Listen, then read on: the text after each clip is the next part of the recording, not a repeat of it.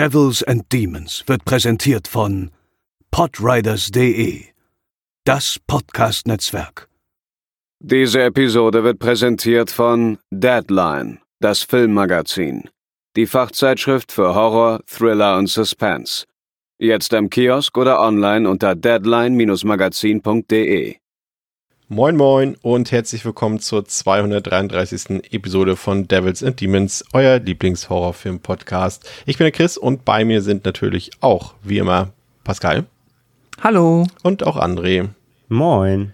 Und wir haben uns heute nicht nur einen einzelnen Film rausgepickt, äh, wie ihr das sonst von uns kennt, oder ein ganzes Franchise, sondern wir haben uns heute ein ganzes Subgenre, ähm, ich weiß gar nicht, ob das ein offizielles äh, Genre ist, das werden wir gleich nochmal klären, ähm, das haben wir uns jedenfalls rausgepickt oder eine, eine, ein Konglomerat, nennt man das so, Pascal? Ist das ein legales ja, Wort? Konglomerat, ja, das ist ein äh, legitimes Wort. Sehr gut. Ähm, eine Ansammlung von Filmen, die man einem gewissen Bereich äh, zuordnen kann und um was es sich dabei handelt. Das habt ihr wahrscheinlich schon im Titel gelesen, aber wir halten die Spannung hoch. Das erklären wir euch nach dem Intro. Also, let's go.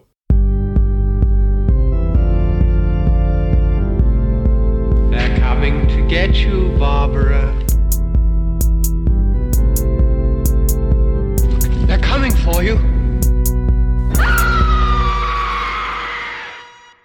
Ja, und bevor wir loslegen, ähm, ja gut, das muss ich jetzt natürlich schon erwähnen, dass wir heute über Desktop-Horrorfilme ähm, oder Desktop-Thriller reden oder über New Tech-Horror. Das habe ich mir jetzt selbst ausgedacht, aber das hat bestimmt auch schon irgendjemand anderes äh, sich vorher schon ausgedacht.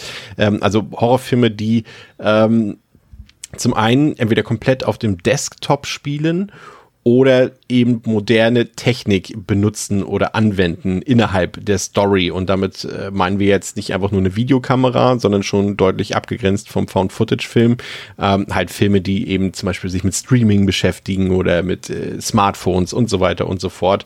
Ähm, das wollen wir uns heute anschauen. Und deswegen, ähm, Pascal, dachte ich, reden wir ein bisschen klischeehaft äh, über unsere persönlichen Anfänge im Internet als wir zum ersten Mal irgendwie Zugriff, vielleicht mm. im, im, ich weiß nicht, wo ihr euren ersten äh, Zugriff, euren ersten Zugriff hattet. Äh, äh, bei mir war das, glaube ich, tatsächlich sogar im Computerkabinett in der Schule. Das hatten wir schon mal, dieses Wort, dass das ihr das nicht kennt. Ja. Ne? ja. Ähm, da hatte ich das und ich glaube zu Hause auch irgendwann. Aber fang du erst mal an. Wann, wann bist du zum ersten Mal tatsächlich aktiv, persönlich, wann hast du Hand angelegt ans Internet? Nicht mit dem Internet. Nee, nee, ist mir schon klar. Ähm, das ist tatsächlich eine gute Frage. Es ist sehr, sehr wahrscheinlich irgendwo so im Alter zwischen 12 und 14. Das kann dann entweder eine LAN-Party gewesen sein, wo einmal dann zum ersten Mal Internetzugang geteilt wurde, oder aber auch wirklich tatsächlich, ähm, ja, wir haben es äh, trivial einfach den Computerraum genannt, in der Schule, wo es den Informatikunterricht gab und man dann dort immer auch manchmal in den Pausen später äh, rein durfte, um ja dann da halt irgendwie zu surfen. Ich habe leider, und das hat mir dann auch so ein bisschen, ich weiß noch, neunte und zehnte Klasse, so ein bisschen äh, manchmal die Freizeit verhagelt, weil ich sehr genervt war. Meine Eltern wollten mir es sehr, also damals aus meiner subjektiven Wahrnehmung sehr spät Zugang zum Internet gewähren, weil die immer meinten, das braucht man nicht, das ist alles Quatsch. Während meine ganzen Freunde irgendwie Unreal Tournament 2003 halt online gezockt haben und ich dann zu Hause saß und Singleplayer irgendwie gedadelt habe und nebenbei SMS-Chat geguckt habe, keine Ahnung, auf dem Fernseher, damit irgendetwas aus der Außenwelt mit mir, keine Ahnung, kommuniziert. Klingt wow. traurig, weil es vielleicht auch traurig war, ja. Aber irgendwann habe ich dann Internet bekommen und daran erinnere ich mich ganz gut. Das war auf jeden Fall, als ich in der 11. Klasse war und hat auch ähm, ja dann direkt für meinen, also hat sich auch direkt in meinen schulischen Leistungen wiedergespiegelt. Fantastisch. ähm, und ich weiß, dass ich, als ich es bekommen habe, meine Eltern, glaube ich, irgendwie auch relativ zeitnah zum Anfang eine Woche im Urlaub waren. Ich hatte Ferien und ich habe eine Woche lang das Internet äh, dann einfach, ja, quasi komplett durchge spielt, was man damals 2005, 2006 irgendwie konnte. Keine Ahnung. Ich habe ohne Ende Warcraft 3 gespielt. Online zum ersten Mal. Fantastisch. Und äh, mich in tausend Foren angemeldet, alle möglichen Sachen geguckt. Es war, es war eine wilde Zeit. Aber es war noch die Zeit, bevor es so etwas wie YouTube gab. Und es war auch noch die Zeit, bevor es etwas wie Streaming wirklich gab. Damals, wenn man sich ein Video angucken wollte, hast du es in der Regel runtergeladen. Ja. Ähm, Avis. Ja. Genau. Und ich weiß nicht, wann ich das letzte Mal ein Video, naja, weiß ich schon wahrscheinlich, aber jetzt, also ich sag mal, so im traditionellen Sinne runtergeladen. Im traditionellen Sinne ist auch gut. Und äh, ICQ und MSN waren ja äh, da, glaube ich, aber Fall. schon ein Ding großes, ne? Ja, ICQ, MSN, dann gab es ja auch diese coolen, äh, sowas wie Trillian, wo du dann alles miteinander kombinieren konntest und immer drei Messenger gleichzeitig aufgehabt. ILC war ich auch äh, groß drin, habe mich äh, auf vielen ILC-Servern versucht, irgendwo aktiv zu zeigen. Ist auch so ein Chat für alle ZuhörerInnen, die das nicht kennen. Ähm, Und, und, und natürlich, Ja. äh, äh, André lief permanent Musik, aber nicht wie wir es heute kennen, irgendwie hier äh, Spotify, Flatrate, sondern da haben wir noch fein säuberlich, sage ich mal, unsere CDs ins Laufwerk gelegt, sie kopiert, in MP3s umgewandelt und dann über Winamp gehört, ne? It really whips the llama's ass, ja. ähm, die gute alte Zeit, in der man noch versucht hat, seinen Winamp irgendwie cool umzubauen und mit äh, solchen äh, Equalizer-Apps und irgendwelchen Plugins versucht hat, den irgendwie so richtig evil und geil aussehen zu lassen. Es sah immer kacke aus, aber damals fanden wir es mega. Ähm, ja, das waren noch andere äh, Zeiten. Da gab es noch Audio Galaxy und äh, andere äh, Tools, die uns Musik gegeben haben, völlig kostenlos. Wir haben es gar nicht verstanden, warum. äh, bis man, äh, bis man ein bisschen älter wurde und das verstanden hat, was da, was da los ist. Und äh, ja, es war, es war wild. Ähm, ich glaube, Internet selbst hatten wir so seit 1998. Ähm, wir waren da relativ früh dran. Mein Vater war schon früh sehr affin, weil der ähm, auch so ein bisschen in der IT gearbeitet hat. Und ähm, ja, noch mit Modem natürlich und äh, Auch so mit AOL-CD von Boris Becker? ja, natürlich, klar, Ja. klar. Mit AOL-Chat. Ich bin, äh, ich bin mal aus dem AOL-Chat gebannt worden, weil ich zu beleidigend war. ähm, also auf dem offiziellen quasi. Ja, war gut. Ähm, nee, und natürlich halt mit, mit, mit Modem und E ISDN-Kanalbündelung und äh, wenn mal wieder quasi ich so wieder gesur viel gesurft habe und keiner anrufen konnte zu Hause, weil beide Telefonleitungen vom Internet belegt waren, das kennt man heute natürlich gar nicht mehr. Das waren, ähm, das waren absolut wilde Zeiten, ja. Ich überlege gerade, was so die ersten Sachen waren, die man noch damals so gemacht hat. Also Pascal hat es eben schon gesagt, natürlich äh, Gaming, das habe ich glaube ich nicht so gemacht, weil ich damals eben nicht so, ich habe hab immer nur immer nur die ganzen Fußballspiele oder sowas gezockt und, und keine Shooter und sowas. LAN-Partys kann ich mich auch erinnern. Ansonsten war ich viel, muss ich mich, muss ich, äh, muss ich eingestehen, ich war viel auf äh, Chat for Free und solchen Sachen. Ähm, und auch Chat so City. Chat City. Knuddels nicht, das habe ich verabscheut. Das war eher so für, die, ich für den nicht. Pöbel. Ich war mal in so einem, in so einem eigenen Chat, den, ähm, ich weiß gar nicht, wie ich da reinkam. Das war halt so ein selbstprogrammierter Chat von so einem Typ. Das klären wir später, wenn wir über Unfriended Dark Web reden, wie du da Oh. reingekommen bist. Aber da war ich immer sehr aktiv. Da bin ich sogar später Moderator geworden. Das war wild. Konnte ich Kinder wegbannen aus dem Internet. Das war großer Spaß. Das klingt gut. Und, und so, so. ihr- Ach, ja, erzähl du. Mach. Habt ihr noch, ähm, ich gucke es mittlerweile ganz gerne, ich bin immer fasziniert von solchen YouTube-Channels, die Essays über so Internet-History machen. Und da gibt's ganz viele über diese ganzen alten, so Pseudo-Gaming, Pseudo-Social-Media-Plattformen wie hier, wie hieß das, Hotel Pinguin oder Hotel, nee, Club Pinguin, Hotel Habbo und diese ganzen Pseudo-Games, wo du nur rumlaufst Habbo und mit Leuten Hotel, ja, ja. chattest. Ich kenne nur Ja. Club Habt ihr Tropicana. das gemacht? Nee. Abo Hotel war ja der absolute Hub für Pädophile Ja. damals. Ah, okay. Das war ja dann richtig im Verruf. Ähm, weil natürlich damals halt noch Medienpädagogik auch völlig, äh, noch völlig fremd. Ja, klar. Heute ja schon immer noch schwierig. Und gerade Habbo Hotel war da damals richtig im Verruf auch, ja. Genau wie Knuddels später auch, ja. Ich glaube, also wenn man sich das auch mal so vorstellt, das war auch wirklich, ich will jetzt nicht sagen rechtsfreier Raum, aber das war äh, schon so. Äh, Doch, kannst du schon genauso sagen. Also es ist ja heute teilweise noch, aber damals war, also hat ja niemand verstanden, was das Internet ist und schon gar nicht irgendwelche Behörden. Und auch nicht Eltern, logischerweise. Die wussten, glaube ich, auch am Genau. wenigsten, was. sie- Ich kann, jetzt kann ich mich erinnern. Ich habe auch ganz viel für Sims oder Sims 2 damals äh, so, so äh, Gegenstände runtergeladen. Das weiß ich noch. Das war sogar legal. Das habe ich gemacht. Und wir haben für Anstoß 3, den Fußballmanager, haben wir uns Datenbanken runtergeladen, damit wir die, die original lizenzierten äh, Fußballernamen drin haben. Und ich kann mich noch erinnern, ähm, meine erste MP3, die ähm, bestimmt legal runtergeladen wurde. Ähm, das war ähm, von Lindsay Lohan tatsächlich, äh, Confessions of a Broken Heart. Den Song wollte ich unbedingt haben. Und äh, das hat auch, ich glaube, wir haben im dritten Versuch war es dann der echte Song, den wir runtergeladen Ja, oh Gott. Falsch benannte Songs, oh. Ja. Oh, was ist da damals, wie, allein wie viele Rammstein-Songs ich runtergeladen habe, die ich nicht Auch so Sachen, die es war gar nicht gibt, ne? Rammstein. Genau, und dann war es überhaupt nicht Rammstein. Das Ja. war super, ja. Ganz, ganz, Oder- ganz, ganz großartige Zeit. Ein Kumpel von mir ist auch mal tatsächlich verklagt worden dann, abgemahnt worden, weil er, sich, über- weil er sich über Bearshare Sido-Songs runtergeladen hat. er hat, glaube ich, drei Songs geladen und für jeden wurde er verklagt über mehrere tausend Euro. Das war das erste Erwachen damals, dass wir im Freundeskreis verstanden haben, okay, da passiert was, wenn man das macht. Haben wir trotzdem gemacht. ähm, nur über andere Tools, weil wir gemerkt haben, Bearshare, okay, die, da hängen sie, da hängen sie drin. Ähm, ja, das war, das war ein, das war so ein, das war, das war ganz schön, wenn man so mit dem Internet gelernt hat. Also es Mhm. gab irgendwie noch keinen, der es erklärt hat. Du hast einfach Sachen gemacht und entweder ist dabei Scheiße passiert oder halt nicht. Oder natürlich irgendwelche Viren eingefangen, zigtausendmal. Mal wieder irgendwo sich ins Internet durchgeklickt hat auf irgendwelchen seltsamen, dubiosen Seiten, weil da irgendwas gelockt Mhm. hat, was man runterladen soll. Ähm, auch tausendmal drauf reingefallen, natürlich. Und natürlich auch bei uns absolut der Klassiker dann so ähm, äh, äh, Rotten natürlich, ne? Äh, Mutprobe. Ja. Wer, wer hat schon, wer hat schon geklickt, wer traut sich ohne Augen zu halten und so. Also Auch was André meint, für die, die es nicht wissen, ist jetzt nicht Rotten Tomatoes, sondern eine andere Seite, die wir Nee. jetzt vielleicht nicht weiter aus besprechen. Eine Seite, eine legendäre Seite da, also legendär im, im, im äh, in dem Berühmt berüchtigt. Berühmt berüchtigt, genau, das ist gut getroffen, äh, auf der man sich damals echte Leichen angucken konnte. Ähm, gibt's nicht mehr, gibt heute inzwischen äh, andere Alternativen, die ich jetzt auch nicht nenne. Aber ja, war damals ein typisches Schulhofding, so hat schon wer auf Rotten geklickt, wer traut sich. Ja, ja, das waren die wilden Anfänge. Ich habe ja mal, äh, muss ich gestehen, ähm, ganz viel Ärger gekriegt. Äh, Das war eine der, glaube ich, äh, vier, fünf Mal, wo ich richtig Ärger gekriegt habe zu Hause in meinem Leben. Ähm, das war, als meine Eltern, glaube ich, mal irgendwie ein Wochenende nicht da waren. Irgendwie, die waren, ich glaube, mein Vater einen Betriebsausflug oder sowas oder eine Einladung zu einer Betriebsreise und so weiter. Und da waren die nicht da.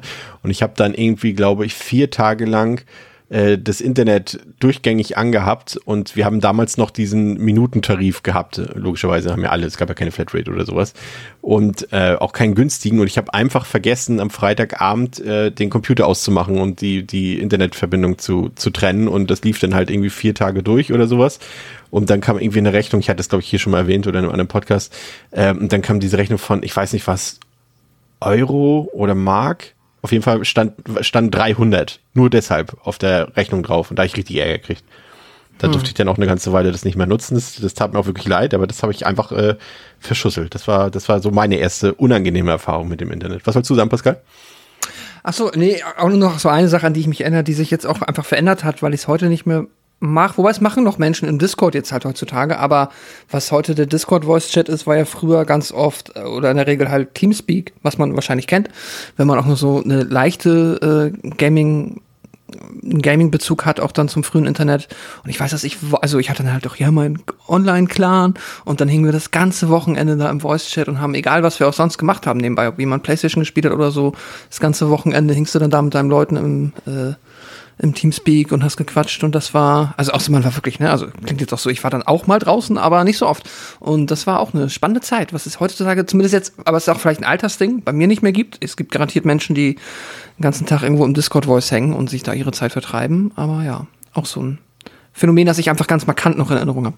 Und wir haben natürlich auch unsere Zeit auf den, so auf den ersten größeren Social Media Plattformen äh, vertrieben, glaube ich. Also ich zumindest, also klar, in Deutschland war das zum einen das äh, StudiVZ, war ja dann schon so Mitte, äh, ja, Mitte, Ende 2000, ja, Mitte 2000, also 2005, 2006, glaube ich, das müsste ungefähr passen. Und natürlich äh, MySpace ähm, war damals der große äh, Branchenprimus, glaube ich. Das war ja auch fantastisch, ne, als man so seine eigenen Seiten dort, äh, auch, auch Leute, die kein HTML konnten und so weiter, da hat man alles reinkopiert, diese Codes und so weiter. Dann hatte man auf einmal so eine geile Seite. Man konnte noch seine Top 5 Friends dort äh, auswählen. Das war immer, also das war eine pure Auszeichnung, wenn man bei irgendjemandem da drin stand oder so oder neben der Band stand, hat irgendjemand Fallout Boy und daneben war ich auf einmal und dachte, wow, cool. Ich gehöre neben Fallout Boy zu deinen fünf besten Freunden, so.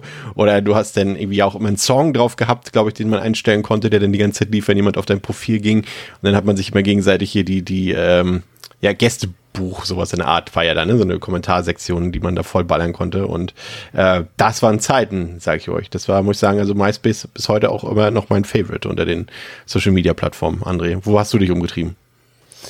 Hattest du Ähm, MySpace-Profil? Hatte ich, ja. Ja. Hatte ich, MySpace hatte ich. Äh, ansonsten, äh, Pascal hat es eben auch schon erwähnt, ich war echt tatsächlich mehr so in diesen ganzen eher nerdigen Tech-IT-Netzwerken unterwegs, so IRC und so. Ähm, da, da sehr, sehr viel unterwegs, in Musikchanneln, auch zum Zocken halt ganz viel. Ähm, Finde ich schade, dass es so ein bisschen ausgestorben ist, weil ich mochte das immer. Das war so eine sehr basic Kommunikation, einfach ohne großes Tralala und irgendwelchen Schnösel, einfach basic chatten halt. Ähm, und sonst halt, ja, ICQ hatte ich natürlich und ähm, noch so ein paar andere Messenger, die Messenger, die mal kurz hochkamen, wieder abgekackt sind. Und ja, wie gesagt, dieser eine Chat da halt, wie gesagt, dieser, dieser Selfmade-Chat da sehr aktiv. Und ja, und dann halt Also später dann klar, so Anfänge Facebook und sowas, aber dazwischen, ja, MySpace halt und, und hier und da mal dieses halt solche Sachen wie Habbo Hotel, sowas reingeguckt, aber nicht geblieben so. Also, ja. Ja, das klingt doch gut. Aber wollen wir mal nicht länger rumboomen hier? Na, wohl boomern ist es ja nicht in dem Sinne, aber es, es klingt trotzdem schon ein bisschen sehr nostalgisch hier. Gehen wir zu unserem heutigen Thema über. Da werden wir sicherlich noch ähm, auch noch mal ein paar Querverweise zu unserer Internetvergangenheit äh, finden, glaube ich, bei den ganzen Filmen, die wir heute hier besprechen. Aber André, was würdest du sagen? Ähm, inwiefern grenzt sich jetzt äh, dieses, äh, diesen Bereich, den wir heute besprechen, also Desktop und New Tech Horror, äh, inwiefern grenzt er sich von klassischem Found Footage ab, würdest du sagen? Oder grenzt er sich überhaupt davon ab?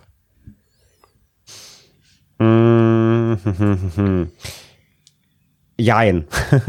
also letzten Endes, es ist vor allem ein Unterschied oder zumindest einer, der auffällt, auch in der Summe, wenn man sich aus beiden Genres viele Filme anschaut. Found Footage spielt ja exzessiv in den meisten Fällen immer mit diesem, diese Bänder wurden irgendwie gefunden, ne? Oder, ihr seht das gerade, obwohl ihr es nicht sehen dürftet.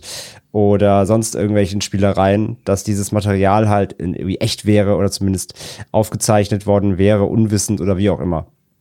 Beim Desktop- oder Tech-Horror oder überhaupt Film, äh, Subgenre ist es ja eher, also da, da ist das eher nichtig. Also ob du das gerade jetzt live das Ganze beobachten sollst, ob das ähm, quasi aufgezeichnete Desktop-Aufnahmen sind, die du gerade siehst, aber es wird nicht so mit, sehr mitgespielt, wo das Material herkommt. Es geht dann eher wirklich um die Technologie und ähm, wie dann im Internet auf Plattformen agiert wird. Was, da steckt der Teufel so ein bisschen eher im Detail. Und bei Found Footage geht es ja eher um das große Ganze, so dieses Material existiert, weil es jemand aufgezeichnet hat, weil das würde ich erstmal so als grundlegenden Unterschied, den ich zumindest jetzt auch stark bemerkt habe bei dem ganzen Film, die wir jetzt hier für die Folge heute geguckt haben, der mir sehr aufgefallen ist. Äh, was würdest du sagen, Pascal, ist äh, wichtig zum Gelingen eines guten Desktop-Horrorfilms oder Thrillers? Und vor allem, wie wichtig ist in dem Zusammenhang für dich jetzt persönlich Authentizität? Vielleicht da auch wieder im Vergleich zum klassischen Found-Footage-Film. Hm, ähm, also was äh, existenziell wichtig ist, damit mir der Film gefällt, auch wieder nicht so einfach zu beantworten, weil ich finde, du kannst verschiedene Wege gehen. Auch ähnlich wie zum Found Footage, wo ich halt dann auch irgendwie eine Gemeinsamkeit sehe, ist, dass du halt ja bei diesem Nischengenre oder halt beim traditionellen, konventionellen Found Footage halt erstmal auch einfach mit geringem Budget sehr kreativ werden kannst und halt einfach Dinge machen kannst, die du halt sonst, ja, die sonst halt nur ganz, ganz wenige Menschen irgendwie versuchen können, in konventionellen Filmen irgendwie auf die Leinwand zu bringen, was dir erstmal, glaube ich, viel ermöglicht. Und halt aber auch, wie gesagt, diese Kreativität erlaubt und die ist auf jeden Fall einer der Faktoren, die ich dann gerne sehen würde, wenn ich mir halt irgendetwas angucke, was entweder jetzt dieses Stilmittel des Desktop-Films bedient oder was sich ja andersweitig mit halt ja, Streaming-Portalen, Smartphones, Apps, wie auch immer, ähm, beschäftigt. Also ich hätte, Kreativität ist ein Mittel, du kannst aber auch einfach wirklich wie ein, und da haben wir heute auch noch ein Beispiel, wie ein sehr guter Thriller, einfach nur einen sehr spannenden Kriminalfilm durch diese Linse zeigen. Ähm, ah, es klappt auch super. So, ähm, das funktioniert auch. Und da ist das dann einfach vielleicht ein Stilmittel, das dir an einigen Stellen neue Blickwinkel präsentiert, die du sonst in einem konventionellen Thriller nicht sehen würdest, was dann auch wieder cool ist. Du kannst, ähm, ja, du kannst dann halt einfach noch so ein bisschen anders drauf gucken und mal so ein bisschen auch einfach in Dinge in Kommunikationswege zeigen, die halt heutzutage auch alltäglich sind, weil wir kommunizieren ja so viel über Smartphones, über Chats ja. im Rechner. Und das ist ja etwas, was, wo jetzt, sag ich mal, ein normaler Film sich auch oft überlegen muss, wie macht er das, weißt du? Wenn also äh, wahrscheinlich äh, telefonieren heutzutage in modernen Filmen Menschen viel öfter, als es in der Wirklichkeit der Fall ist, weil wir eigentlich die ganze Zeit nur noch chatten, aber weil du halt einen Chat irgendwie außer du machst halt irgendwas mit so einem Stilmittel, kannst du halt in einem normalen Blockbuster oder halt in einem, in einem normalen, normalen Film jetzt in Anführungszeichen halt nicht gut zeigen, außer, also kannst du schon, aber ist halt nicht so spannend ne, oder aufregend, außer du ähm, sagst es halt, du möchtest explizit damit etwas machen. Genau, und sonst, ähm, ja, du kannst einfach auch, ja, coolen Horror machen, also du kannst ähm, über dieses, dieses ganze Skype-Video-Call-Ding, werden wir auch heute ein paar Filme haben, da kannst du geil kreativ gruselige Dinge einfach bringen, die cool sind. Und ja, ich glaube, das sind jetzt mal so ein paar Punkte, wo ich sagen kann, darüber kannst du auf jeden Fall so einen Film gelingen lassen. Und noch ganz schnell Authentizität ist so ein Ding, ähm, wenn es halt ganz blöd ist, weil man es halt irgendwie denkt, ja, wir müssen jetzt halt statt, es gibt einen Film heute auch, da heißt dann stattdessen, ist es, du siehst irgendwie YouTube, aber es heißt Ucast, aber es ist offensichtlich YouTube. Also halt sowas ist so ein bisschen, okay, ähm, kann man mal so drüber stolpern. Ich fände in der Regel aber schon cool, wenn es irgendwo geerdet und vergleichsweise authentisch ist. Und die meisten Filme gehen auch diesen Weg, weil es auch, ja, glaube ich, da nicht so oft Lizenzprobleme gibt. Äh, dass ja, so, irgendwie so ein dann, Zwiespalt zwischen Werbung und Lizenz, ne? Glaube ich auch so ein Mm, bisschen. Ja, genau, aber in, in, in den meisten Fällen ist es dann ja eher unfreiwilliges Product Placement. Und ich glaube auch nicht, dass Microsoft da irgendwie einen Film verklagt, weil sie eben Microsoft Word zeigen oder so. Keine Ahnung. äh, deswegen Movie. ist es. Microsoft ja, genau. Ja, es ist, glaube ich, schon okay. Also Authentizität muss nicht sein, aber wenn du halt irgendwie so, keine Ahnung, ne, statt Cola irgendwie Coli oder so, dann, also so dieses blöde, alberne, das finde ich dann, kann, da stolper ich manchmal drüber und finde ich dann ein bisschen doof, weil es nicht nötig ist. Wir haben uns 20 Filme rausgesucht ähm, für ähm, unsere heutige Episode. Ein paar davon haben wir tatsächlich dann ähm, uns auch einfach nicht mehr angeguckt, aus diversen Gründen. Das werden wir noch erwähnen, aber es sind vielleicht trotzdem erwähnenswerte Filme. Diese 20 Filme sind ja ein bisschen subjektiv ausgewählt. Äh, Wir wollen damit versuchen, so einen leichten chronologischen Abriss darzustellen. Das ist natürlich bei so einem Subgenre schwierig. Pascal hat schon gesagt, das kann theoretisch auch jeder machen. Das heißt, es gibt auch einfach so eine Filme, die quasi nie einen Verleih hatten oder die irgendwo auf YouTube gelandet sind oder sonst irgendwas. Und äh, da gibt's noch sicherlich hunderte tausende Filme mehr, die man da durchaus in diese Liste packen könnte, aber wir haben uns jetzt eben für 20 Filme entschieden, die unserer Meinung nach ganz gut dieses Spektrum abdecken.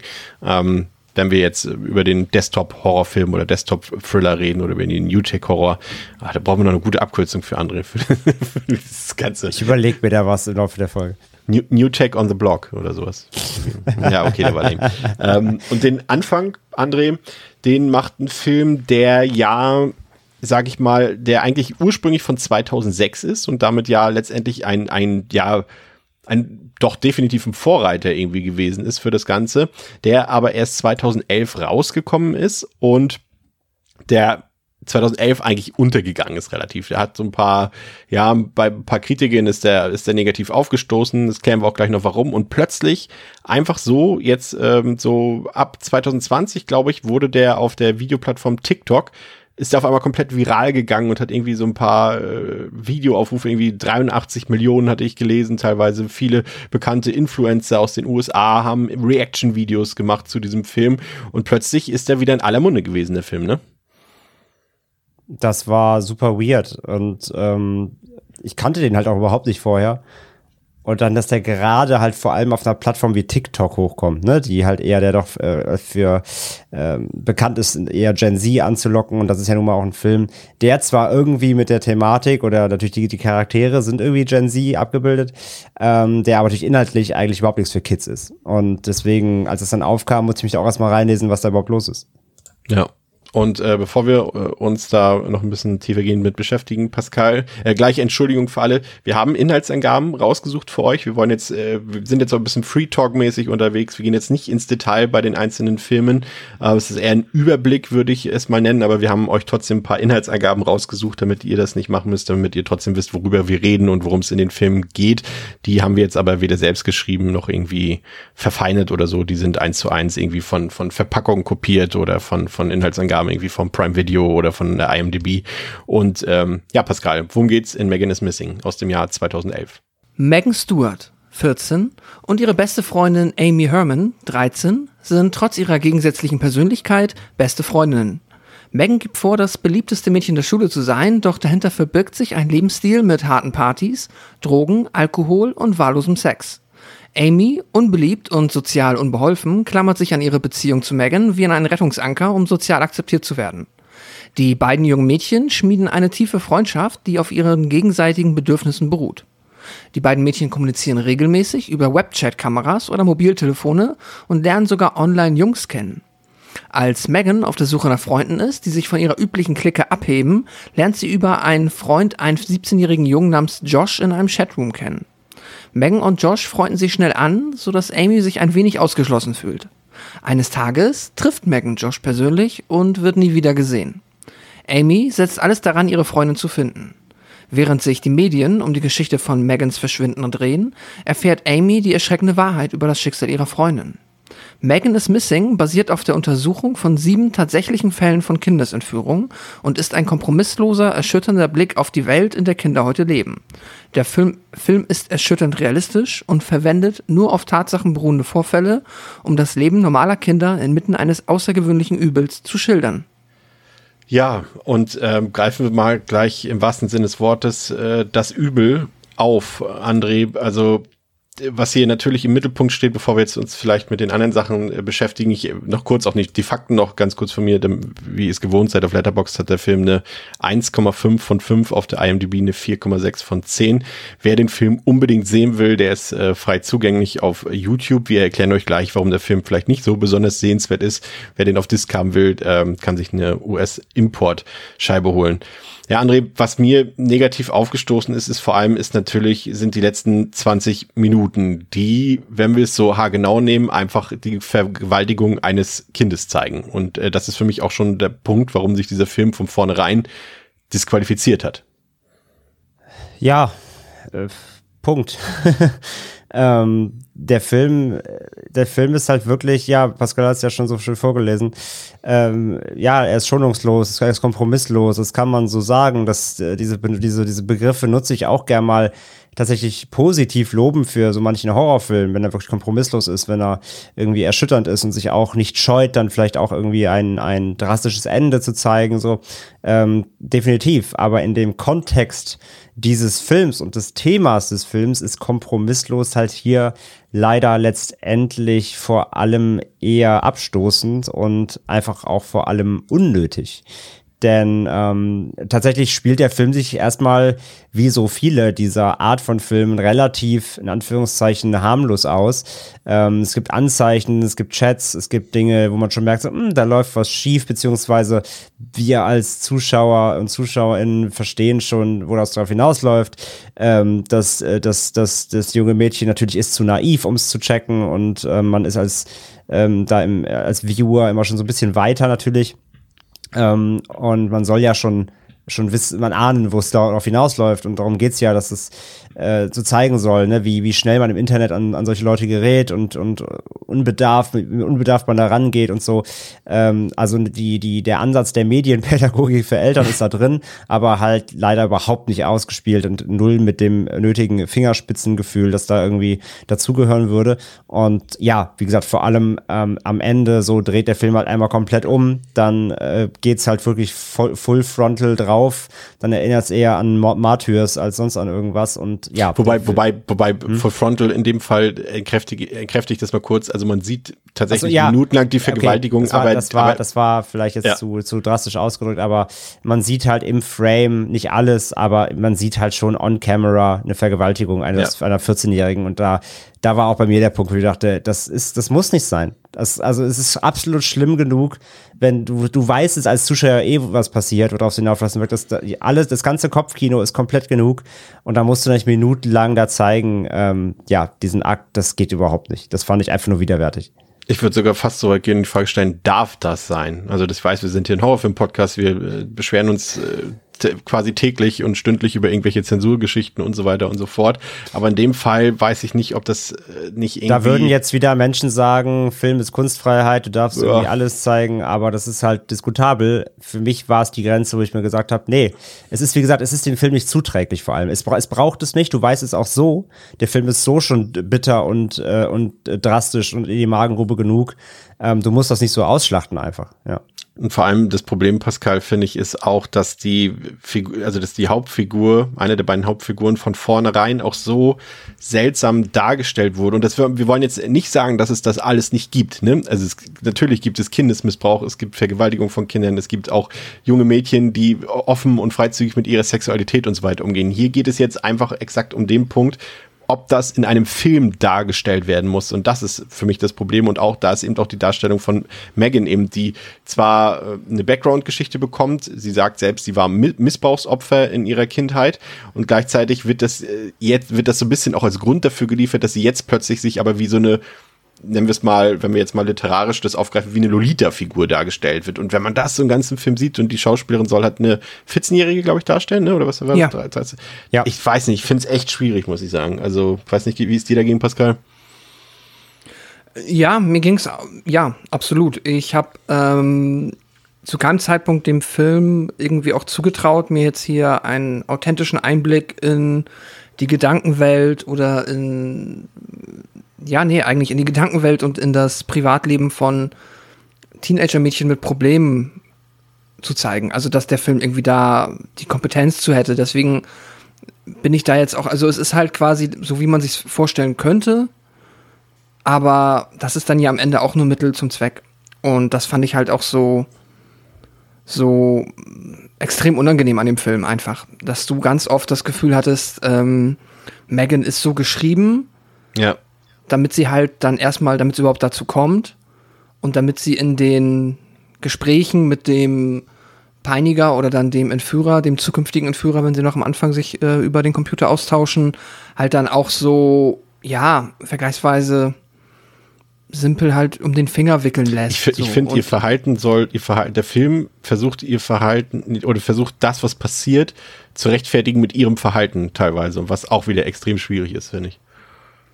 Ja, ja, das stimmt. Man könnte ihr theoretisch, also der Film suggeriert dir, dass sie natürlich naiv ist, weil sie jemandem glaubt, der sagt, er kann die Webcam nicht anmachen, weil erst irgendwie der kleine Bruder sie kaputt gemacht hat und dann am nächsten Tag hat sie der Hund gefressen. Ach nee, das war beides. Und ja klar, also sie wird äh, extrem naiv präsentiert, was mir halt auch nicht hilft so. Ähm, und gleichzeitig ist es halt auch das. Ich hatte irgendwann mal euch gefragt, warum der Film, ich hatte den jetzt, glaube ich, als äh, letztes oder jetzt als einziger zum ersten Mal gesehen, warum der auch so problematisch ist. Und es ist halt dann auch das, was ihr mir gesagt habt, oder ich glaube, bei André erinnere ich mich dran.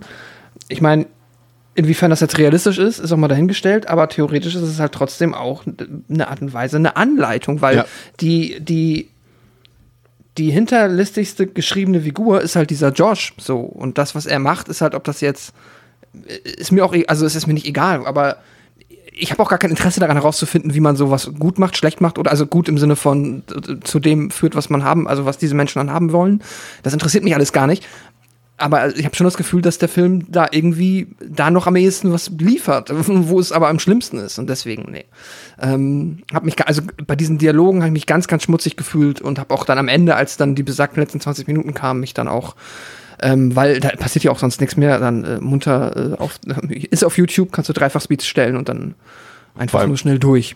Vor allem, wir haben ja vor ein paar Wochen äh, den Film Spurlos hier besprochen mit Alpa von Cinema Strikes Back, falls ihr euch erinnert, liebe ZuhörerInnen. Und da ging es ja auch um eine Szene am Ende, in der jemand lebendig begraben wird. Und ähm, hier ist ja auch äh, das so ähnlich am Ende, nur hier geht irgendwie das irgendwie gefühlt zehn, die kompletten letzten zehn Minuten und äh, irgendwie, ja, cineastisch gesehen totaler Müll, einfach äh, das Ganze. Und, und das ist auch so ein bisschen das Problem, dass auch drumherum einfach, man kann dem Film irgendwie auch nicht großartig was attestieren, weil wir haben jetzt auch schon festgestellt, das Drehbuch ist totaler Müll. Also die Dialoge, die dort stattfinden, die haben auch nichts, glaube ich, mit realen, also der Film spielt ja, wurde ja gedreht in der Zeit, in der wir ungefähr, ja, ein bisschen älter waren wir da schon, aber sage ich mal, in der wir durchaus noch, äh, wie sagt man, am Nabel der Zeit, der Jugend waren. Und ähm, und, und da hat niemand so geredet oder so gesprochen. Und ähm, ja, als Warnung funktioniert das irgendwie auch nicht. Das geht komplett nach hinten los, würde ich dir recht geben, Pascal. Und ja, es ist eben so, manche Leute versuchen das jetzt zu rechtfertigen, was andere eben schon angedeutet hat und sagen, ja, es wird ja nicht in dem Sinne ausgeschlachtet, es wird nicht stilisiert. Also der Film versucht ja jetzt irgendwie kein Kino draus zu machen in dem Sinne, aber das ist auch gar nicht das Problem für mich. Für mich ist einfach überhaupt, dass es überhaupt dargestellt werden muss, irgendwie in der Form.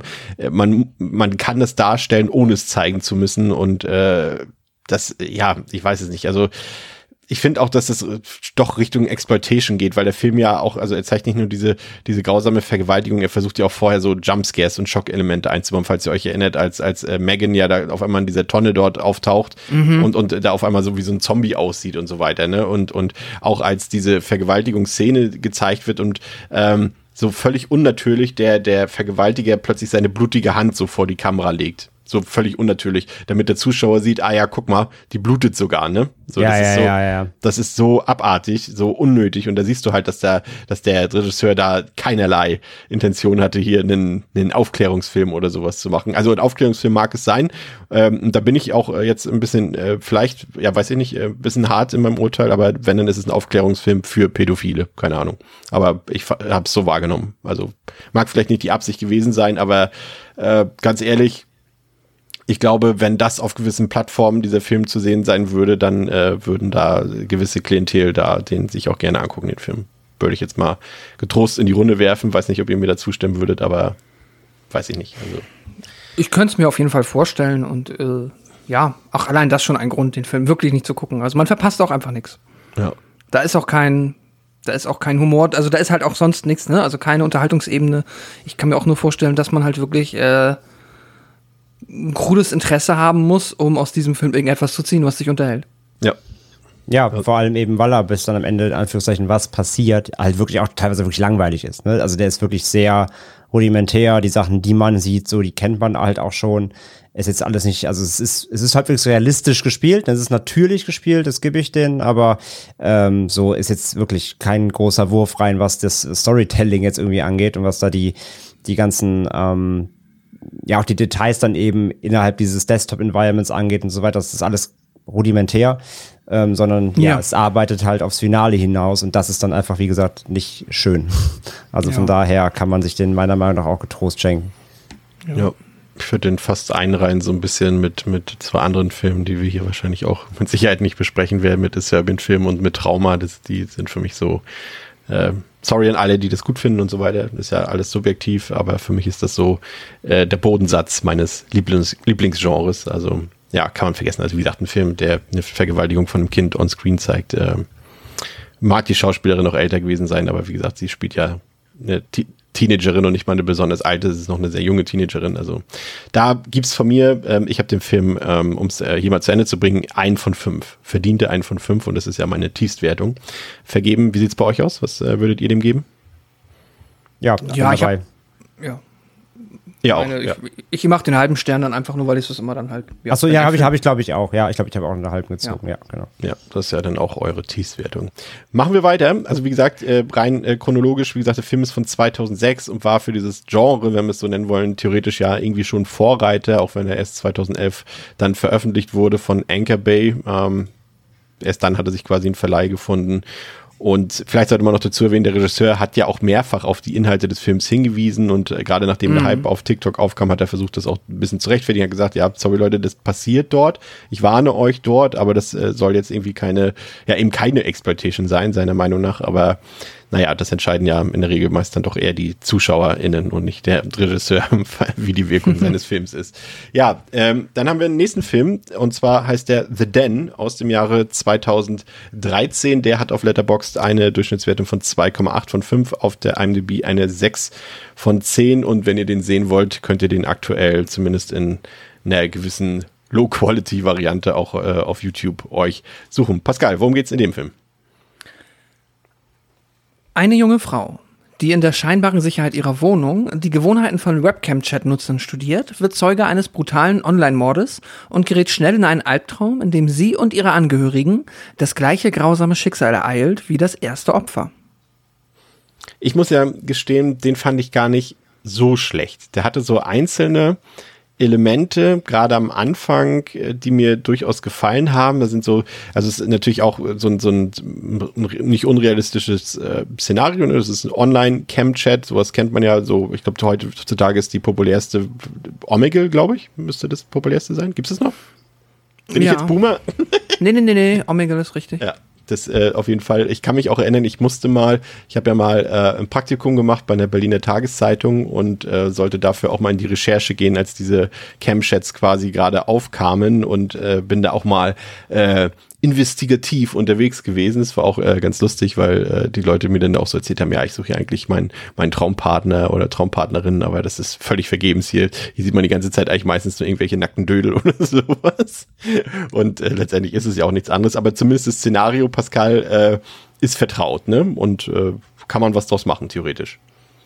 Ja, das ist ja auf jeden Fall eine Facette des Internets, mit der man für so einen Film irgendwie eine kreative Grundlage hat, ne? Also dieses, was quasi Chatroulette ist, einfach random sich mit Leuten verbinden, direkt in einen, ja, Kamerachat geworfen zu werden und da kannst du vor allem, was ich finde, was der Film okayisch macht, kann man bestimmt besser machen, aber ich finde, da bringt er so in der ersten Hälfte schon ein bisschen was. Vor allem einfach viel Unterhaltung bieten, weil du natürlich einfach lustige Sachen kannst, ne, so da passieren halt lustige Situationen, die kannst du dir halt einfach dann ähm, zeigen. Wie lustig der Film sie jetzt macht, Ich finde so Hit and Miss, ein paar Sachen sind ganz witzig. Hier ist so ein Running Gag, irgendwie so ein komischer riesiger Stoffpenis, der ist so halb witzig. Ähm, aber davon abgesehen, nee, äh, ist ja schon gar nicht mal so doof. Und die Idee, na, das ist, da ist der Film ein bisschen dünn. Also, dass man jetzt glauben soll, dass äh, unsere Hauptfigur, die ich ja eigentlich ganz charismatisch gespielt finde, ähm, ich mag auch die Schauspielerin, ich glaube hier Melanie Papaya heißt sie.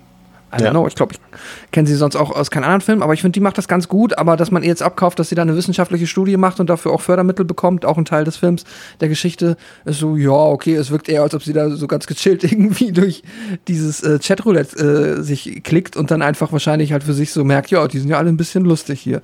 Aber ich habe nicht das Gefühl, dass sie da im Hintergrund irgendwie groß Daten erfasst oder so.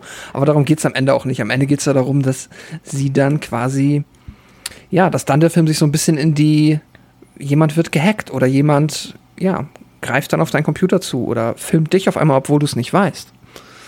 Ich musste ja wirklich an einer Stelle wirklich sehr laut lachen. Das hatte ich euch ja schon äh, in unseren Chat geschrieben. Das war die Verbildlichung der, der Spam-E-Mail, die wahrscheinlich alle von uns kennen. Diese irgendwie, äh, ich bin ein, äh, bin jemand aus Nigeria und äh, mein Cousin äh, Matthew ist, ist verunglückt bei einem Flugzeugunglück und plötzlich habe ich 50 Millionen Dollar geerbt. Ich weiß nicht wohin damit. Ich würde sie dir gerne geben, so, ne? Und das, das wird hier quasi verbildlicht, indem sie auf einen Chatpartner in diesem Chatroulette trifft, der eben genau diese Story ihr auch sozusagen erzählen will. Nur eben mit Kamera sozusagen. Und da habe ich wirklich sehr, sehr laut gelacht, weil ich, das fand ich äh, großartig an der Stelle, muss ich sagen. André, hast du mal so ein Chatroulette gemacht? Also in echt jetzt? Äh, ja, ich glaube, hab, wir haben irgendwann mal auch so Omegle-Kram ausprobiert. Mhm. Das ist schon ewig her. Ich es ist aber tatsächlich gar nicht so was Witziges passiert. Die meisten haben entweder sofort weggeschaltet oder man hat irgendwie sich dumm angeguckt. Also, dass dann mal irgendwas äh, Seltsames, Obszönes oder sonst irgendwas in die Kamera gehalten wurde, ist mir tatsächlich nicht passiert. Ähm, war also jetzt Heutz, heutzutage ja noch viel unangenehmer, weil man ja irgendwie, irgendwie, wenn man das heute macht, äh, weiß man ja nie, ob man dann irgendwie zehn Sekunden später ein, ein virales TikTok wird, ne? ja, genau. Absolut. Ja, von daher, also ausprobiert ja, aber jetzt, jetzt keine großen Ereignisse passiert dabei. Wie fandst du den Film? Ich habe den nicht gesehen. Gut. Ähm, Ich finde, ist ja auch nicht notwendig hier. Wir haben uns das ja auch äh, fleißig aufgeteilt. Ähm, Den habe ich, fand, nicht geschafft. ich fand den äh, Pascal eigentlich nett, bis der eigentliche Horror einsetzt. Denn dann irgendwie kam für mich irgendwie das, das war für mich dann fast zu konventioneller Horror, der dann irgendwann ähm, aufgetaucht ist, der auch irgendwie, und das ist ja dann wieder die Frage der Authentizität, der jetzt kameratechnisch auch irgendwie nicht so viel Sinn macht. Ne? Also irgendjemand hat es auch auf, auf Letterbox, glaube ich, geschrieben, das ist irgendwie so, als wenn jemand seinen Laptop in der Hand hält, den aber umdreht nach vorne, um was zu filmen und das macht halt irgendwie überhaupt keinen Sinn so, ne? Das wird halt niemand je machen irgendwie und äh, das war irgendwie schade, weil am Anfang fand ich den echt ganz nett und der hat, wie gesagt, auch ein paar coole Szenen, zum Beispiel so, musste auch lachen, als der Purge-Alarm plötzlich losging, aber ich glaube, das ist einfach der generelle Alarm in den USA bei so einen Katastrophen oder sowas und mir hat gefallen, dass er relativ hart war für das, was wir heute besprechen, dürfte der so mit, mit vielleicht der härteste Film gewesen sein. Ähm, und ich musste auch ein bisschen lachen, das Ende, so dieses ganze Dark Web-Ding am Ende, das äh, hatte man, haben wir später noch in einem anderen Film, muss ich sagen, habe ich fast ein bisschen fühlte sich das an, als, als ob The Den das, äh, als ob der andere Film, den wir später besprechen, das so ein bisschen abgeklaut hat, aber bin ich mir jetzt auch nicht ganz so sicher. Aber ich fand den in Ordnung. Also der ist ganz nett guckbar irgendwie. Ja, ja, würde ich so unterschreiben, weil ich finde, was der Film halt auch macht, ist, ähm, zumindest jetzt, äh, sagen wir mal, im Kontext unserer Liste, etabliert er halt auch so ein paar Tropes, aber wie du eben gesagt hast, gleichzeitig zeigt er halt auch, wie ähm, wackelig und unglaubwürdig manche dieser eben sein können. Es ist halt nämlich genau das zum Beispiel, dass dann die Person, die jetzt irgendwie unberechtigten Zugriff auf deinen Computer hat, äh, halt anfängt, ähm, dich über deine Webcam halt zu filmen, ohne dass du es weißt. Das ist ja zum Beispiel ein Element des Films, dass sie hier quasi beim Sex mit ihrem Partner gefilmt wird Ja. und dann die Person ähm, das aufzeichnet und dann das Video davon an äh, irgendwie die Frau, die ihr das Geld für die Studie finanziert, schickt und so weiter und so fort. Und da stellt man sich dann schon die Frage, okay, ich weiß jetzt nicht, wie, wie realistisch ist das ist, dass sie damit aufge aufgeklappten Notebook auf dem Bett dann irgendwie äh, ja mit ihrem Freund ähm, schmust. Äh, das ist ein bisschen, hä? Andererseits, ähm, ja, mein Naiv, Gott, wer keinen Sticker auf seine Webcam klebt. das ist erstmal ein Thema, ne, wollte ich auch nochmal sagen. Also auch wenn man jetzt irgendwie mal eben den Zuschauer, ZuhörerInnen-Service, pass auf, ne, also macht das ruhig, wenn ihr irgendwie, die meisten Notebooks haben mittlerweile auch so eine Klappe oder so. Ich drehe meine Webcam immer um, wenn sie nicht an ist. Äh, das ist nicht so unrealistisch, das gibt es. Also passt auf, dass eure Webcam euch nicht, äh, dass da nicht irgendwelche Leute euch filmen. Aber davon mal ab, ähm, ich finde das dann halt, man muss sich halt dann noch, äh, es ist, glaube ich, super schwer, das realistisch einem zu verkaufen, warum da halt die ganze Zeit jemand vor der Webcam hockt oder so. Da ja. muss man halt ein bisschen Suspension of Disbelief mitbringen können. Ansonsten kannst du halt echt nichts zeigen. Das ist halt wie bei den meisten Found-Footage-Filmen, wo man sich sagt so, nee, natürlich würden die nicht mehr filmen, aber muss man dann halt ein Stück weit zumindest mitgehen. Das, ich finde, es ist schon wichtig, dass es nicht zu abgefuckt wird. Also wenn jetzt die ganze Zeit jemand mit einem aufgeklappten Notebook irgendwie durch die Straße läuft und sich filmt währenddessen, wird schon ein bisschen albern. Aber ja, der Film streckt es stellenweise, aber insgesamt geht's klar und abgesehen davon, am Ende wird halt echt konfus ja, und der so dreht richtig, echt ein bisschen frei, ne? Ja, ja, ja, ja und wie und wie und über welche Mittel ähm, der der Killer das dann halt oder die Killer vielmehr das dann ja schaffen, sich da auch auf den Computer zu hacken, wird auch nicht wirklich erklärt. Da wird viel ausgelassen, aber er etabliert halt vieles, finde ich, was dann später von anderen Filmen noch besser umgesetzt wurde. Ja, ich gebe dem zweieinhalb von fünf. Was willst du sagen? Ja, bin ich auch bei zweieinhalb. Sehr gut. Sind wir uns wie immer einig. ich gebe dem nichts. ich bin gespannt, was du dem nächsten Film gibst, denn äh, das ist, äh, glaube ich, der erste Film aus diesem Subgenre, den ich damals gesehen habe. Ähm, und zwar Open Windows aus dem Jahre 2014 auf Letterboxd eine 2,5 von 5, auf der IMDb eine 5,1 von 10.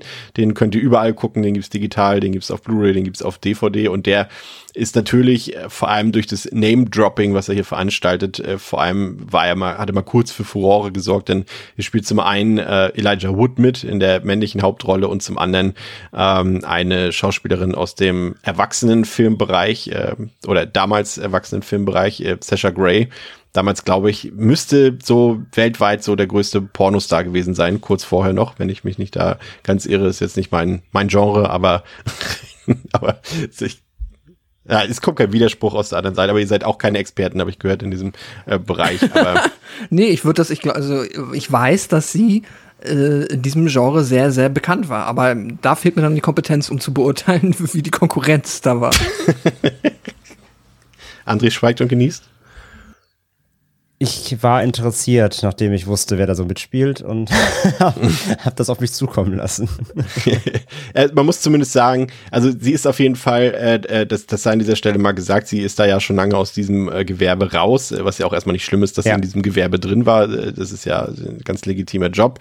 Ähm, aber da an dieser Stelle übrigens sei der, der Film äh, Pleasure auch empfohlen. Den habe ich jetzt endlich nachgeholt, André. Fand ich äh, nicht, nicht überragend. Aber eigentlich. Nee, der ist auch nicht überragend, der versäumt so ein paar Sachen, aber geht in die richtige Richtung. Er hat die richtige Intention. Ja. Ähm, wobei ich es lustig fand, weil ich glaube, die Regisseurin hatte ursprünglich die Absicht, äh, das äh, Porno-Business so ein bisschen, also die schlechten Seiten darzustellen und hat dann irgendwann festgestellt, dass die meisten Leute in dem Business doch ganz nett sind. Und äh, das, da hat sich der Film dann so, man merkt es richtig im, im Laufe des Drehs so ein bisschen gedreht fand ich in der, in der Message. Also er hm. verteufelt mhm. das, das Genre letztendlich nicht so wirklich irgendwie. Naja, also das, das, also witzig, dass das so rüberkommt. Also die Regisseurin von dem Film hasst ja die Pornobranche. Ja, ja, meine ich ja, aber, aber, aber, aber das hat sich, glaube ich, gedreht, während sie den Film gedreht hat. Weil sie hat ja dann ja. mit den echten Leuten zusammengearbeitet und hat dann irgendwann, glaube ich, festgestellt, dass das gar nicht so ist, wie sie dachte. Nee, im Gegenteil. Sie hat ja im Interview gesagt, sie hat sie alle möglichst schlecht dastehen lassen. Ja, dann Weil ist ihr das also nicht gelungen. Das, das war ihre Intention, ja ja, okay, reden wir ein anderes Mal drüber. Äh, äh, bleiben wir bei Open Windows und äh, bei Sasha Gray.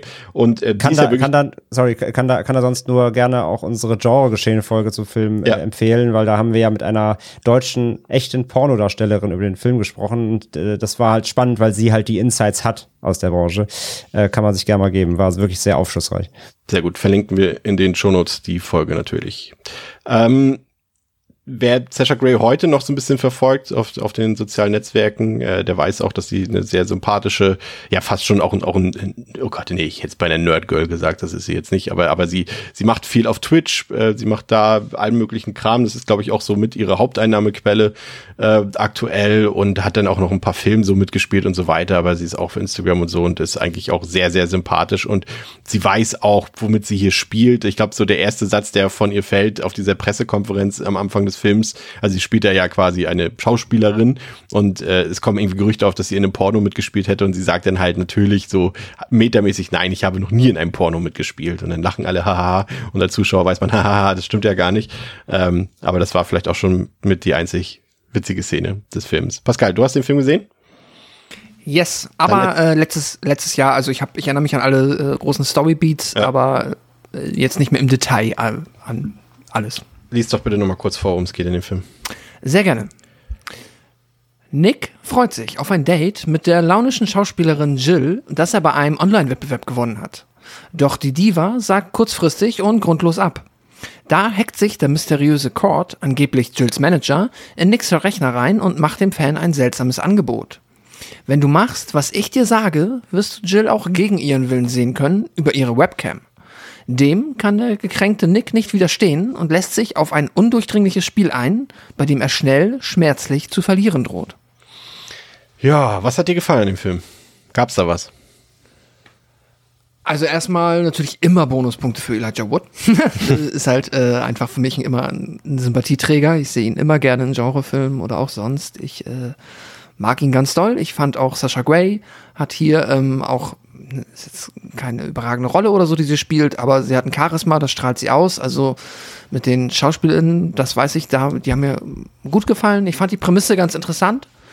Ähm, ich fand auch es per se gut, wie der Film die technischen Mittel äh, eingesetzt hat. Also wie er ähm, ja mit äh, der Webcam-Thematik umgegangen ist und dann ähm, halt auch mit dem Smartphone. Das äh, fand ich gut. Ich weiß aber, dass ich den Film insgesamt leider nicht gut fand.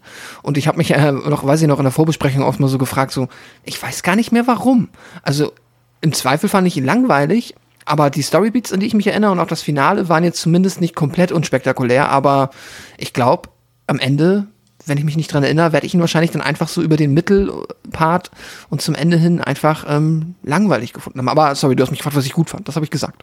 ja, das ist, ich finde auch ein bisschen, dass der Film gar nicht mal schlecht beginnt. Der hat ja auch so ein paar Themen, die ja auch durchaus immer, immer passend sind. Er hat wieder Hacking, Stalking und so eine Sachen äh, alles bei und auch wieder, wie man äh, mit Daten umgeht und all das, was die anderen Filme ja zum Teil auch machen. Und äh, der beginnt ja auch noch irgendwie relativ nüchtern und das ist ja irgendwie so, kennt man ja auch, ne, so diese Stands und sowas, die da irgendwelchen Schauspielerinnen oder anderen Stars aus anderen Bereichen, sei es irgendwie Musik, Sängerin, wie auch immer, irgendwie stalken, hinterherlaufen oder alles für die tun. Und er hat ja auch so eine Webseite, jeder kennt diese Webseiten. Ne? Wenn du irgendwie früher irgendwie ein Bild von Scarlett Johansson haben wolltest, da gab es immer diese ganze Fanseiten, wo alle Bilder, mm. die es von dir gibt und so, auf eine, ne, kennt ihr alle so. Und, und sowas macht er ja da quasi auch. Er hat ja auch so eine Plattform und so weiter und so fort. Das ist schon mal alles irgendwie in so, in so ein bisschen authentisch.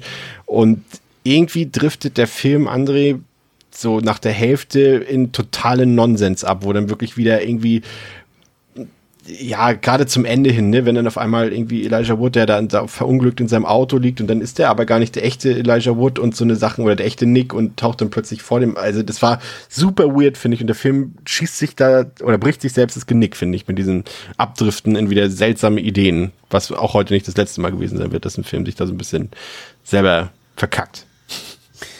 Ja, auf jeden Fall. Also man merkt ja, dass da dass da gewünscht war oder beziehungsweise Regisseur noch Bock hatte, am Ende halt auch da nochmal aufzudrehen, ne? nachdem wir uns den ganzen Film wirklich äh, ja mehr oder weniger so am selben Ort befinden, das Ganze auf dem Desktop eben stattfindet, ähm, beziehungsweise auch in der, in der Wohnung stattfindet, will der am Ende nochmal aufdrehen, dann geht's ja nach draußen und so weiter und dann will er ein bisschen Action reinbringen und dann wird's halt wieder so ein bisschen, dann passieren schwer viele Zufälle, ne, Kamera, Kamera ähm, Einstellungen sind halt quasi unrealistisch, wenn man sich denkt, warum liegt die Kamera jetzt genau so wieder passend, äh, dass das, dass das, dass das alles einfängt. Das, das Thema werden wir heute noch eh noch öfter wahrscheinlich noch haben und besprechen.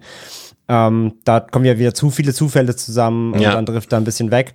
Aber so im Kern fand ich den eigentlich ganz solide. Was Pascal auch gesagt hat, ich fand Elijah Wood gut, ich fand auch äh, Sasha Gray tatsächlich gut. Die beiden haben, eine, haben da sich gut ergänzt. Ähm, das, das, das funktioniert. Ich fand den durchaus spannend und diese ganze Stalker-Thematik kam da auch gut raus. Ähm, das hat funktioniert, aber letzten Endes ist er also im ganzen Gewusst dieses Genres, auch wenn er da mit einer ja auch so, jetzt, also nicht Found Footage, sondern jetzt wirklich speziell Desktop, ja mit einer auch der, der ersten war. Ja. Ähm, äh, geht er jetzt in der Gesamtheit trotzdem in, so unter als Film. Er ist halt, er ist so gerade solide, ja. Vor allem so einer der ersten mit ein bisschen mehr Budget vor allem auch, ne? Das mhm. sieht man ja dann schon, wie gesagt, auch schon an der Besetzung. Und ich finde, der hätte gerade so, wie er angefangen ist, wenn er so als, als Kammerspiel ähm, weitergegangen wäre, dann wäre der für mich, glaube ich, besser am Ende gewesen. Aber so wie du schon gesagt hast, als er dann quasi die Räumlichkeiten verlässt und auf die, die hm. nicht Open Windows, sondern Open Road quasi rausgeht und dann diese unnötige Hackergruppe dort einführt und, und das, ja, mit dem Schurken am Ende, das hat dann schon für mich so ein bisschen die Hände über den Kopf zusammenschlagen lassen. Das war irgendwie, ja, da hat er dann auch vergessen, so diese Themen, die er ursprünglich mhm. mal hatte, ne, mit Stalking, Hacking und so weiter, Star-Kult und, und das alles, das hat er dann irgendwie mir auch zu oberflächlich am Ende behandelt. Ich würde euch ein bisschen recht geben, also bei, bei Elijah Wood, wobei man auch gleichzeitig sagen muss, so, ich glaube, Maniac war ja vorher das Remake, ne? Ein Jahr oder zwei Jahre vorher und hier ist er dann, dann auch schon wirklich so tief im B-Movie-Sumpf angekommen, aber er spielt es noch souverän, wie gesagt, Pascal schon gesagt, ist ja immer sympathisch irgendwie. Und Sasha Gray, ja, weiß ich nicht, wenn ihr sie da so positiv gesehen habt, also sympathisch ja, aber ob sie jetzt da besonders gut schauspielt, weiß ich nicht. Fand sie da eher ein bisschen unauthentisch. Ähm, aber das ist ja dann wieder Geschmackssache so. Aber ja, ich weiß nicht. Also fand ihn auch zu lang, ne? Also 100 Minuten auch viel zu aufgebläht, fand ich für so einen Film. Es dürfte mit auch so fast der längste sein, den wir heute Ja, der lief ein bisschen lang, das stimmt, ja. ja. Bisschen, das alles zu lang auch gezogen, obwohl es sich eigentlich am Kreis dreht öfters auch, ja. Ja. Ich habe den auch damals beim ersten Mal, ich habe den jetzt zum zweiten Mal geguckt, damals fand ich den auch äh, einen Ticken besser, aber mittlerweile weiß ich halt, dass es in diesem Bereich eben noch andere Filme gibt, die deutlich besser sind und deswegen habe ich ihn letztendlich auch ähm, runtergesetzt und bin jetzt nur noch bei zwei von fünf Sternen. Aber den sollte man, wenn man Fan ist von Elijah Wood oder wenn man Sasha Gray Fan ist, sollte man den äh, Film vielleicht mal gucken. Er ist auf jeden Fall interessant gemacht, aber er dreht dann halt irgendwann ab. Also von mir zwei von fünf. Was würd, würdet ihr sagen, Pascal? Ich habe dem auch zwei von fünf gegeben. Ich will den auf jeden Fall irgendwann noch mal gucken, um auch noch mal zu mich zu vergewissern, warum. Ich, aber jetzt gerade, was du eben erzählt hast, ja, ich glaube, ich glaube, mir ging auch hart auf den Keks, dass er sich so ein bisschen ähm, von dem entfernt, was ich am Anfang so spannend fand ja. und äh, dann in dieses ja fast schon Action äh, Setting da reinrutscht, wo ich halt eigentlich viel mehr ja das andere gehabt hätte. Ne? Auch hier noch mal. Äh, wo André gerade eben so schön eine Folge geplackt hat, ähm, unsere Folge zu Perfect Blue, eine der. Ich dachte zu Sasha Grey. Ähm, nee, nee. Äh, ein Film, der dieses Thema ja auch ganz fantastisch aufarbeitet. Ja, das stimmt. Ja. Das ist auf jeden Fall die, die, der bessere Film zu der Thematik, ganz klar. So, dann kommen wir jetzt, äh, hat das Ganze. Hey, äh, darf ich nicht sagen, was ich dem gebe? Habe ich doch gerade gesagt. Und jetzt kommen wir zu Andres Einschätzung. ja, ja, ja klar. ah, Chris, der alte Delling. Ähm, ich habe den auf Letterbox gar nicht geratet, solange ich schon Herrchen gelockt habe und ich habe ihn noch nicht damals geratet. Ich würde ihm aus dem Kopf, glaube ich, jetzt mal zweieinhalb geben, aber ich müsste ihn auch nochmal gucken, ja. Ja, bin gespannt, ob du das nochmal machst irgendwann. Nö. ähm, kommen wir jetzt ins Jahr 2014 und äh, da, ich will jetzt noch nicht sagen, ist Hollywood aufmerksam geworden, weil Blumhouse da ja, ja, war ja da gerade mal so im Kommen, würde ich mal sagen. Obwohl, da ging, ja doch, da ging es eigentlich schon, schon mit los und äh, die haben den Film Unfriended rausgebracht. Jetzt habe ich, der heißt äh, auf Deutsch, der heißt auf Deutsch Unknown User, wenn ich mich nicht ganz irre. Ähm, aus dem Jahr 2014 hat auf Letterboxd eine Durchschnittswerte von 2,3 und auf der IMDb eine 5,6 von 10. Worum geht's, Pascal, in Unfriended? Genau ein Jahr ist es her, seit Highschool-Schönheit Laura, äh, Laura sich nach einer öffentlichen Demütigung das Leben genommen hat. Am Jahrestag dieses schockierenden Ereignisses versammeln sich sechs ihrer MitschülerInnen auf Skype, um über Lauras Tod zu reden. Doch plötzlich lockt sich eine unbekannte siebte Person mit Lauras Profil ein. Was wie ein geschmackloser Scherz aussieht, wird tödlicher Ernst. Der anonyme User will die Wahrheit ans Licht bringen. Er will wissen, wer wirklich schuld an Lauras Tod ist. Die Regeln sind einfach. Wer es wagt, den Chat zu verlassen, stirbt. Wer sich weigert zu reden, stirbt. Wer lügt, stirbt. Ist Loris Geist zurückgekehrt, um Rache zu nehmen? Oder ist das Ganze nur ein brutaler Streich? Ja, Pascal, was jetzt hier ins Spiel kommt, äh, sind natürlich zwei Plattformen, die wir bisher hier noch nicht drin hatten. Das ist zum einen Skype, ne? wird ja auch so gezeigt und äh, so benannt und äh, Facebook natürlich auch. Und der Film kombiniert insofern ja auch diese beiden Plattformen miteinander. Ist auch nicht der letzte Film, der das macht, den wir heute besprechen. Aber gleichzeitig muss ich auch sagen, so, so viel sei schon mal vorweggenommen, es gibt nur ganz wenige Filme, bei denen ich das Sequel so, so, so, so deutlich besser finde als das Original, äh, wie hier bei Unfriended. Oder als hier bei Unfriended.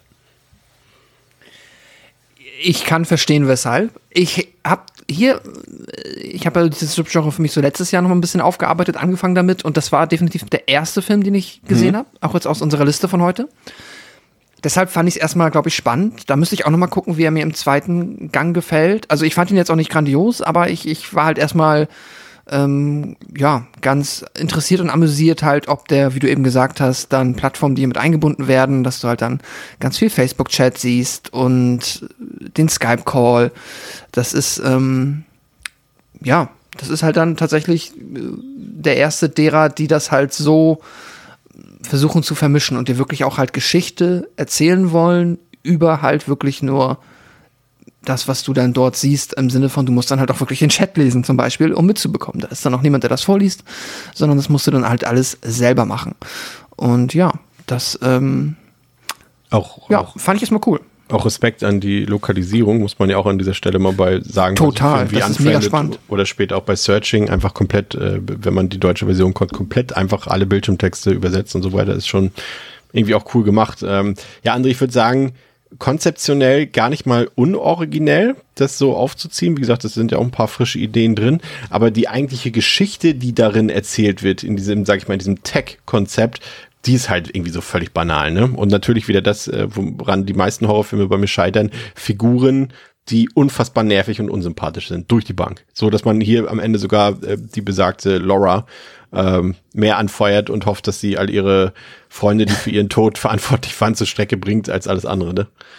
Ja, das ist halt wieder auch einer der Filme, die äh, schnell zum kompletten Hektik-Schreifest ausarten. Ja. Ne? Da wird nur gebrüllt und sich angekeift und geheult und geschrien und alle reden durcheinander und ähm, ja, es ist halt natürlich soll es diesen, dieses Chaos, dieses äh, Seltsame, was da passiert. Keiner kann irgendwie verarbeiten, was da läuft. Und äh, ne?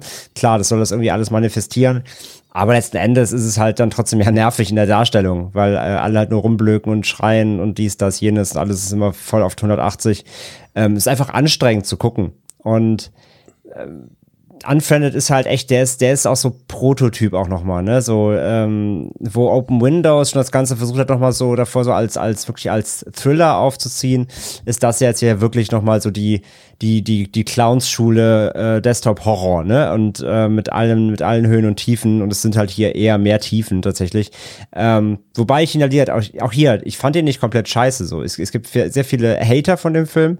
Ähm, ich fand den, ich fand den in vielen Momenten trotzdem irgendwie gruselig oder unangenehm oder überraschend, zumindest beim ersten Mal. Und ähm, der hat schon seine, seine Momente und der hat ein, zwei effektive What the fuck Momente, so, die, die möchte ich ihm gar nicht nehmen, so. Ähm, aber wie du schon geteasert hast, so, man sieht dann am Nachfolger, was da noch möglich war, sagen wir mal. Ja, es ist schon so ein bisschen, äh, sag mal, für den Mainstream-Desktop-Thriller ist es so ein bisschen eine Blaupause, an der sich die anderen Filme, die da folgen sollten, Ja. orientiert haben, aber die es teilweise dann das Konzept eben besser gemacht haben, weil sie halt im Storytelling besser waren. Aber ich würde dir auch recht geben, der hat ja auch äh, gar nichts, also er hat ja im Prinzip auch so einen gesellschaftskritischen Ansatz, den ich ihm auch gar nicht nehmen will, der nur irgendwie völlig schief geht. Ne? Also er hat ja, ähm, oder sagen wir es mal so, die Thematik, die er eigentlich behandelt, ist viel zu ernst für diese Art Film, die er dann am Ende ist, weil äh, du kannst halt quasi nicht in der einen Sekunde irgendwie uns was über Mobbing erzählen und über Suizid, ne? Und dann in der nächsten Szene zeigst du halt jemanden, wie jemand exploitativ quasi die Hand in den eingeschalteten Mixer hält und die dann zerschreddert wird, ne? Das irgendwie Ja. passt das nicht so ganz zusammen, finde ich. Naja, das stimmt, da gebe ich dir recht.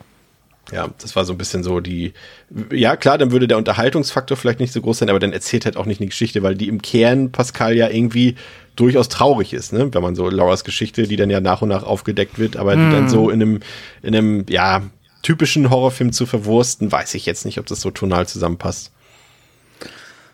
Ich weiß, was du meinst. Ich weiß auch, dass ich mich daran nicht so sehr gestört habe, aber auch an dem, was ihr jetzt eben noch angesprochen habt, halt an den nervigen Figuren und dass es halt alles sehr chaotisch wird dann auch.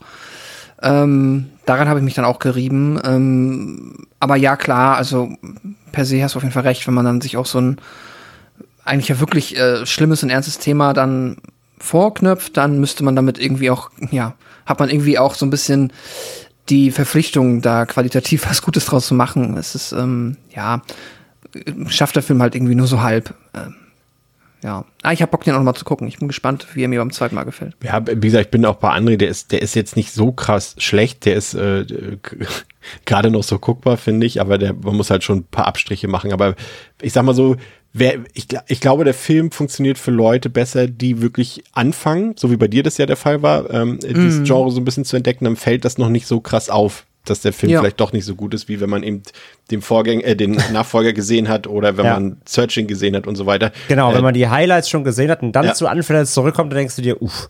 Aber wenn du mit dem einsteigst, ist es eigentlich ganz nett. Ja, genau. Und wenn du es in der Reihenfolge guckst, äh, erst Searching und so, dann kannst du direkt auf Unfriended oder Unfollow drücken bei dem Film hier. Ha! Zwei von fünf von mir. André. Wow.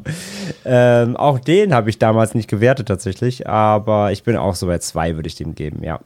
Da war Open Window wieder trotzdem in seiner, in seiner, weil er in seiner Ernsthaftigkeit auch, weil der hier ist auch teilweise echt ein bisschen albern oder unfreiwillig albern teilweise. Ähm, einfach der stärkere Film. Aber wie gesagt, so für, für, für low, low-hanging Abend-Horrorkost geht das mal so. Ja. Pascal? Ich habe dem zweieinhalb gegeben letztes, Ja. also letztes Jahr. Ja. Ähm, kommen wir jetzt zu einem Film, André, den hast, glaube ich, nur du gesehen, ne? Ratter aus dem Jahre 2015, der auf Letterboxd eine Durchschnittswertung von 2,3 hat und auf der IMDb eine 5,1 von 10. Ähm, aber bevor du was zu dem Film sagen darfst, Pascal, worum geht's in Ratter? Emma ist eine junge und schöne Studentin, die gerade ein neues Leben in New York City beginnt. Wie die meisten Menschen in ihrem Alter ist sie immer vernetzt. Ihr Telefon und ihr Laptop sind ständige Begleiter und dokumentieren ihre intimsten Momente. Was sie nicht ahnt, ist, dass sie ihr Leben mit einem ungebetenen und gefährlichen Gast teilt. Ein Hacker verfolgt jeden Schritt von Emma. Als der voyeuristische Nervenkitzel, sie digital zu beobachten, nicht mehr ausreicht, eskaliert die Situation auf eine gefährliche und erschreckende Ebene. Ich weiß, weiß gar nicht, wie oft heute noch das Wort Hacker fallen wird, Herr Hacker. Hahaha. Hackerman. Ja, Hackerman. wie hat dir der Film gefallen? Äh, ich gebe 10 von 10 Hackern. Nee, ähm, ja, auch ein Vertreter des großen Problems des, wie kommt diese Kameraeinstellung zutage, aber dazu gleich mehr. Ich fand Retter tatsächlich überraschend gut. Ähm, es geht halt um die allgemeine Angst des Stalkings in unserer vernetzten Welt heute, ja. Also ein Hacker hackt sich halt wirklich in alle Geräte, die irgendwie eine Kamera haben, einer jungen äh, Frau, gespielt von Ashley Benson, äh, Freunde von ähm, Pretty Freunde, Liars, Freunde oder? von Spring Breakers Oh. äh, wissen Bescheid. Ich hasse den ja, von daher war ich direkt so, äh, Also der hat doch auch bei. Pretty Little Liars mitgespielt. Ja, ne? kann auch sein, habe ich aber auch nie gesehen. Ähm, nein, also Ashley Benson, Hauptrolle, macht sie gut, alles, alles fein. Ähm, ja, ist halt komplett ein kleines Hipster-Girl in New York und ähm, hat halt zu Hause eine Überwachungskamera stehen, ist halt 24-7 am Handy, am Laptop und alles, was sonst irgendwie noch Kameras hat. Und ein Stalker, der ihr nachsteht, ähm, ja, hat sich da überall Zugang verschafft. Man beobachtet den Film eben aus all diesen Perspektiven der verschiedenen äh, Kameras, die sie so mit sich trägt oder die in ihrer Wohnung oder sonst wo stehen. Äh, wie gesagt, es ist teilweise ein bisschen, bisschen konstruiert. Ne? Also sie nimmt in jedes Café, in das sie geht. Der Film, Film spielt also nicht nur in ihrer Wohnung, spielt auch viel draußen unterwegs oder in Cafés. Überall im Café steht immer ihr Laptop auf dem Tisch, aufgeklappt. ihr Laptop kann auch nicht geschlossen werden. Das äh, geht faktisch offenbar nicht. Der ist immer offen, also immer aufgeklappt. Ähm, und aus ist der offenbar auch nie. Oder wenn, wenn, wenn du halt, du siehst manchmal die Perspektive aus ihrer Handtasche, wenn die, wenn die, wenn dieses iPhone oder ihr, ihr Handy halt in der, in der, in der Handtasche liegt und es liegt immer so, dass du noch rausgucken kannst. das ist halt, ja, da fällt es halt, wie gesagt, wieder auf, dass, dass die Kameraperspektiven halt sehr konstruiert sein müssen. Oder du siehst sie einmal unter der Dusche, wie sie sich irgendwie die Beine rasiert. Und, und ich denke mir die ganze Zeit, was liegt denn da? Wenn es das Handy ist, warum liegt, dann müsste es auf der Seite liegen. und wenn es der Laptop aufgeklappt im Bad ist, warum? Äh, es, ist, es ist teilweise ein bisschen albern. Ähm, aber trotzdem, man kann das Ganze wegignorieren, weil der Film das dennoch ähm, eine schöne Spannungskurve hat. Es passiert auch hier eigentlich nicht so viel, außer dass wir als, ähm, als Audience, als Zuschauer und Zuschauerinnen mehr wissen eben als sie. Sie rafft es halt nicht, die, sie ruft auch zwischendurch die Polizei, die wissen auch nicht, was los ist, eben natürlich alle irgendwie hilflos. Keiner kommt drauf, dass ihre Geräte alle gehackt sein könnten. Ähm, und wir wissen halt immer ein bisschen mehr als sie. Und außerdem befinden wir uns eben auch in der Perspektive des Stalkers und schauen ihr halt die ganze Zeit zu, was es halt so ein bisschen doppelbödig unangenehm ähm, macht. Und ähm, er hat dann eben wieder schöne, schöne kleine Momente. Du merkst dann auch so, es kommt immer näher. Der, der Stalker steht dann auch mal vor der Tür bei ihr, was wir da halt dann sehen, was sie aber wiederum nicht sieht. Und er verschafft sich dann sogar irgendwann Zu- Zutritt sogar zur Wohnung, ähm, was wir halt sehen durch die Kameras. Ähm, sie ist aber nicht zu Hause und weiß das nicht und so. Es ist halt schon, der Film erschafft schon eine ganz gute Bedrohungslage und wir wissen halt nie, wann eskaliert das vielleicht und oder wann, zu was für einem Abschluss kommt das. Und das hat mir schon ganz gut gefallen so. Und von daher, also es ist, er kämpft halt mit vielen Problemen des Genres, aber er ist wirklich ein solider, spannender ähm, Thriller im letzten Endes. Also, wie gesagt, kleine Überraschung, jetzt kein, auch kein großer Wurf, aber fand ich wirklich solide. Und was gibt's dem? Äh, ich hatte ihm jetzt eine 3 gegeben. Okay. Ich will das übrigens äh, zitieren. Ähm, es äh, gab ja eine Beschwerde, dass wir zu viel äh, in, mit Anglizismen sprechen. Ich zitiere André Hecker. Wir als Audience. Also selbst in einem, in einem, in einem, in einem Podcast über Tech-Horrorfilme, in dem wir ja viel Anglizismen benutzen, ist wir als Audience nochmal ein Höhepunkt, finde ich. Aber kann man so machen. Müsst ihr durch. Bei den Agenturen groß geworden, dann müsst ihr alle durch. Ich werde nie wieder, nie wieder nicht so reden können. Ich find's legit. Kann man machen.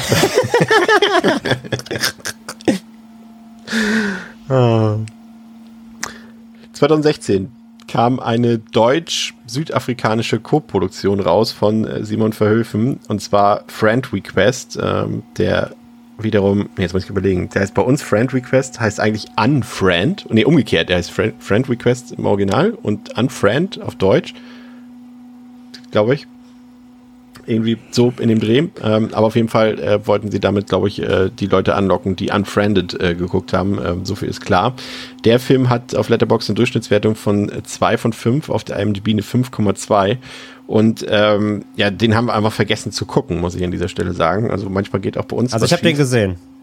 Ach, hast du doch gesehen, ja? Ich, ich kenne den, ja. Aber Okay. ich habe den halt schon zum Release gesehen und ich muss echt zugeben, ich muss doch mal überlegen, welcher Film das war. Also du hast recht, genau. Im Original ist der Friend Request mit diesem Vielleicht- Facebook F als, äh, als Ja. Friend ähm, und im Deutschen ist es Unfriend, genau.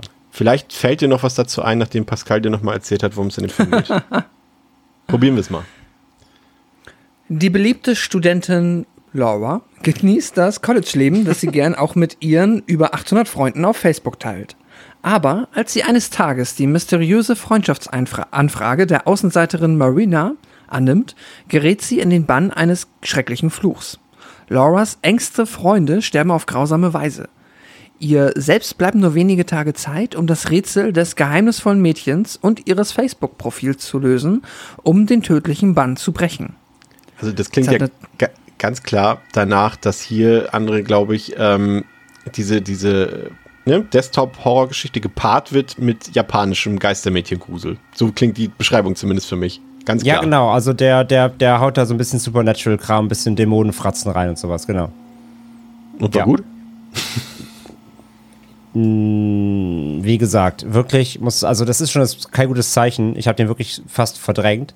Ich habe mir eben noch mal ein paar Bilder angeguckt. Ja, also der, der, ähm, es, handelt halt vor allem darum, sie ist halt, wie gesagt, irgendwie verflucht oder sie, sie umgibt das und dann siehst du immer halt so ähm, einen nach dem anderen halt, ähm, wie die, wie die Freunde weggemacht werden von irgendwelchen, irgendwelchen übernatürlichen Dingen und Geistern und hast du nicht gesehen. Ähm, hat also, hat also auch weniger Effekt äh, vom, vom, vom Desktop-Horrorfilm tatsächlich, weil er, weil er da mehr ähm, ausholt. Es, die, die Immersion ist da also nicht so gedacht wie jetzt bei, bei Unfriended ähm, oder bei, bei ähm, anderen Filmen, das die wir jetzt bisher schon gesprochen haben. Von daher ähm, war der da auch sich, also der ist so ein bisschen fremd in dem Genre, obwohl er reingehören will. Und ja, der, der war auch maximal okay. Also ich hätte ihm jetzt, glaube ich, eine 2 gegeben. Kann aber auch echt schlechter gewesen sein. Also dafür, dass ich wirklich nichts mehr weiß, da, da, weiß, da merkt man immer schon, da ist auch nichts hängen geblieben. Das war rudimentäre Stangenware. Okay, nehmen wir das so hin. Aber ich, ich werde mir den, glaube ich, nochmal angucken, weil es klingt irgendwie schon fast wieder die Mischung zu blöde, als dass ich das nicht gesehen haben muss. Ähm, 2016 kam noch ein anderer Film raus, den haben wir jetzt ähm, uns auch nicht angeguckt. Keine Angst, es geht nicht so weiter. Wir haben gleich auch wieder ein paar Filme, die wir gesehen haben.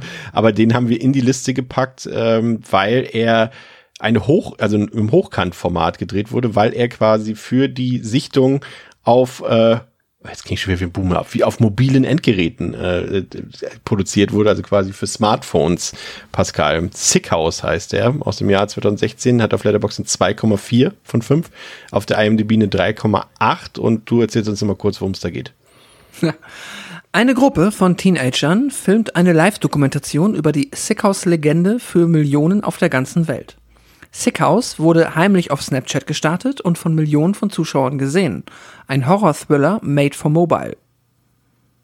Ja, jetzt Ja. wissen wir doch alle, worum es geht. ähm, sagen wir es mal, wir können jetzt inhaltlich natürlich nichts dazu sagen, aber nutzen wir vielleicht mal die Möglichkeit, um das Ganze mal äh, ja, aus technischer Sicht zu betrachten. Wir haben jetzt einen Film, der ist, wie gesagt, hochkant gefilmt ist, äh, den man also perfekt äh, theoretisch auf seinem Smartphone gucken können müsste. Und das ist natürlich eine Sache, die ähm, ist jetzt kein Einzelfall. Also mir ist zum Beispiel, ähm, ich habe ja früher auch ein bisschen K-Pop und so gehört und da gab es zum Beispiel auch einige K-Pop-Acts, die äh, bei denen zwei verschiedene Musikvideos gedreht wurden. Eine ganz normal so für YouTube-Formate, also im Querformat und auch welche exklusiv für die Smartphones sozusagen, die dann hochkant sind. Also es ist jetzt erstmal prinzipiell äh, eine Sache, über die zumindest in gewissen Bereichen von Produktion nachgedacht wird, Pascal. Findest du das interessant oder findest du, das ist schon so ein Anzeichen, das ist konträr gegen dem, was wir, äh, wo Martin Scorsese sagen würde, oh, nee. ähm, ja, äh, wird garantiert nicht jedem gefallen, aber ich bin da immer sehr offen und bin eigentlich da immer sehr, äh, ja, keine Ahnung. Also mach es, wenn es cool ist, wenn du eine coole Idee hast, irgendwie einen Film in einem Format zu machen, damit er so zu sehen ist. Ja, ist doch geil. Du kannst ja damit auch wieder einfach kreativ werden. Und das kann dann ja auch in so einem, und zumindest das, was mir der Film da, was die äh, kurze Beschreibung mir suggeriert, dass da halt wirklich dann auch quasi nicht nur irgendein Film in Hochkant gedreht wurde, sondern dass halt irgendwie auch ähm, aus, ja, ne, einer App kommt halt aus Snapchat, wo es dann ja auch noch Sinn ergibt, ja, das ist doch dann super. Das ist doch klasse. Dann ähm, kann man das doch machen. Und ich bin jetzt, also ich bin nicht Purist, also so eine Art von Purist, der sagt so, nee, hört mal auf, jetzt ihr macht die Filme kaputt, weil die Leute die auf Smartphones gucken. Wenn du einen Film machst, der dafür gedacht ist, ihn auf einem Smartphone zu gucken, ist doch geil. Ich find's cool.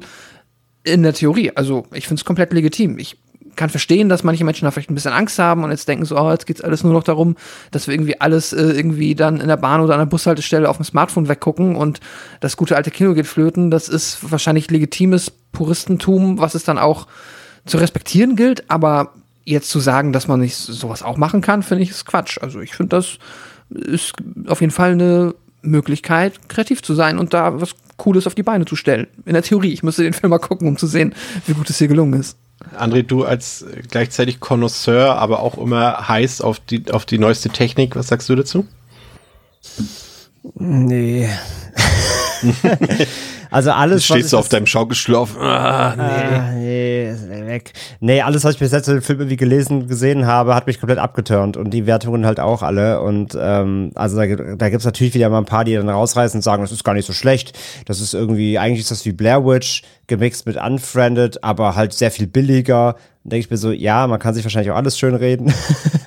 also ich habe irgendwie so null Intention, so null, das zu sehen. Aber wie gesagt, ich möchte nicht urteilen, ohne was gesehen zu haben. Aber es, die Idee, die Idee, gerade mit dem Hochkant und so, wir machen, also ich meine, es gab ja jetzt auch, wie hieß noch mal, die eingestellte, diese Streaming-Plattform, diesen Kurzfilmen, wo Filme extra gedreht wurden, nur fürs Hand, mhm. fürs Phone. Wisst ihr, was ich meine? Nicht. Nee. Ich komme gerade nicht drauf. Die war kurz im Hype, haben Milliarden Funding bekommen, haben einen Monat gestartet waren wieder weg, so äh, quasi. Also sie wollten Kinofilme drehen, die man aber komplett nur am Smartphone gucken kann. Ähm, ich habe gerade vergessen, wie diese App heißt. Und die Idee, da irgendwie gerade das Mobile First auszunutzen, weil wir alle halt nun mal Smartphones all day long nutzen, ist ja per se nicht, nicht so doof, aber der Film muss ja trotzdem auch gut sein. So von daher, aber wie gesagt, ich habe ihn nicht gesehen, aber alles, was ich dazu bisher gehört und gelesen habe, klang nach Finger weg. Holen wir zeitnah nach für euch und werden irgendwo in irgendeinem Format. Wir werden eine Vier-Stunden-Folge draus machen. Ja. Kommen wir vielleicht zum Höhepunkt, in Fragezeichen, unserer heutigen ähm, Show. Und zwar, äh, ja, Sony hat großen Film rausgebracht, der mit dieser Thematik spielt. Und zwar heißt der Searching aus dem Jahre 2018. Der hat auf Letterboxd eine Durchschnittswertung von 3,7 von 5 und auf der IMDb eine 7,6 von 10. Und worum es da geht, das erzählt euch Pascal. Nachdem die 16-jährige Tochter von David Kim spurlos verschwindet, wird eine örtliche Untersuchung eingeleitet und Kriminalkommissarin Rosemary Wick dem Fall zugeteilt. Als es 37 Stunden später immer noch kein Lebenszeichen von Margaret gibt, beschließt David, am einzigen Ort zu suchen, an dem bisher noch keiner nachgesehen hat. Dort, wo heutzutage alle Geheimnisse aufbewahrt werden. Er durchsucht den Laptop seiner Tochter. In diesem modernen Thriller, der über Kameraperspektiven all jener technischen Geräte erzählt wird, mit denen wir täglich kommunizieren, muss David digitale Spuren seiner Tochter verfolgen, bevor sie für immer verschwindet. Ja, Searching war 2018, als ich den im Kino geguckt habe, ähm, habe ich nichts erwartet und bin am Ende mit vielleicht der größten Überraschung des Kinojahres 2018 aus dem Saal gegangen. Ich finde, es ist ein unfassbar spannender, ziemlich emotionaler Film, der natürlich zum einen erstmal ein deutlich höheres Budget hat als all die Filme, die wir jetzt zuvor besprochen haben. Und das sieht man auch in jeder Sekunde des Films. Das ist alles bis, äh, bis zum geht nicht mehr perfekt produziert sozusagen, hat auch eine, eine gute Besetzung, über die wir auf jeden Fall gleich noch sprechen sollten mit John Cho, weil auch eine große Überraschung in dem Film ist. Ähm, aber darauf war ich absolut nicht gefasst, dass man wirklich dieses, dieses äh, Desktop-Setting nochmal so auf so ein anderes Level heben kann. Ne? Der Film ist sehr schnell, der hat ein tolles Pacing, der ist super geschnitten, super, ja, Kompo, wie ist das richtige Wort dafür? Komposit, Kom Kompost. Komponiert meine ich eigentlich nicht. Kom ich meine Kompo, naja doch. Die Komposition gefällt ja, dir? Ja, ja, ich glaub, dazu gibt's so. kein Verb. Bildkomposition, Bild, ja. Ach so. So, und, ähm, Kompositiert. Der hat sehr viele clevere Ideen, der hat einen fantastischen Score und, und John Cho als Hauptfigur, der diesen Film so trägt, den man vorher nur so aus Comedies kannte, wie American Pie und, und Harold und Kuma und so eine Sachen. Und ähm, ich fand den, also der hat mich damals absolut umgehauen und ich habe den jetzt gestern auch nochmal geguckt und der hat mich wieder umgehauen. Und, und das ist für mich schon der größte Unterschied, André, zu all diesen anderen Filmen, dass der einen emotional mitnimmt. Und das schaffen ja eben immer nur die wenigsten Filme und das schaffen ja auch nur die wenigsten Horrorfilme. Äh, Das ist ja kein Horrorfilm, das muss man an dieser Stelle dazu sagen. Es ist ein, ein Thriller, ein FSK 12 Thriller, aber der ist trotzdem richtig spannend. Es könnte auch ein Fincher, wenn Fincher Desktop Hallo, das machen ist würde. ein Mystery-Thriller. Ja, ja. Wenn, wenn, wenn Fincher äh, eine Auflage bekommt, FSK 12, machen Thriller auf dem Desktop, dann wäre Searching vielleicht bei rausgekommen. Also der hat mich emotional unfassbar gepackt. Dich auch? Nee, das ist echt Müll, also. Der kleine Bruder von Unfriended. Nein, Spaß. Äh, kurz bevor ich darauf eingehe, zwei Dinge. Ähm, kurz recherchiert, die Video-App, die ich meinte, ist Quibi. Habe ich noch nie Ähm, gehört. gelau gelauncht, war US-only, wie gesagt, extra Filme produziert nur fürs Handy, auch mit großen Stars und so viel, viel Budget reingeflossen, nach sechs Monaten abgeschaltet, weil es keiner genutzt hat. so viel zu Fil Filme gucken am Handy. Ähm, und ich wollte auch gerade sagen, bei der Beschreibung, die Pascal eben so Searchy vorgelesen hat, er durchsucht den einzigen Ort, wie war's, wo, wo heutzutage irgendwie Jugendliche ihre Sachen aufbewahren, ihr, ihren Laptop. Das, das klingt so, als ob es ihn so aufschraubt und so, so reinguckt. nee, ist, nee, ist nichts drin. Schade. ähm, yeah, äh, Searching. Ähm, ja, kann mich nur kurz anschließen. Also, fantastischer Film. Ähm, mit so die Speerspitze, glaube ich, dieses Subgenres bisher. Das kann man, glaube ich, einfach jetzt schon mal sagen. Ähm, der Film ist super hochwertig. Die, wie du sagst, halt John Cho ist fantastisch in der Hauptrolle, der ist hyperspannend, ähm, der lockt dich echt auf falsche Fährten. Den Outcome am Ende siehst du nicht wirklich voraus. Der, der hat wirklich einen, gut, einen, einen guten Spannungsbogen, so den er durchzieht. Ähm, er ist einer der Filme auch, die wenig holpern und stolpern bei der Umsetzung, bei der Glaubwürdigkeit. Ähm, du hast auch, wenn so Sachen zum Beispiel getippt werden, ne, du hast immer wieder so Vertipper drin, man verschreibt sich mal, auf sowas wird geachtet.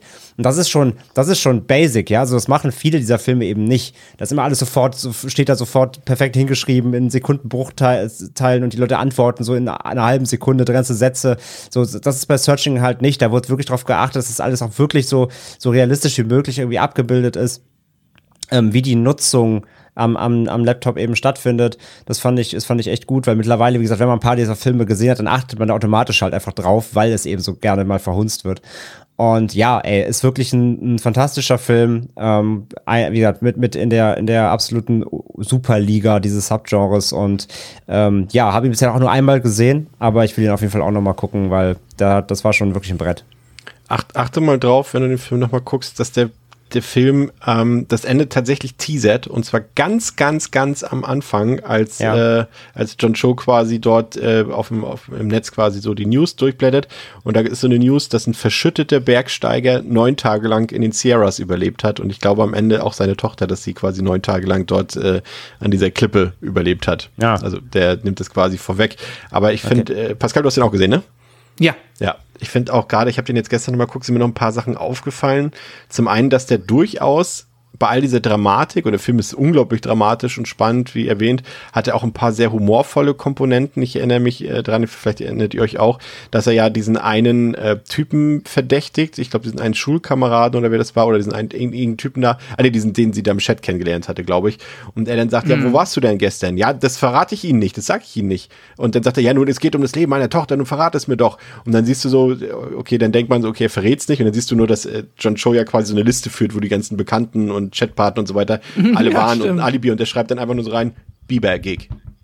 oder Bieber Show. und er war also quasi auf dem, auf dem, auf dem Justin Bieber Konzert und ihm war das einfach so peinlich, das zu sagen. Und es war, war fantastisch, wie der Film das auch äh, darstellt.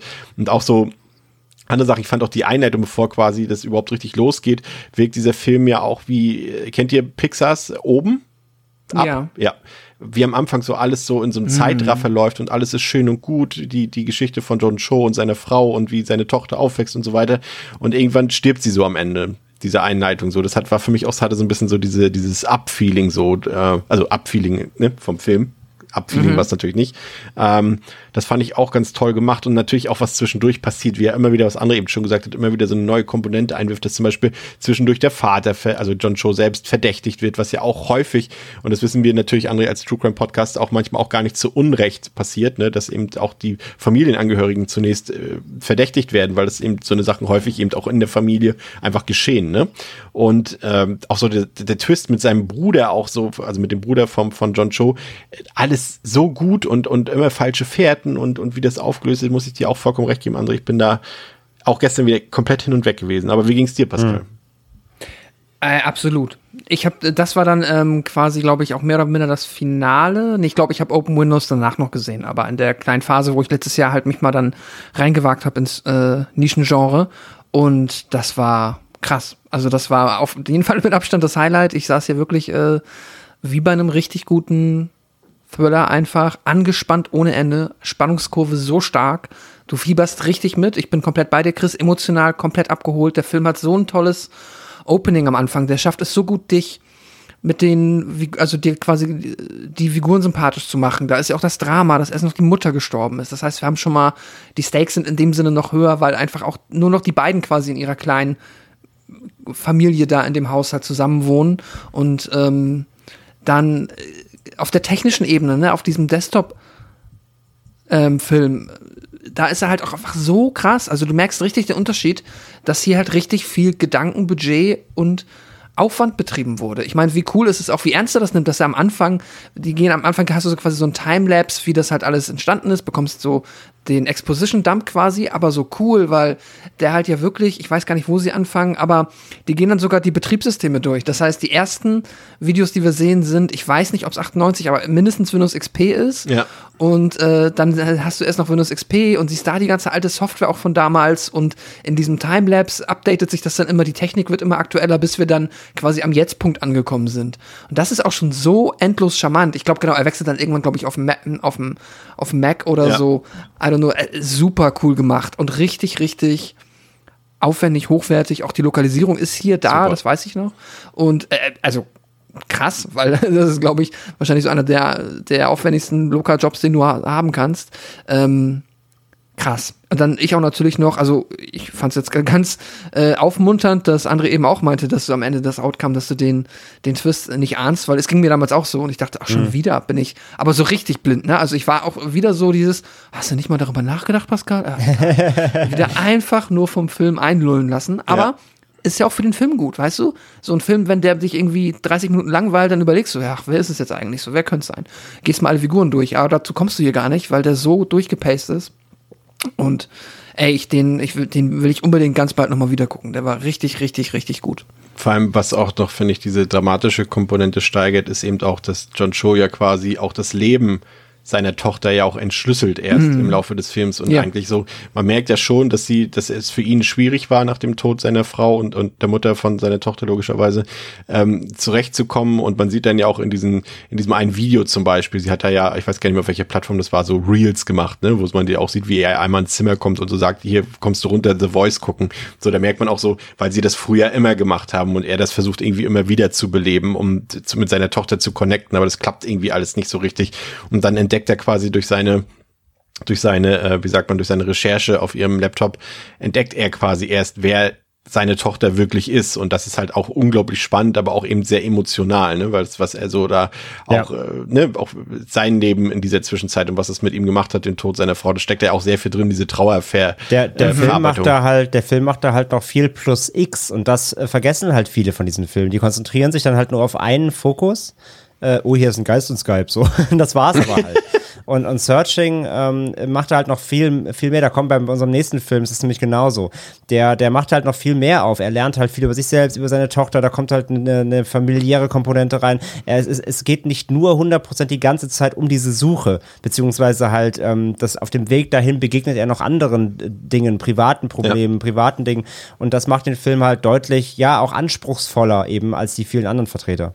Aber zu, zugeben muss man natürlich, es ist kein Horrorfilm und deswegen hat er es auf eine andere Art und Weise natürlich, ich will nicht sagen leichter, aber er hat natürlich nicht die, die Notwendigkeit, Leute zu schocken oder so, ne? Oder zu sagen, wir müssen Ja, aber sehr, also er könnte ja ein Horrorfilm sein, aber er kann sich ja trotzdem ja. auch diese Zeit nehmen, um gleichzeitig noch irgendwie eine, eine, eine persönliche Geschichte da reinzubringen. Ja. Also am besten ausgewogen geht beides, aber halt wie gesagt, die meisten waschechten Horrorfilme aus diesem Subgenre verlassen sich halt wieder nur auf die Geisterbahn natürlich und die Schockeffekte und die, die Jumpscares wie üblich. Ja. Ich finde, also ich finde, finde gerade, also neben der technischen äh, Perfektion, die der Film hat, also der ist super authentisch, das, äh, man kann das irgendwie alles nachvollziehen, ist aber eben das, was wir, glaube ich, jetzt alle drei eben gesagt haben, ist eben diese emotionale Komponente, dass er dich wirklich von der ersten Sekunde komplett abholt und auch bis zum Ende, wie Pascal schon gesagt hat, eben richtig mitfiebern lässt. Also ich kann, sag mal so, vielleicht 20 Filme oder 30 Filme kann ich dir nennen, wo ich wirklich richtig mitfieber und, und das ist einer und das hat jetzt auch beim zweiten Mal wieder komplett äh, geklappt, weil man auch den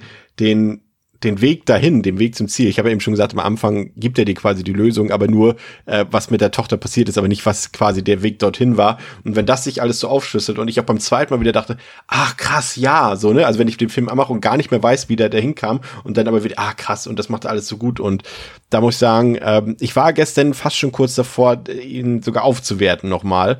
Ähm, habe es jetzt nicht ganz gemacht, weil er schon, ich sag mal, die, die auf, also der Weg zur Auflösung am Ende, der ist schon, hat eine minimale Konstruktion, finde ich. Sie ergibt zwar Sinn, aber das ist vielleicht schon ein bisschen too much für das, was der Film uns vorher erzählt hat. Deswegen bin ich aber trotzdem bei sensationellen viereinhalb von fünf. Der ist einfach bockenstark, muss ich ganz einfach sagen, Pascal. Ja, ähm, bin ich bei. Ich fand ihn auch einfach fantastisch. Ich, ich hatte eine super, super gute Zeit.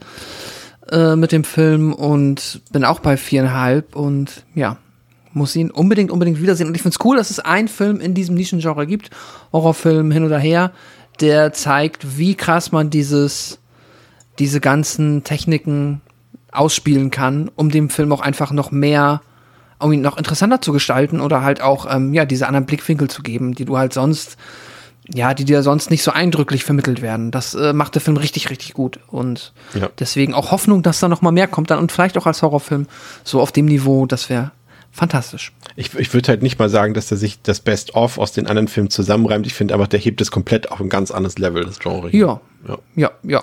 André. Ja, gehe ich mit. Also wie gesagt, Speerspitze bisher auf jeden Fall rein, was die Qualität angeht. Spannender Film. Ähm, gibt es nicht viel mehr zu sagen. Vier von fünf gebe ich dem. Also auch da, ich habe ihn einmal gesehen. Ähm, ich will auf jeden Fall nochmal gucken, ob, also da auf jeden Fall äh, ernsthaft noch nicht über Open Windows. ähm, und da, der hat vielleicht auch noch Potenzial sogar für, einen, für einen kleinen Abbau. Ich war damals bei vier von fünf, weil er dann halt, ja, dann doch im Detail hier und da was irgendwie was gemacht hat, was mir nicht so gefallen hat, aber das sind auch dann Nuancen. Aber wie gesagt, für, einen für den ersten Watch damals vier von fünf mit absoluter Top-Empfehlung trotzdem. Ja. So, jetzt bin ich gespannt, ob du den nächsten Film, den wir im Portfolio haben, auch empfehlen kannst, der ja auch so ein bisschen aus der Horrorrichtung hier rausgeht und einen deutlich, in Anführungszeichen, realistischeren Ansatz oder einen, einen, ja, einen greifbaren Ansatz vielleicht sogar äh, gewählt hat, und zwar der Film Profile aus dem Jahr 2018, der ist ja von Timo äh, Beckmam Beethoff, den kennt man ja auch als Regisseur von Wanted zum Beispiel oder von äh, Wächter der Nacht oder Abraham Lincoln Vampire Hunter, alles Qualitätsfilme, hat auf Letterboxd eine 3,1 von 5 und auf der IMDb eine 6,7 von 10 und bevor André unleashed wird, äh, Pascal, worum geht's im Profile? War jetzt auch ein bisschen viel Anglizismus, ne? Mit Alles gut. Eine britische Journalistin geht undercover und infiltriert die digitalen Propagandakanäle des sogenannten Islamischen Staates, der immer mehr Frauen aus Europa mobilisiert. Ihre täglichen Internetkontakte mit einem ISIS-Recruiter ziehen sie allmählich hinein und bringen sie an die Grenzen ihrer Ermittlungen. Ja, André, wie war's? Ja, wie du schon sagst, fällt auch ein bisschen raus. Also kein Horrorfilm ist nicht mal ein Mystery-Film, ist wirklich ein, ein Thriller, ähm, vielleicht sogar ein bisschen Drama tatsächlich. Ähm, es geht halt, wie gesagt, um diese Protagonistin, die eben äh, Amy, Amy Whittaker heißt sie, ist äh, Journalistin und Investigativjournalistin, allerdings auf freier Basis und versucht für einen äh, Fernseh-News-Sender ähm, eben eine Story zu machen über ISIS und wie die eben an ähm, Frauen kommen und wie sie die eben zu sich locken, um sie dann zu verschleppen, zu versklaven und äh, ja, sie nicht mehr auftauchen zu lassen. Und äh, ja, sie, sie trainiert sich dafür halt alles Mögliche an, lernt es halt, ne, ähm, wie man sich kleidet, wie man sich geben muss, hat so einen Berater bei der ähm, diesem News Outlet, der sie dann auch digital begleitet, ähm, der selbst halt einen muslimischen Background hat und ihr die ganzen Informationen geben kann und dann auch live in den Calls dann mit diesem ISIS ähm, Recruiter dabei ist, äh, also geheim natürlich, ähm, und dann ihr immer sagt, ey, lächel jetzt mal oder, oder jetzt ähm, guck nach unten, guck mich in die Augen und solche Sachen. Also er weiß halt da, wie die Gepflogenheiten sind und hilft ihr dann, sich bei diesem ähm, Typ einzuschleimen. Auch hier fängt alles eben an über ein äh, Facebook-Profil, ein Fake-Profil, was sie anlegt, wo sie dann anfängt, eben so ähm, Propaganda, ISIS-Videos zu teilen, schreibt halt rein, muslierte, ähm, äh, konvertierte Muslimen und so weiter. Und dann wird sie auch recht schnell eben von so einem Recruiter eben angeschrieben. Und das ist dann so der Beginn ähm, in diese Spirale, in die sie sich reinziehen lässt. Und hier auch hier wie bei Searching, habe ich ja schon angedeutet, schafft der Film es halt noch mehr drumherum zu machen. Denn es geht gleichzeitig noch darum, also wie gesagt, sie ist halt freie Journalistin, aber es, man merkt auch schon so, sie, sie lebt halt in London, es ist super teuer. Ähm, äh, wer, wer mal London Preise gesehen hat für Wohnungen, das ist, das ist ja. völlig außer Rand und Band. Das ist noch krasser als in Deutschland, irgendwie in den Großstädten teilweise. kurze Inset-Story. Ja. Ich muss immer diese eine Doku erwähnen, die ich damals gesehen habe, wo quasi in einem Haus äh, wurde quasi, ähm, da war quasi, wie sagt man, in den Wänden so ein Innenraum frei. Und daraus wurde eine weitere kleine Wohnung gebaut, die dann vermietet wurde, über die du aber nur gebückt oder kriechend reinkommen konntest. so, und das haben sie untervermietet trotzdem irgendwie für 1000 Pfund in der Woche oder sowas. Ja, klar, genau. Ja. Das ist London und deswegen sie ist halt, ähm, die ist Geld vom Geld knapp dran. Sie hat halt einen Freund, ähm, mit dem, der ist auch immer viel unterwegs und äh, der ist, ein, ja, ist gut statuiert, verdient ein bisschen mehr und sagt immer, hey, ich, äh, also es geht immer so, also es ist auch ein Desktop-Film, ne? ich spiele also im Desktop ab und sie callt dann immer per Skype mal mit ihm, mal mit diesem ISIS-Führer, mal mit ihrer ähm, quasi Auftraggeberin und so weiter, also hast du so ein bisschen ähm, wechselhafte Gespräche. Und ähm, mit dem Freund da ist es halt so, er sagt halt immer, ja, wir müssen halt langsam mal gucken, dass wir halt ne, unser gemeinsames Leben irgendwie auch dann mal ähm, zusammenteilen. Und er sagt halt schon immer so, ja, ich übernehme erstmal so 70 Prozent und den Rest, ich weiß das gerade nicht so viel. Und für sie ist es halt super wichtig, diese Story zu platzieren, weil sie bekommt halt versprochen, wenn sie die abliefert und die geil ist, dann kriegt sie einen festen Job bei diesem News-Outlet quasi. Und das, deswegen, deswegen ist sie halt super erpicht drauf, das hinzukriegen. Und natürlich begibt sie sich dann halt nach und nach immer mehr in Gefahr, weil sie halt dann dich da so reinkniet. Und dazu kommt auch noch, dass sie sich nämlich dann irgendwann wirklich in diesen ISIS Recruiter so ein bisschen verknallt, weil der halt äh, super charmant ist so und ist halt ein, ein, großer Redenschwinger und genau halt darauf trainiert, solche Frauen eben einzulullen. Und das kriegt er sogar so ein bisschen hin. Und ähm, und sie ist, steht dann so völlig zwischen den Stühlen, äh, löscht dann teilweise, du siehst halt quasi immer, wie sie dann auch so Videos wieder löscht, die sie schon äh, recorded hat. Also jedes Gespräch, was sie mit ihm führt, nimmt sie auf. Und wenn da irgendwas zu Persönliches drin war, dann löscht sie die auch wieder, weil sie halt nicht will, dass sie die an, an die News, äh, dass die ausgestrahlt werden. Also sie beschützt ihn dann auch schon so ein bisschen, weil er sie so im Bann hat. Und das ist ganz spannend. Und auch hier passiert eigentlich gar nicht viel über den Film hinweg so, aber die, die Gespräche und natürlich diese Hektik, die da reinkommt, die Brenzlichkeit, ja, äh, immer wieder entdeckt sie dann online auch so Artikel, dass eben ähm, dass eben Frauen auch irgendwie zum Beispiel, da, da, sie findet so eine andere Influencerin, die sich auch quasi konvertieren lassen hat, die ist zum IS gegangen, wollte dann wieder raus und dann sieht sie halt so ein, kriegt sie so ein Video geschickt, wie die halt live gesteinigt wird und sowas. Also sie, sie, sie kriegt dann immer wieder vor Augen geführt, wie gefährlich das auch ist, wenn man sich dann da verweigert oder so. Und das ist halt so ein Strudel, aus dem sie irgendwann nicht mehr rauskommt. Und das ist alles schon wirklich super spannend gemacht. Ähm, der Film kämpft allerdings auch viel mit Problemen in der Glaubwürdigkeit. Du hast ähm, wirklich viel parallel laufen. Ja, dann klingelt hier Skype, dann lehnt sie das ab, dann geht halt ein iMessage auf und das und jenes. Und sie hat auch wirklich, auch wenn sie auch hier mit Schreibfehlern und sowas arbeiten, aber teilweise geht das alles sehr durchgetaktet schnell. Äh, schreibt sie noch hier mit der besten Freundin, da wieder mit ihrem Freund, alles so im Sekundentakt quasi, während sie schon wieder das nächste äh, Video zum Recording startet und so weiter. Ähm, ist zwar alles auf dem MacBook gemacht, die sind zwar ordentlich, haben zwar ordentlich Saft, aber es gibt keine Ladezeiten und nichts, ja. Also ähm, das geht alles schon ein bisschen schnell und wie gesagt, so, so schnell agierst du auch am Laptop einfach nicht so. Ähm, da hat er so ein paar kleine Glaubwürdigkeitsprobleme, aber letzten Endes die Geschichte ist trotzdem super spannend, ähm, ist gut gespielt und ähm, wirklich auch tragisch letzten Endes. Und es soll halt vor allem alles auf einem wahren Fall basieren, also wahrscheinlich nicht eins zu eins, aber zumindest äh, Inspiration genommen. Ähm, so eine Journalistin, die sowas eben gemacht hat, gab es eben und darauf basiert der Film. Und ja, letzten Endes, wie gesagt, war, ich doch echt positiv überrascht, hat mir jetzt dreieinhalb gegeben von fünf und ähm, kann ihn auf jeden Fall empfehlen. Wie gesagt, auch jetzt kein Horror, aber gehört jetzt für mich so in diesem Subgenre des, des Tech-Horrors, Desktop, äh, mhm. des Tech-Films, Tech äh, Desktop-Films. Ähm, für mich auch auf jeden Fall zu den, zu den deutlich besseren. Sehr gut. Klingt spannend, gucke ich mir auf jeden Fall auch noch an, solltet ihr auch tun. Ja was vielleicht auch auf den nächsten Film zutrifft. Die erste Fortsetzung, die wir hier im Programm haben und auch die einzige Fortsetzung, die wir heute im Programm haben, und zwar Unfriended Dark Web aus dem Jahre 2018. Das ist schon Titel Dark Web, das klingt schon sehr gefährlich, da kann einiges schiefgehen. Ähm, hat auf Letterboxd eine 2,7 von 5, was mich ein bisschen überrascht, aber dazu gleich äh, mehr. Und auf der IMDb eine 6 von 10. Und Pascal erzählt uns kurz, worum es in diesem Sequel geht.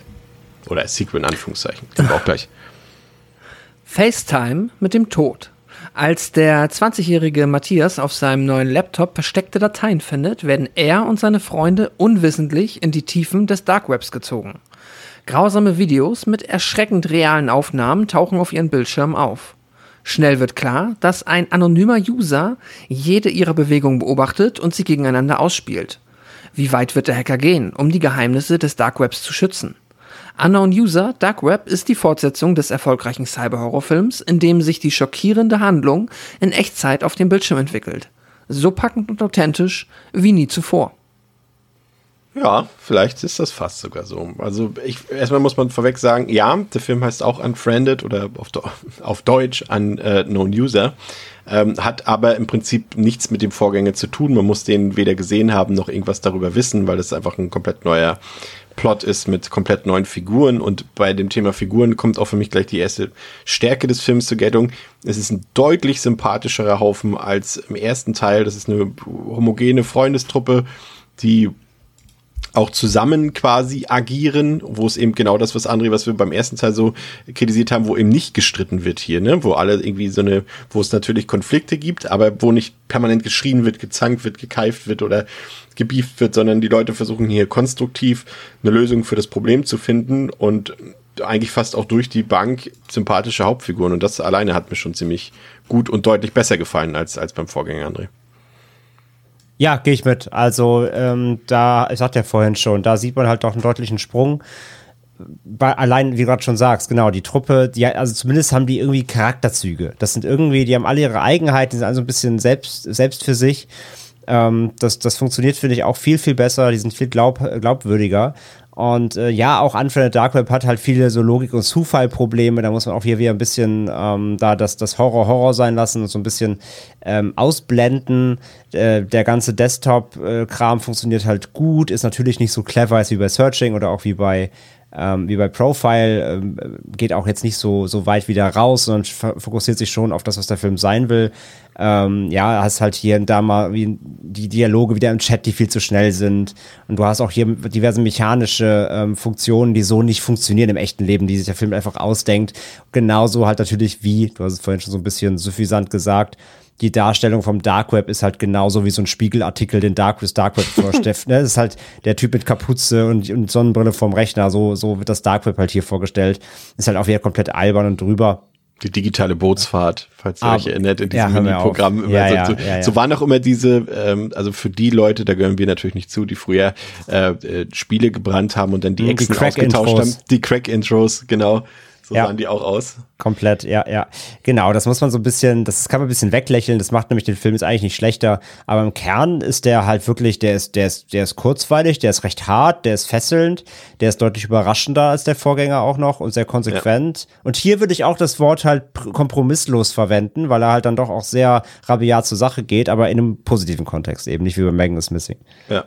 Ich finde auch, der ist super spannend, auch wieder, also auf einer an, also ähnlich, also ähnlich spannend wie Searching, aber anders spannend, irgendwie nicht mehr auf, nicht so ganz auf dieser, ja, der hat halt auch Nervenkitzel einfach komplett. Der hat es zum Teil, wie schon sagst, hat seine Härten, ist aber auch gruselig an manchen Stellen einfach auch. Also da würde ich schon sagen, ja. dass der auch für mich zu den spannendsten Horrorfilmen so der letzten Jahre gehört. Und dieses Jahr, dieses Dark Web, du hast ja auch gesehen, Pascal, ne?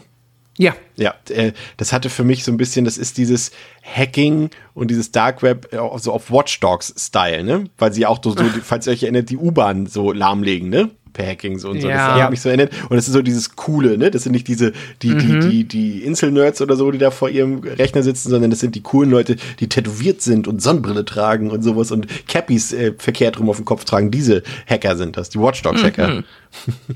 ja, voll, ja. Ja, das ist ein bisschen corny, wie er das natürlich alles mit dem Dark Web und da so aufzieht, aber das tut dem Film ähm, aus meiner Erinnerung nach auch keinen Abbruch. Auch den habe ich letztes Jahr gesehen, jetzt nicht noch einmal aufgefrischt, um lieber andere Filme zu gucken, aber auch sehr positiv in Erinnerung. Auch hier ähm, definitiv, woran ich mich erinnere, sind die charismatischeren Figuren und das ist halt hier so ein bisschen mehr noch ins ja, sich dann halt, ne, also wenn der Film schon auf dem Desktop stattfindet, kann man ja auch den Weg gehen und zu sagen, wir gehen noch mehr in diesen Technikpart rein und weniger, wir holen jetzt die Geister in den Computer. So. Und das finde ich, hat der Film auf jeden Fall hier besser gemacht als sein Vorgänger. Und das, ja, hat ihn auch für mich damals, das weiß ich noch, auf jeden Fall deutlich abgehoben. Der hat ja auch ein paar echt krasse Szenen so und, und vor allem hat er ja auch, spielt er ja auch mit Themen, äh, wie heißt denn das noch, dieses, ähm, was ja in den USA auch so häufig gemacht wird bei Streamern, Swatting, ja, Swatting nennt sich das, ja. ne? was ja hier auch dargestellt wird, als AG dort äh, die Polizei da quasi bei ihm ähm, vor der Tür steht, äh, weil die, die Hacker seinen sein Desktop dort manipuliert haben und da die Stimmen zusammengesetzt haben, als würde er jetzt quasi einen Terroranschlag planen, dann steht die Cops oder das Einsatzkommando bei ihm vor der Tür und, und äh, er will sich eigentlich auf den Boden nur legen und sich stellen sozusagen, äh, um Schlimmeres zu verhindern, aber die manipulieren das so, dass er, er quasi ja, Schlimmeres dort vorhat und sie die, die, das Einsatzkommando dann quasi in seinen Keller kommt und ihn direkt exekutiert. Und es ist eine knallharte Szene, aber es ist halt Pascal auch auf quasi auf eine Andeu äh, Anspielung auf reale Begebenheiten. Ne? Du kannst ja kurz mal erklären, was dieses Swatting ist. Da kennst du dich, glaube ich, besser aus. Ja, Swatting ist ähm, per se etwas, was, ich weiß gar nicht genau, wann es mal populär ist, vielleicht auch das falsche Wort, aber wann es aufgetreten ist, aber du hast halt jemanden, der im Internet jetzt in der Regel irgendwo auf einer Livestream-Plattform unterwegs ist und Menschen, die dann auch die Adresse oder die Persönlichkeit des Menschen kennen, rufen bei der Polizei, bei irgendwelchen Eintrittskräften an und sagen halt einfach hier, dieser Mensch ähm, plant gerade schlimme Dinge und die müssen dann da halt hin.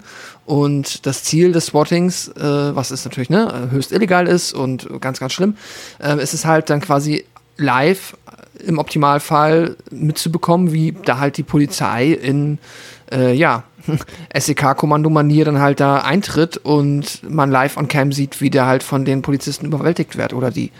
Ja, eigentlich eine sehr, sehr schlimme Sache und auf jeden Fall auch etwas, was sich der Film, ähm, finde ich, gut und halt auch dann, ja, so im Kontext des Films irgendwie realistisch vorknöpft, dass er halt sagt, so, ja, das ist halt auch eine Möglichkeit, wie du Menschen in physische Bedrängnis bringen kannst, obwohl du jetzt gar nicht mit dem irgendwie in der Nähe von der Person bist.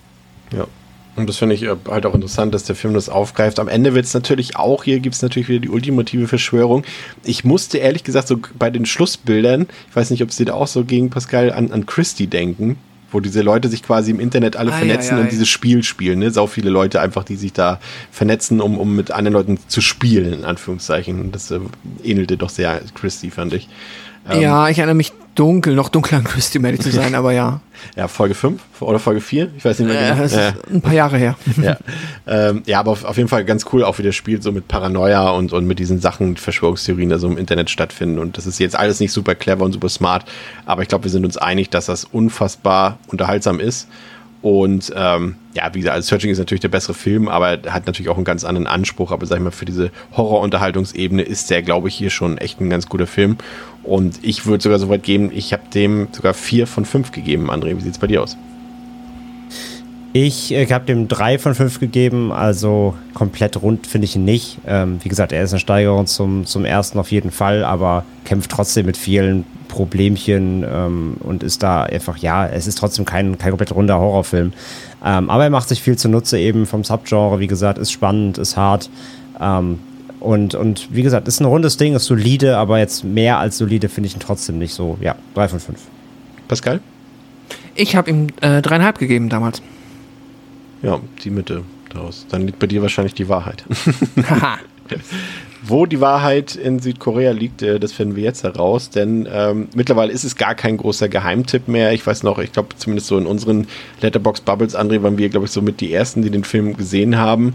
Ähm, und zwar reden wir über Gon Ji Am Asylum, beziehungsweise Gonjiam Haunted Asylum aus dem Jahre 2018, koreanischer Desktop, oder ne, Desktop-Horrorfilm nicht, Tech-Horrorfilm nennen wir ihn mal, äh, oder Found Footage kann man schon, ja, der geht schon fast Richtung Found Footage, würde ich sagen. Ähm, der hat auf Letterboxd eine 3,3 von 5, auf der IMDb eine 6,3 von 10 und Pascal erzählt uns kurz, worum es da geht. Ein paar bekannte koreanische Influencer und Streamer rekrutieren eine Handvoll Leute für die Show Experience the Horror in Gonjiam. Sie sollen das Spukhaus erkunden und live in die Sendung übertragen. Um mehr Zuschauer anzulocken, spielen die Moderatoren den Gästen Streiche, aber die Dinge geraten außer Kontrolle, als sie im Inneren der Anstalt sind, wo gequälte Seelen wirklich in den Schatten lauern könnten. Ja, das geht natürlich so ein bisschen Richtung Grave Encounters, wenn man so will. Äh, auch mit so einer gewissen Metaebene, also die übernimmt er sogar fast gänzlich von Grave Encounters, also da blicken wir quasi hinter die Kulissen von so einer, wie bei Grave Encounters war, ja, war es ja so dieses Paranormal Investigation Show, die es ja zuhauf damals gab, vor allem in den USA und in Großbritannien.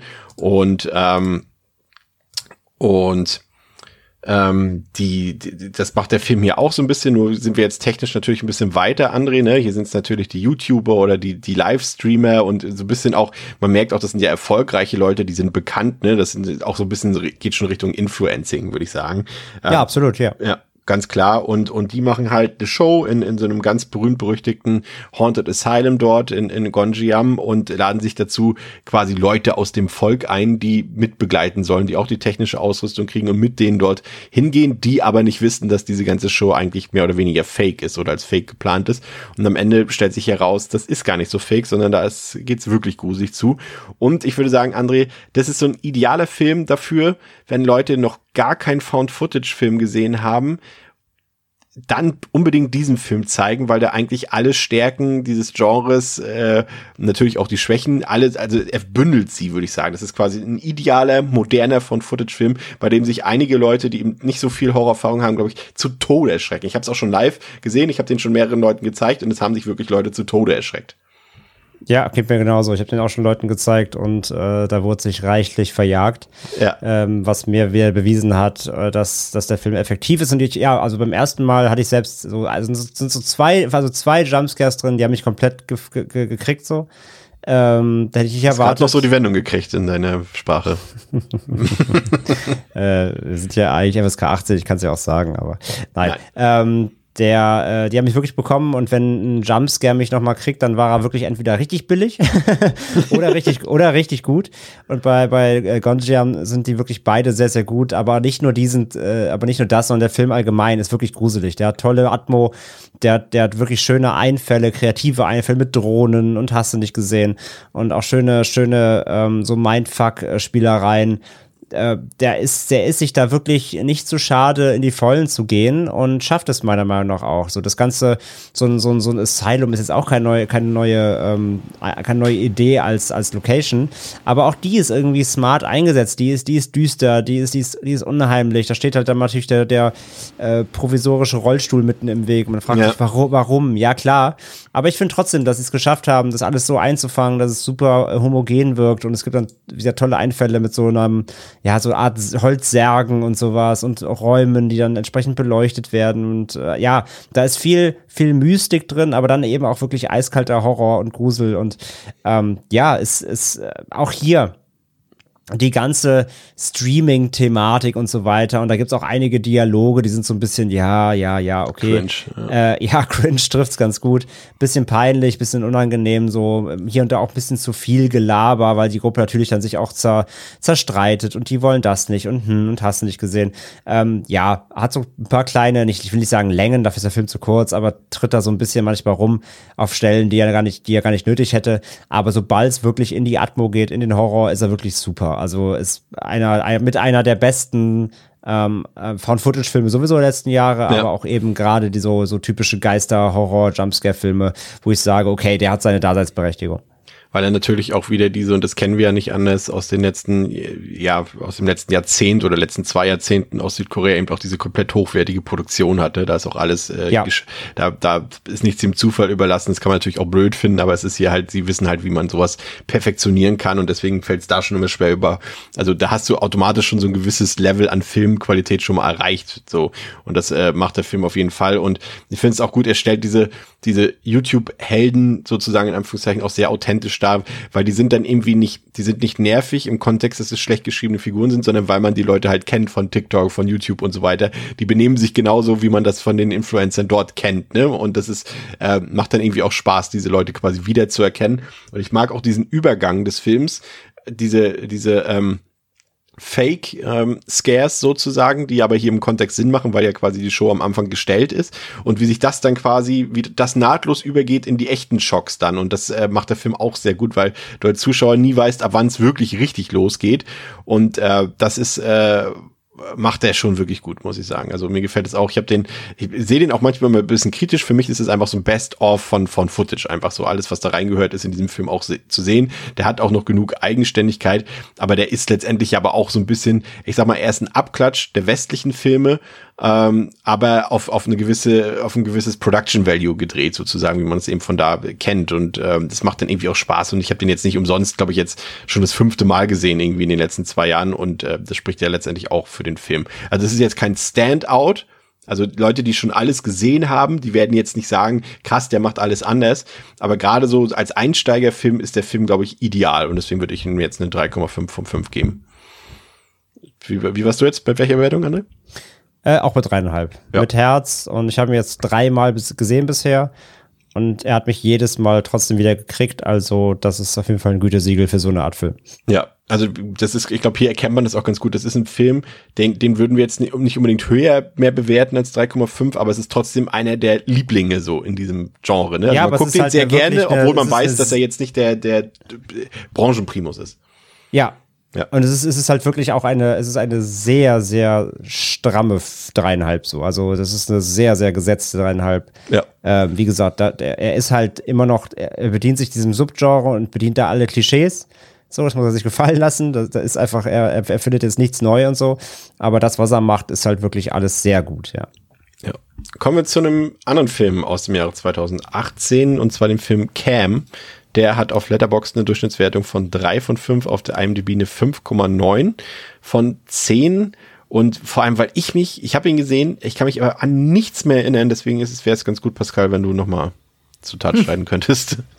Ja, sehr gerne. In dem paranoiden Horror-Thriller Cam werden einer erotischen Webcam-Darstellerin die Follower von einem Doppelgänger gestohlen, der ihren Kanal kapert, die sexuelle Grenzen weiter ausreizt und auch sonst erschlossen, entschlossen scheint, ihr Leben zu zerstören. Nennen Sie es Identitätsdiebstahl einer möglicherweise übernatürlichen Art. Entschuldigung. Alles gut. Mm, Ja, ich, ich, jetzt ist tatsächlich was wiedergekommen bei mir. Ich kann mich jetzt wieder erinnern an, dem, an, an die Geschichte. Also das war ausnahmsweise mal hilfreich. Ähm, kann mich aber erinnern, dass der jetzt, also der, ich glaube, der Anfang war ziemlich gut von dem Film. Und der steigert sich auch zur Mitte hin noch, aber mir hat, glaube ich, die komplette zweite Hälfte, inklusive der Auflösung, das hat mir nicht mehr so gefallen. Und ich weiß, dass ich so dachte, ja, der ist in Ordnung, aber einmal gucken reicht definitiv aus. Ich weiß nicht genau, wie ging es dir da selbst, Pascal?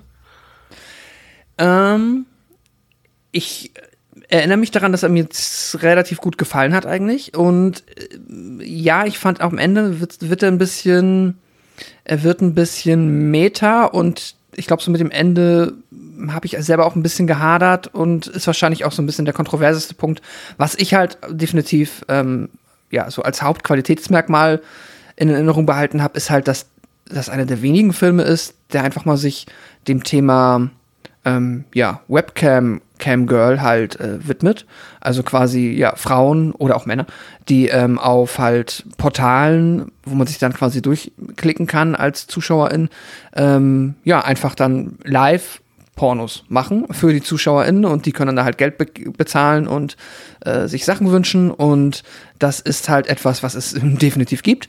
Nicht zu wenig und das kann für die Menschen, die das machen, sehr viele Probleme ausüben.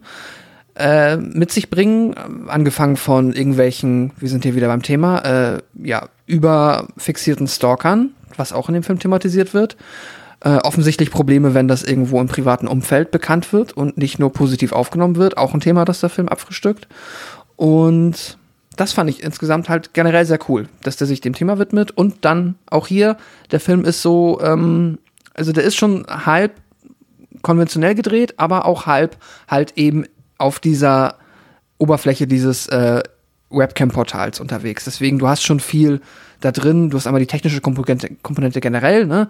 das Livestreaming und halt auch vom Filmischen ist da eine Menge auf dem Desktop unterwegs. André, wie hast du den Film gesehen? Also, du weißt, ähm, bei Netflix. Ja, ja. ähm, ja, kann ich mich euch eigentlich nur anschließen. Also ich fand die ganze Grundprämisse wirklich äh, super spannend. Ich fand die sozialen Fragen, die er da gestellt hat und nicht unbedingt beantwortet alle, aber äh, aufgemacht hat, fand ich, fand ich gut, fand ich in dem Rahmen irgendwie clever. Und ich mochte halt auch hier, wo so den, wirklich den Mindfuck, dahinter steht. Er hat es auch schön geschafft, surreal Momente einzubauen, äh, so eine gewisse Unwirklichkeit äh, tragen zu lassen und das Ganze auf so eine passiert das hier wirklich Ebene zu hieven. Das fand ich ganz, das fand ich ganz angenehm. Das also letzten Endes ob man das als 95 Minuten Film haben muss. Es wirkte auch echt wie so eine Episode, so Black Mirror halt. Das sagt man halt super oft natürlich äh, bei allem, was irgendwie mit Tech und Horror zu tun hat. Aber äh, ich fand, der konnte sich nicht ganz über die Laufzeit tragen. Ähm, hätte vielleicht so als, als 30 Minuten Kurzfilm vielleicht ein bisschen besser funktioniert. Äh, aber letzten Endes trotzdem war ich von dem doch wirklich sehr positiv überrascht und ähm, hat mich wirklich gut abgeholt mit einigen wirklich schönen, schönen, ja, weirden, schaurigen, ähm, abgefahrenen Momenten. Und ja, doch, ich, ich mochte den insgesamt. Ja, also ich bin bei drei von fünf bei dem. Also ist jetzt nichts, was man, wie gesagt, was man einmal so guckt, den kann man gucken, der ist nett, so in dem Bereich, aber nichts, was nach unten oder nach oben irgendwie. Ich habe ihm sogar dreieinhalb gegeben. Ja, das heißt schon was. Genauso gut wie Gonji Asylum scheinbar. Ja, siehst du mal. Aber da sieht man auch, wie und wie, wie wenig vergleichbar diese Wertungen manchmal sind. Ja. Pascal, was hattest du gegeben? Auch dreieinhalb. Ja, okay. So, dann haben wir einen Film namens Followed, auch aus dem Jahre 2018. Der hat eine 2,2 auf Letterboxd und auf der IMDb eine 4,8. Ich ziehe mich jetzt erstmal für eine Weile zurück, weil die nächsten Filme, die habt ihr alle gesehen. Wer von euch hat Followed gesehen? Den habe ich gesehen. Ja, dann erzähl doch mal was darüber. Gerne erstmal, worum es geht. Mhm. Der Social Media Influencer Drop the Mic sucht den Nervenkitzel und die sucht den Nervenkitzel und die Berühmtheit an den schrecklichsten Orten. Als ihm die Möglichkeit eines lukrativen Sponsorings angeboten wird, begibt er sich mit seinem Online-Kanal in eines der am meisten von Spuk heimgesuchten Hotels Amerika. Was als spaßige Herausforderung in Begleitung von Freunden beginnt, entwickelt sich zu einer persönlichen Hölle und wirft die Frage auf, wie weit würdest du gehen, um im Internet berühmt zu werden? Und die Antwort auf die Frage? Äh, sehr weit. Allerdings, und das ist dann etwas, was man ähm, herausfindet, wenn's, wenn man den Film guckt, geht es dann halt tatsächlich der Hauptfigur auch gar nicht mehr ausschließlich darum, im Internet berühmt zu werden. Oder sagen wir mal schon, aber es ist eher der Mittel, der Mittel zum Zweck, äh, dass er halt einfach, ähm, ja, Geld braucht. Aber mal kurz äh, ein bisschen weiter ausgeholt. Der Film ist äh, größtenteils konventioneller Found Footage wir verfolgen halt unsere Hauptfigur, Drop the Mike, also Mike. Äh, dieser ist ein YouTuber und ein, ja, ein YouTuber, der sich mit übernatürlichen, mysteriösen Phänomenen beschäftigt, die es halt überall in Amerika irgendwo gibt oder geben soll. Man kennt es und halt darüber Video-Essays macht oder halt auch mal live quasi hinfährt und dann, ja, irgendwie äh, irgendwas Übernatürliches filmen möchte. Ähm, ist ja alles bekannt ähm, und nichts Neues. Und was der Film ganz sympathisch macht am Anfang, ist, dass wir halt erstmal Mike kennenlernen und er dann halt so quasi, wir sehen quasi ein Video auf seinem Kanal, in dem er einmal seine Crew vorstellt. Das sind dann auch die anderen beiden Hauptfiguren, die mit dabei sind. Das ist dann einmal eine Freundin von ihm, die halt die ähm, Editorin ist, also quasi die Videos schneidet und halt äh, Chris hieß er genau, der sich um die Kamera kümmert und halt alles filmt. Und dann lernen wir noch kurz seine Frau kennen und da lernen wir später kennen, dass sie schwanger ist und darum geht's dann. Das Drama ist, dass er halt quasi eigentlich ist es ihm nachher am Ende in diesem Hotel auch zu heikel, aber um halt dann ähm, erfolgreich zu werden, weil jetzt ist er quasi dazu verpflichtet, erfolgreich zu werden, müssen sie weiter durchhalten. Und was es dann halt, ja, so ein bisschen quasi das Salz in der Suppe ist, ist halt, dass das nachher leider am Ende wirklich vergleichsweise trivialer 0815 Geisterbahn Hokuspokus in diesem Hotel ist, wo dann halt die drei irgendwie ähm, durch Zimmer, von Zimmer zu Zimmer irgendwie wandeln, wo dann auf einmal Menschen sind, die dann nicht mehr da sind und äh, dann haben die nacheinander abwechselnd irgendwelche Halluzinationen, die dann aber nur sie sehen können und auf einmal hat der eine eine blutende Wunde am Arm. Es ist also wirklich nichts, nichts Originelles in dem Film eigentlich großartig zu finden. Auf der Horrorebene, das Einzige, was wir haben, ist halt, dass wir diesen Social Media Influencer Aspekt so ein bisschen drauf haben. Aber auch nicht jetzt, wo, also ich sag mal so, wenn ihr euch quasi das, was ich jetzt erzählt habe, wenn ihr euch vorstellt, wie der Film dann da wohl ist, wenn man quasi jemandem folgt, der so einen YouTube-Kanal hat, genau das ist es auch. Und äh, weil man aber auch ja eh bei diesen Menschen so oft schon vergleichsweise gut dokumentiert bekommen hat, wie das Leben solcher Menschen ist, ist es dann halt auch nichts Neues. Und ähm, am Ende ist es ein sehr, finde ich, belangloser Film. Der ist nicht super schlecht, aber er ist halt wirklich ein maximal, also in seinen besten Momenten ein durchschnittlicher Geisterbahn, Geisterhorrorfilm. Ich habe dem zweieinhalb gegeben. Ja, aber es klingt also guckbar, ne? Ja, kann man gucken, kann man auf jeden Fall gucken. Ich finde die, ähm, die drei Hauptfiguren, die Schauspieler machen das alles ganz anständig, kann man gucken, ähm, aber wird niemanden aus den Socken hauen. Ich hatte irgendwie gelesen, aber ich habe den nicht gesehen und ich habe auch nicht ganz rausgefunden, was das, warum. Ähm, ich hatte irgendwie gelesen, dass ein paar Reviewer meinten, irgendwie der Film würde quasi, ähm, also es, in dem Film steckt irgendwie ein True Crime Fall und das wäre halt pietätlos, ihn dafür zu nutzen oder so. Ja, es ist okay, das wusste ich tatsächlich nicht. Es kann aber sehr gut sein. Es würde auf mich Sinn ergeben, weil halt in diesem Hotel ganz, ganz viel, ähm, da, die, sie fahren am Anfang noch dann zu so einem True Crime oder ja, True Crime und übernatürlich mm, Kram Bums-Experten und der erzählt dann ganz viele Geschichten über das Hotel, unter anderem auch, dass halt da ja ganz viele Menschen zu Tode gekommen sind, aus den unterschiedlichsten Gründen. Davon kann garantiert einer ein echter True Crime-Fall sein. André, ist das nicht, kannst du, hast du gerade Ich ausgefunden? glaube, das Ding ist halt, äh, dass der, also im- Film heißt es das Lennox Hotel, aber ich glaube, es ist ein quasi geänderter Name. Ich glaube, das soll eigentlich dieses Cecil Hotel sein. Hätte ich jetzt auch gedacht, ja. Mit Eliza Lamb Ah. und so. Ich glaube, dass da gab es ja eine Doku auf Netflix und so. Und ich die glaube, ich ich, glaube, das soll das Hotel sein. Die nennen es halt nur anders. Und wohl ein wie Fall, der in dem Film oder ein Tod in dem Film, der da dargestellt wird oder behandelt wird, soll wohl tatsächlich halt auf einem echten Todesfall basieren. Und das find, das haben halt ein paar Leute geschrieben, von wegen, äh, hier, nutzt deinen scheiß Horrorfilm nicht bitte, um irgendwelche True Crime Fälle da auszuschlachten. So. Hm. Ja, aber kann ich nichts zu sagen, weil ich nicht gesehen habe. Aber welchen Film du gesehen hast, das ist äh, ein Film, der, sorry, jetzt muss ich mal wieder ausholen. Liebe deutsche Verleihe, don't do that shit. Ja, André hat sich den Film The Cleansing Hour angesehen, aus dem Jahr 2019. Aber Leute, den Film in Deutschland unter dem Titel Exorzismus 2.0 zu veröffentlichen, sorry Leute, geht gar nicht. Wer auch immer den veröffentlicht hat, schämt euch, ganz ehrlich, schämt euch. Ich glaube, was waren das sonst die, die Kollegen von äh, Bush Media? Ich weiß es gar nicht genau. Für die, also sagen wir so, für die, für die deutsche Grabbelkiste wird's reichen. ne? Ja. Aber sorry, das wird dem Film, glaube ich, nicht gerecht, André, oder? Genau, das wird dem Film nicht gerecht. Das ist im Grunde das, ähm, das, das Kernproblem an der, an der ganzen Sache. Äh, ich weiß gar nicht, wer den in Deutschland rausgebracht hat, ehrlich Ich, gesagt. äh, erzähl mal was Du zum kannst Film. ja nee, erst ist Pascal dran und dann, dann du und ich guck mal kurz, wer den rausgebracht hat. ja. Wer hier geschämt wird. Pascal, worum geht's in Exorzismus 2.0? Die Millennial-Unternehmer Drew und Max betreiben einen Webcast, in dem Exorzismen live übertragen werden, die in Wirklichkeit aufwendig inszenierte Streiche sind.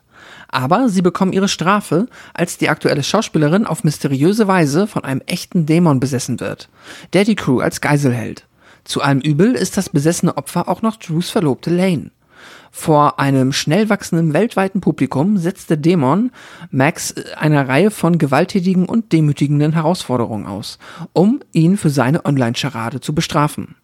Währenddessen versucht Drew, die Liebe seines Lebens zu retten und entdeckt, dass der Dämon nicht nur Rache im Sinn hat, sondern auch die dunklen Geheimnisse aufdecken will, die er, Max und Lane voneinander verbergen. Da nur noch die Showuhr läuft, ist es nur eine Frage der Zeit, bis entweder die Wahrheit ans Licht kommt oder der Dämon sie zwingt, vor ihren Schöpfer zu treten. Dazu sage ich nur eins. Shame on you Euro-Video an dieser Stelle. äh, ganz ehrlich, um, um das nochmal auszuführen, ja, mag sein, dass das vielleicht durchaus ein paar Leute kaufen würden dann, weil der Film so heißt, aber wenn ich jetzt sage, okay, ich will den Film sehen und ich habe jetzt die Auswahl, ob ich jetzt die deutsche Version und damit Euro-Video unterstütze oder den ausländischen Verleih, wo der Film The Cleansing Hour heißt, ich würde den Film hier nicht kaufen, weil ich mir so einen Quatsch nicht ins Regal stelle, wo Exorzismus 2.0 draufsteht. Also, sorry, Euro-Video. André, wie ist der Film? So billig kriegt ihr Chris nicht. So nicht. So nicht. Ähm, ja, der war auch so eine Überraschung für mich. Ähm, klang total rudimentär, ja, so eine, so eine Prank-Hoax-Webshow, ähm, der eben, wo sie eben Exorzismen nachstellen und äh, das alles halt wieder mit Effekten und äh, so, so, so YouTuber-Set halt alles drehen.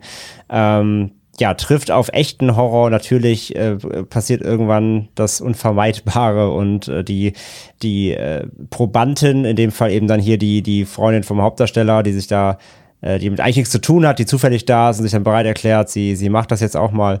Sie wird jetzt quasi die, die Besessene, ähm, wird dann wirklich besessen von einem echten Dämonen.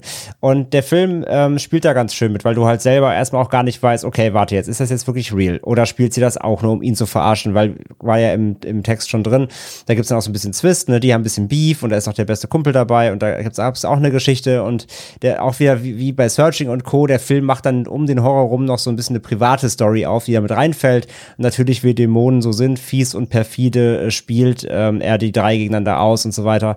Ähm, das war da auch noch schön mit drin. Und sonst, ja, wie gesagt, er, du, du weißt erstmal ganz halt nicht, ist das jetzt hier trotzdem fake, spielt sie das nur, will sie die, auch Leute, die Leute alle verarschen oder steckt da mehr hinter? Und umso mehr der Film voranschreitet, raffst du halt, okay, alles klar, das geht nicht mit rechten Dingen zu. Ähm, der Film spielt komplett fast an diesem Set. Es gibt auch so ein paar Nebenräume, aber alles spielt quasi an diesem, in diesem Gebäude eben des, des Sets. Das ist ein bisschen einschränkend, klappt aber überwiegend eigentlich ganz gut. Er zieht sich dann hier so ein bisschen dann raus, macht dann noch so kurze Einzelscare-Momente irgendwie in abgetrennten Räumen irgendwo, die waren ganz nett, aber der Hauptakt ähm, ist halt wirklich die, diese Stage da mit dem Stuhl, wo sie drauf gefesselt ist und der Dämon steckt da drin und spricht durch sie und macht halt Däm Dämonensachen. Und ähm, nee, war wirklich, war erfrischend irgendwie doch trotz allem, war, war irgendwie cool, hat Spaß gemacht. Ähm, ist halt jetzt auch hier eben kein Desktop-Film, er ist klassisch gedreht, spielt eben nur mit diesem ganzen, auch diesem Streaming-Ding, also ein bisschen wie, äh, wie Gonjam, wobei Gonjam dann eben auch wirklich Found Footage war hier. Der ist eben eher traditionell gedreht, du guckst also nicht die ganze Zeit durch die Augen irgendwie der Zuschauerinnen und Zuschauer am, am Bildschirm, sondern der Film ist konventionell gedreht. Er spielt eben nur mit dieser Technik. Und ja, wie gesagt, zieht konsequent durch, hat, hat spannende Momente, hat Horrormomente, hat Jumpscares, hat ähm, ja, Twist will ich nicht nennen, überrascht, überrascht aber hier und da immer wieder. Und äh, ich habe ihm dreieinhalb gegeben. Ich fand ihn wirklich, ich fand ihn überraschend positiv, ja. Ja, das klingt auf jeden Fall gut. Sag mal, lief der auf dem Fantasy Filmfest oder was denn? Der lief auf dem Filmfest immer, ja. Ah ja, stimmt, ich kann mich irgendwie erinnern. Ähm, machen wir weiter. Ähm, 2020 äh, kam ein Film raus, Pascal, der äh, vor allem die Stranger Things Fans wahrscheinlich für sich vereinnahmen konnte, und zwar der Film Spree. ähm, der hat auf Letterboxd eine 3,3 von 5, auf der IMDb eine 5,9 von 10. Ähm, worum geht's da? Und gleich natürlich die Anschlussfrage, warum könnte er denn die Stranger Things Fans begeistern? Kurt Kunkel, ein Rideshare-Fahrer, der nach Followern dürstet, hat einen tödlichen Plan ausgeheckt, um mehr Reichweite zu gewinnen. Als sein beunruhigender Livestream von der Social-Media-Höllenlandschaft auf absurde Weise angenommen wird, taucht eine Komödiantin als einzige Hoffnung auf, diesen Amoklauf zu stoppen. Und um die Frage zu beantworten, unser fantastischer Name, Kurt Kunkel, wird gespielt von Joe Keery, und den kennen die allermeisten Menschen, die Stranger Things gesehen haben, in der Rolle des Steve mit den schönen Haaren. Und wie hat dir der Film gefallen? Ich habe den auch im Zuge meines äh, kleinen Minimarathons letztes Jahr gesehen und fand ihn erstaunlich gut. Ich fand ihn richtig cool. Es war jetzt der erste Film, der sich komplett auf das Livestreaming ähm, über, also das Smart, ich nenne es mal so blöd, das Smartphone-Livestreaming halt irgendwie beschränkt. Also was man ja auch kennt, ähm, ist auch mittlerweile auf Twitch ein äh, populäres, ich nenne das mal Format, ist ja quasi IRL-Streams, also in Real-Life-Streams, wo dann halt Twitch-People halt einfach durch durch eine Stadt gehen oder durch die Gegend gehen mit ihrem äh, ja, Connection-Rucksack auf dem Rücken und der Cam auf der Schulter und sich einfach halt im Leben filmen. Und das ist das, was der Film hier auch macht. Das ist halt das, was Kurt Kunkel quasi was sein Ziel ist, quasi auf diese Art und Weise berühmt zu werden und merkst halt richtig, das finde ich, ist auch, wird auch gut dargestellt, dass er so richtig Follower-geil ist. Eine Sache, die auch vielleicht den ein oder anderen Horrorfan freuen könnte, ist äh, die Rolle seines Vaters, Chris Kunkel, ein abgewrackter ehemaliger, ich glaube, Musikproduzent und äh, nebenbei DJ, gespielt von niemand anderem als David Arquette, äh, der hier den Vater spielt. Und ja, äh, Kurt ist halt einfach abgedreht und äh, denkt sich jetzt, fuck it, ich ich, äh, ich brauche Follower, ich habe keine Möglichkeit, irgendwie niemand guckt meine Streams, aber ich kann ja einfach anfangen, weil er ist ja quasi Uber-Fahrer, ähm, seine Gäste und Gästinnen abzumurksen auf brutale Weise und das wird schon irgendwie für ein paar Follower sorgen. Und äh, ja, so ist es dann auch. Das war jetzt nochmal quasi eine ausführlichere Angabe, aber sorry. ja, alles gut. André, ähm, was sagst du zu Spree? Ähm, hat mich auch extrem gut überrascht. Also den fand ich wirklich, der lief ja auch auf dem FFF, wenn ich mich nicht irre. Oder, nee, wer hat ihn gezeigt? Netflix, oder? Ne, ich habe den schon früher gesehen. Ach so. Äh, nee, äh, das Shivers. Online hatte den gezeigt. Ach so, okay. Mit Rocket Beans Kooperation, genau. Beim Shivers hatte ich den gesehen.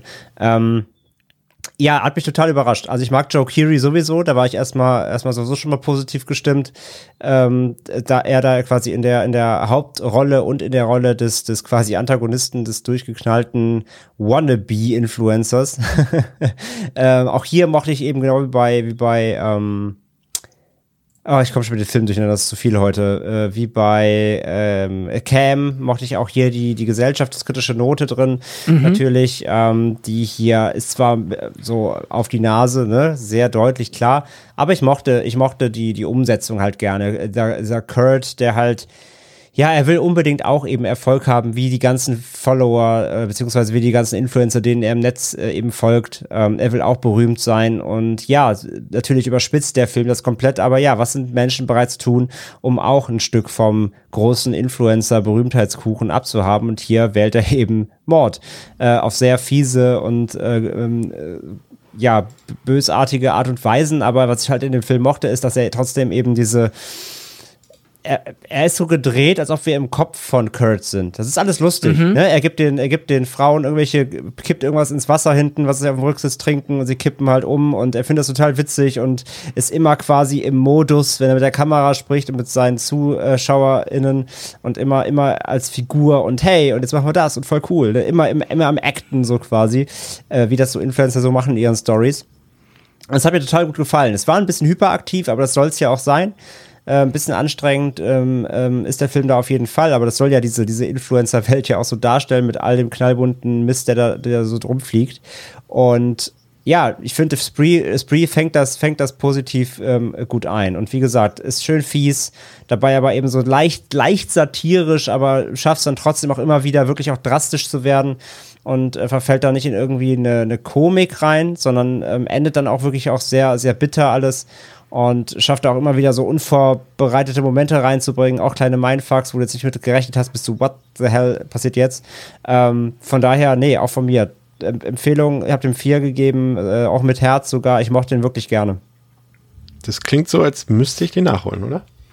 Ich, ich weiß halt nicht, ob der, ich bin ja. nicht ganz sicher, ob der dir gefällt, weil er halt schon poppig und bunt ist und nicht, also er ist also zwar klingt so ein bisschen wie, wie, der, wie dieser, äh, wie hieß der mit ja. Emma Roberts, dieser Nerf, nur ein bisschen, bisschen mehr Horror. Ja, es ist, ist, ist, ein bisschen, ist ein bisschen wie Nerf, aber ja, nicht Horror, aber also perfider, sagen wir mal. Perfider. Okay ich, ich kann dir noch einen, einen Curveball schmeißen quasi, um vielleicht noch das, den letzten Funken auszulösen. Aber ich, es ist, ich weiß es nicht, ob dich das auch noch begeistert, weil hier noch der Bruder einer Künstlerin mitspielt, von der ich weiß, dass du sie sehr, sehr, sehr, sehr magst. Aber findest du denn auch Frankie, ja, findest du auch Frankie Grande cool? Der Bruder von Ariane Grande? Nö. Okay, schade, weil sonst äh, hätte dir das vielleicht gefallen. Aber der, aber der, aber der Vater von äh, Joe Keery ist David, Arquette. Wie saß ein Bonus für dich dabei? Ja, und als alter OC California-Fan äh, Misha Barton spielt. Und Misha Barton also, ist dabei. normalerweise kein äh, Grund, irgendwo einzuschalten. Nee, ist auch eine sehr kleine Rolle. Okay. Aber auch nochmal, ähm, wo jetzt dann haben wir das auch abgehakt, äh, bin ich aber hier vielleicht der Einzige, aber vielleicht gibt es auch draußen Menschen, die das cool finden. Äh, ich, ich bin ja auch immer wieder phasenweise leidenschaftlicher Saturday Night Live-Fan und Zuschauer. Und da spielen Kyle Mooney, den vergötter ich. Das finde ich einen ganz, ganz großartigen Comedian, der immer bei SNL auch dabei ist. Und äh, Sashi, Sashir Samata spielt hier auch quasi so die weibliche Hauptrolle, die jetzt quasi, ähm, ja, da dann auf der guten Seite ist. Ähm, Ja, diesen Zweitplot mit Achso. ihr fand ich auch ganz gut tatsächlich. Also der, Ja. der, der lief schön nebenher, hat dann schön zusammengeführt auch. Ja. Ich find's eh auch cool, wie der Film es schafft, auch noch dieses ganze Uber-Ding halt auch noch mal ähm, reinzubringen. Also, dass er auch noch mal dieses Carsharing halt äh, auch ganz gut darstellt, dass du da Ja. halt auch, ja, quasi auch mit jedem Menschen, der da ins Auto einsteigt, kannst du halt den härtesten Creep haben, den krassesten Trump-Fan auch ganz am Anfang. Ja, äh, oder halt einen stinknormalen Dude einfach nur. Oder halt den Bruder von Ariana Grande, der dann halt, ich glaub, weiß nicht, ob er sich sogar hier selbst spielt, auf jeden Oder Fall halt ein. Massenmörder. Ja, oder halt ein Massenmörder, ja. Ja, ich habe dem auch vier von fünf gegeben. Ich war sehr, sehr angetan. Habe den auch schon zweimal gesehen, werde den auch, weil ich ihn auch so unterhaltsam finde. Er ist sehr kurzweilig. Werde ich ihn definitiv noch mal gucken. Ja, auch knacke 90 Minuten, das geht echt gut durch. Ja, der geht gut durch. Der ist witzig vor allem auch oft und hat auch ganz ein paar ganz nette Kills. Und bei dem witzig bin ich halt wieder bei Chris so, äh, Ja, ich deswegen, ich bin mir auch nicht sicher. Ähm, ja. Ich kann einmal reinschauen. Bei neu- 93 Minuten kann ich das noch verzeihen, wenn es am Ende nicht klappt, aber meine, meine Letterbox-Timeline hat den eigentlich durchgängig gut bewertet, dann vertraue ich euch da mal. Ähm, wo ihr mir auch vertrauen könnt, ist der nächste Film, ähm, der leider nicht so gelungen ist. Der heißt Follow Me aus dem Jahre 2020. Der hat auf Letterbox eine 2,3 von 5, ähm, auf der IMDb eine 5,4 von 10. Und bevor euch, ich euch was dazu sage, Pascal, äh, fass bitte nochmal für die ZuhörerInnen zusammen, worum es geht in dem Film. Der Social Media Star Cole filmt für seinen erfolgreichen Vlog alles, was er erlebt. Seit zehn Jahren liefert er seinen Followern ständig neuen, spannenden Content und schreckt dabei vor keiner noch so extremen Challenge, extremen Challenge zurück. Zum Jubiläum seines Kanals reist er mit seiner Freundin Erin und ein paar Freunden nach Moskau, um dort an einem mysteriösen Spiel teilzunehmen. Ein berüchtigter, hyperrealistischer Escape Room soll die Gruppe an ihre Grenzen bringen. Doch was als morbides Spiel beginnt, wird bald zum Kampf ums nackte Überleben, den Millionen Fans im Livestream mitverfolgen. Ja, ähm, wir haben jetzt bisher noch nicht so ganz krass gespoilert hier so. Ich glaube, die meisten Filme könnte man dann auch so nochmal gucken, ohne die hier schon gesehen zu haben. wir, haben, wir, haben, wir, haben, wir haben ein bisschen Searching gespoilt, ist mir Ja. an der Stelle aufgefallen. ne? Aber ja, naja. das ist, nee, also das wir spoilern ist ja eh klar, aber bisher sage ich mal, fast Ja. alle Filme kann man noch gucken ohne und dann wird komplett noch überrascht. Hier mache ich jetzt mal äh, noch mal eine Warnung, also hier verrate ich jetzt noch mal, worum es äh, geht tatsächlich genau. Und äh, erstmal der Film ist so eine Mischung aus ähm, Escape Room meets Saw meets Hostel, würde ich mal sagen. Aber alles in so einer Mischung irgendwie, die komplett lächerlich ist und komplett unlogisch ist. Hier haben wir wieder das übliche Problem. Alle Figuren sind super, super nervig. Der Film hat, ist hässlich, also hat eine ganz ekelhafte Ästhetik, die aber gleichzeitig irgendwie wieder zu diesem Influencer, Streaming, YouTuber-Ding irgendwie auch passt und auch die Story nervt alles. Du hast alle Stereotypen und alle Klischees, die es gibt, die werden hier bedient ohne Ende. Und äh, da war ich dann schon so, ey, dem Film, das ist ein Einsterner ohne Ende. Aber dann hat der Film so einen finalen Schlusstwist, den ich wirklich sehr mochte. Also den haben an, scheinbar, wenn man so liest, so durch die äh, KZ, KZ hätte ich beinahe gesagt, durch die ganzen Reviews, so haben ihn die meisten ZuschauerInnen irgendwie schon nach fünf Minuten erahnt, den Twist. Mich hat er komplett überrascht. Ähm, das ist eben so, da sind halt diese, diese, diese jungen Leute dort und die wollen halt an dieser Show dort teilnehmen oder dieses Escape Room machen und es entpuppt sich dann, es ist auf einmal alles echt so, ne? Und es ist, es ist echte Gefahr und alles wird auf einmal böse und brutal. Und äh, der hat dann so einen Doppeltwist quasi. Es ist dann dieses, ihr erinnert euch an April Fool's Day. Am Ende ist alles nur ein Prank. Ne? Ja. Das ist die Auflösung quasi des Films. Aber während dieser Prank am Ende aufgelöst wird, geht noch was schief. Sozusagen, weil äh, einer der Leute nicht rafft, dass es ein Prank ist. Und äh, dann gibt's quasi einen Doppeltwist sozusagen. Und das macht es dann irgendwie wieder super interessant, weil der Film letztendlich damit, auch wenn der Film an sich scheiße ist, aber der bringt was zum Ausdruck, was ich mir auch jedes Mal denke, wenn ich irgendwie so diese ganz, gerade so diese Ami-Leute, die, wenn ich irgendwie Logan Paul damals und diese ganzen Sachen, ne, die, die diese ganzen Pranks auch immer machen und dass da irgendwann mal was schief geht, dass Leute eben nicht verstehen, dass es ein Prank ist und da irgendjemand mal irgendwie ums Leben kommt oder sowas. Und da, damit spielt der Film quasi am Ende, ne, dass alle irgendwie denken, es ist ein Prank, einer rafft's aber nicht und dann sterben Leute deswegen so. Und das fand ich, war dann wieder im beschissenen Film eine coole Prämisse. Aber das war's auch. Also der Rest des Films ist dann irgendwie kacke. Also kann ich irgendwie nicht empfehlen. Aber so wie der Film diesen Twist erzählt, das mochte ich dann irgendwie schon so. Aber muss man jetzt deswegen nicht gucken. Aber ich fand die Idee gut, weil die Thematik, ja, ich finde es nicht so realitätsfremd, irgendwie, Pascal, ne, dass sowas mal passieren kann und ist bestimmt auch schon irgendwo passiert. Ist passiert. Ähm, ja. Ich erinnere mich jetzt gerade nicht, also, aber das ist dann auch wirklich wahnsinnig, was Leute da eigentlich was für Pranks machen. Also es gab ich kann jetzt den genauen Namen, ist auch wahrscheinlich egal, der Person nicht wiedergeben, aber es gab den einen, der dann halt rumgelaufen ist und halt quasi mit einem Fake-Messer Leute geprankmackt hat, also Boah. quasi gesagt hat, äh, gib mir dein Geld, haha, Prank, bist halt der Erste, und das in Amerika. das ist halt, oh Gott. Äh, traurigerweise, das passiert ist, was sich jetzt alle denken können, der Erste halt gesagt hat, äh, ja, fuck off, äh, und hat ihn erschossen. Das ist halt äh, schlimm, aber deswegen sind diese Pranks auch kacke und man sollte das nicht tun. Ja. Genauso diese, diese, wie hießen die noch, die, was auch nach Deutschland kurz rüberkam, diese, die, die Terror-Clowns oder die Horror-Clowns. Könnt ihr euch noch erinnern, so vor fünf ja. Jahren oder, sechs Jahren irgendwie? Klar. Ja. Damit habe ich so, da habe ich mich einfach drüber geärgert, weil ich eigentlich so die Idee von so einem Halloween sich mal irgendwo zu verstecken und ich finde das per se, wenn man es auch mit Menschen macht, die man kennt, ganz nett, aber das, was dann auch diese ganze, äh, war das mal, ist das eine japanische Serie gewesen, wo sie das immer in den Fahrstühlen gemacht haben? Ja, das so? ist ja cool, das ist ja witzig. Also was heißt witzig? Ich glaube, wenn du dich da, da kannst du dich auch zu Tode erschrecken. Gerade genau Fahrstuhl und halt diese, so, ja. diese Reklametafeln, wo Chucky rausgesprungen kommt. Oh ja, das fand ich cool. Ja. Und, und mit Samara haben sie das, glaube ich, auch gemacht, so dieses, dieses ja. äh, diese Sachen. Ja, das ist schon, aber auch echt fies, muss ich sagen. Also wenn du da Leute hast, die da, sag ich mal, äh, mhm. ein schwaches Herz haben oder so. Ich wollte gerade sagen, es ist cool, bis die erste Person Herzinfarkt hat. Äh, was man übrigens auch bekommen könnte, wenn man den äh, nächsten Film sich anguckt äh, und vermutlich auch unser letztes Highlight äh, für heute, und zwar den Film, der ja nur entstehen konnte äh, das ist vielleicht einer der wenig, ganz wenigen, und das sage ich jetzt auch ne, mit Bedacht, wenigen positiven Dinge, die Corona mit sich gebracht hat. Und zwar äh, der Film Host ähm, aus dem Jahr 2020 von Rob Savage. Der hat auf Letterboxd eine Durchschnittswertung von 3,3 von 5 und auf der IMDb eine 6,5. Und äh, Pascal, ähm, wir gehen in die Zielgerade, aber du musst noch ein paar Mal ran, äh, bitte. Sechs Freunde treffen sich während des Lockdowns zu ihrem wöchentlichen Zoom-Call. Haley ist an der Reihe, eine Aktivität zu organisieren und anstelle eines Quiz hat sie ein Medium engagiert, das eine Seance abhält. Äh, Gemma, die sich langweilt und schadenfroh ist, beschließt sich einen Spaß zu erlauben und erfindet eine Geschichte über einen Jungen an ihrer Schule, der sich erhängt hat. Ihr Streich ist jedoch der Freibrief für eine dämonische Präsenz, die die Gestalt des Jungen aus Gemmas erfundener Geschichte annimmt. Die Freundinnen bemerken merkwürdige Vorkommnisse in ihren Häusern, als sich die böse Präsenz bemerkbar macht und ihnen wird bald klar, dass sie die Nacht vielleicht nicht überleben werden. Ja, ich muss sagen, der Film, das war so einer der Horrorfilme in den letzten Jahren, die mich nochmal richtig überrascht haben und richtig umgehauen haben. Also ich habe mich da auch, also auch im wahrsten Sinne des Wortes, also ich habe mich schon lange nicht mehr so, gut, jetzt zuletzt ja, muss ich sagen, weil ihr erinnert euch noch an den äh, Exorzist 3 ähm, Scare dort. Mhm. oh, jetzt muss ich schon wieder Gänsehaut, wenn ich dran denke. Aber der war bis dato dann wieder einer der Filme von ganz wenigen Filmen, die, die mich nochmal so richtig erschreckt haben.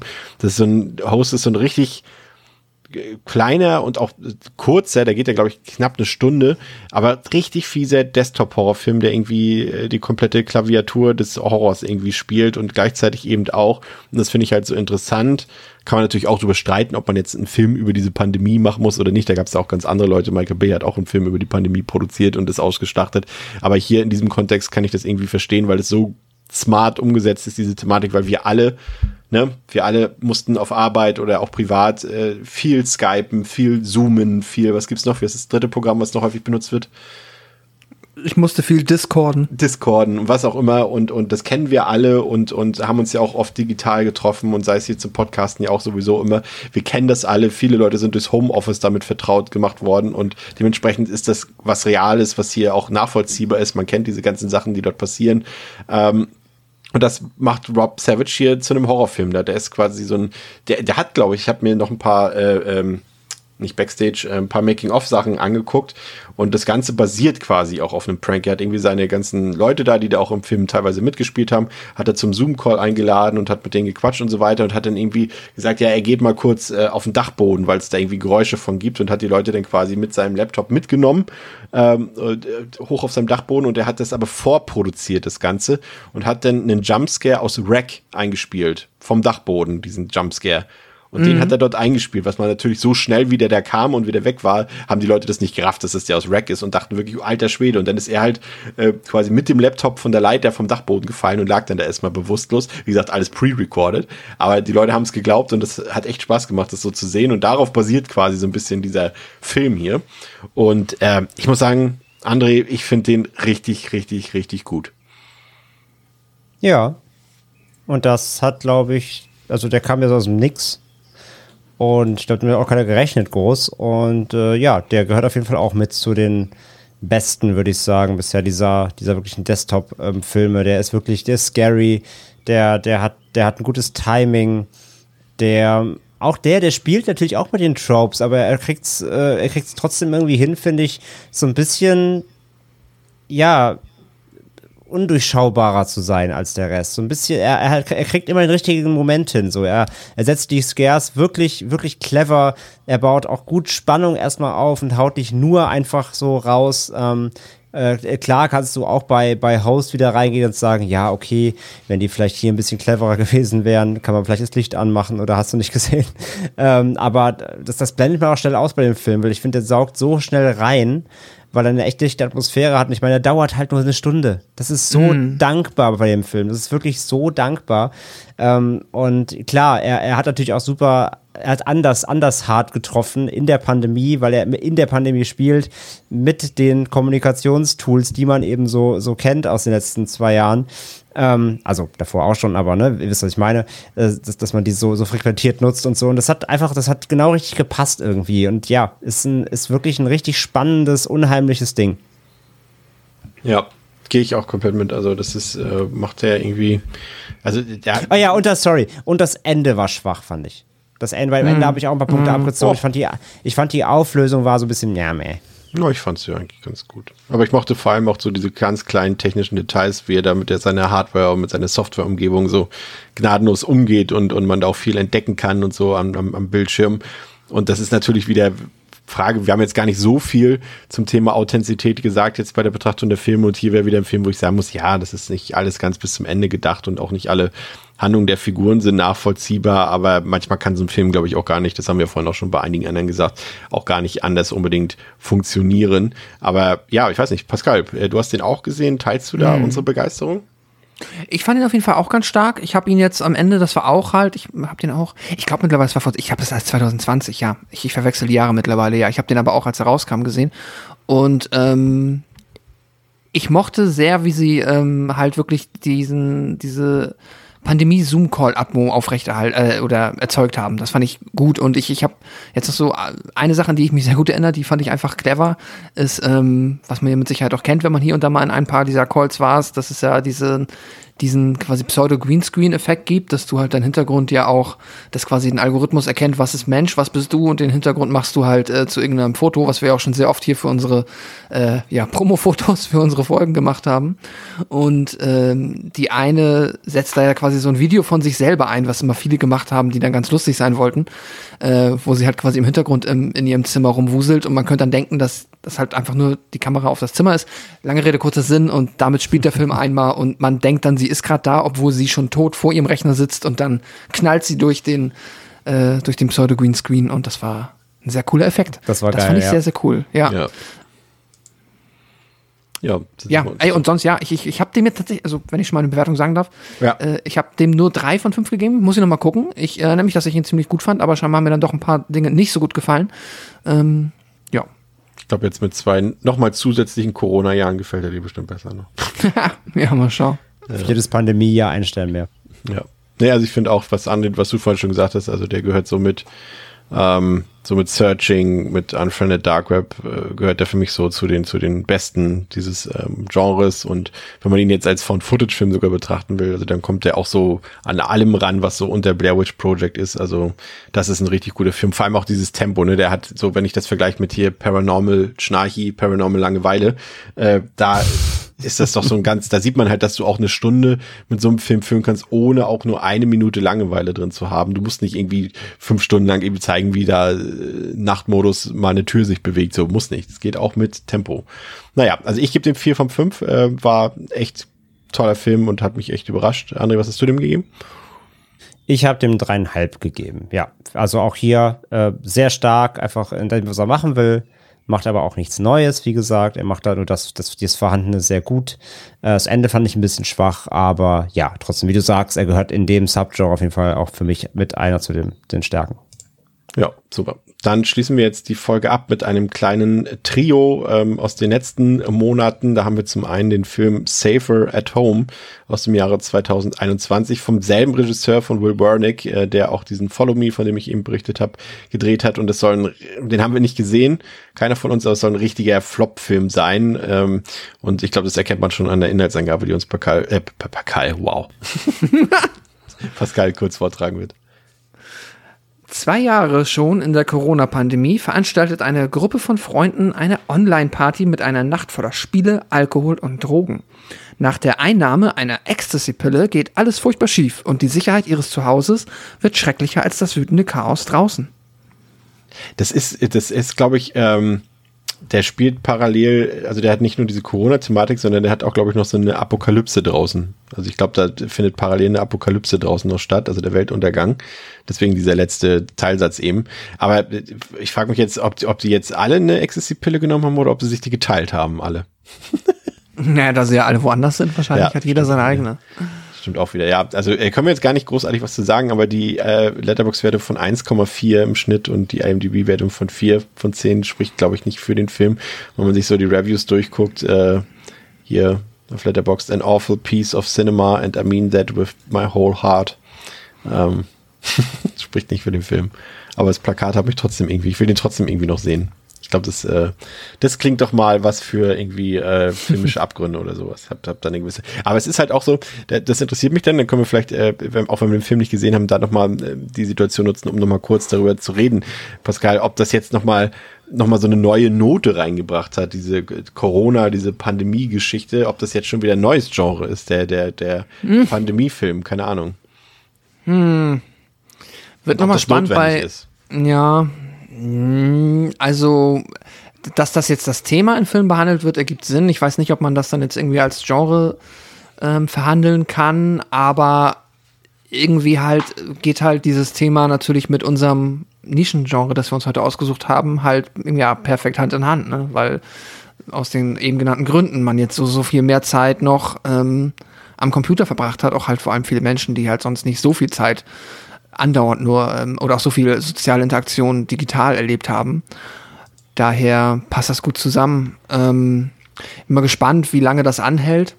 Ähm, aber ja, ich finde es aber, also auf so eine gewisse Art und Weise finde ich es halt ein bisschen cool, dass tatsächlich halt gerade jetzt in diesem Horrorbereich ähm, und in diesem Subgenre die aktuelle Weltsituation da so einen Spiegel gefunden hat oder sich, ja, es möglich war, da quasi so quasi, wie sagt man, ähm, nicht Zeitzeugenberichte, aber ja, halt so kleine Zeitkapseln zu bauen. So. Den kann man, wenn man mal in 20 Jahren irgendwem davon erzählt, wie es damals war zu Corona, kann man halt so einen Film cool rausholen. Der erklärt das sehr gut, finde ich.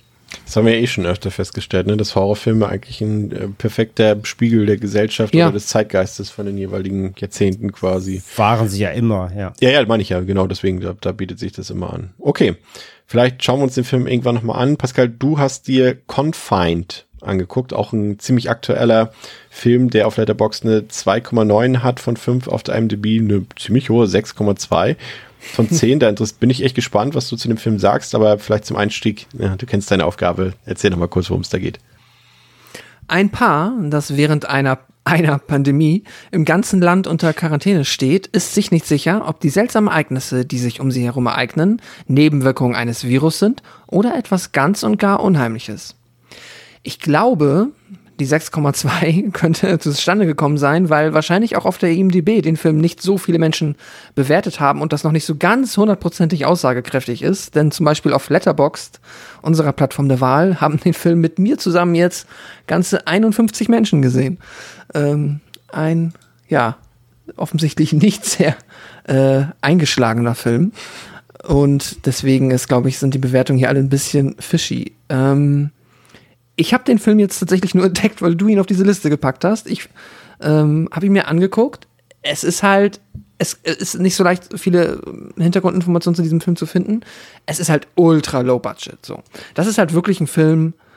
Ich weiß nicht, ob da irgendwie viele Gagen geflossen sind, aber wenn du das mal rausnimmst. Das ist Poster wieder das teuerste, ne?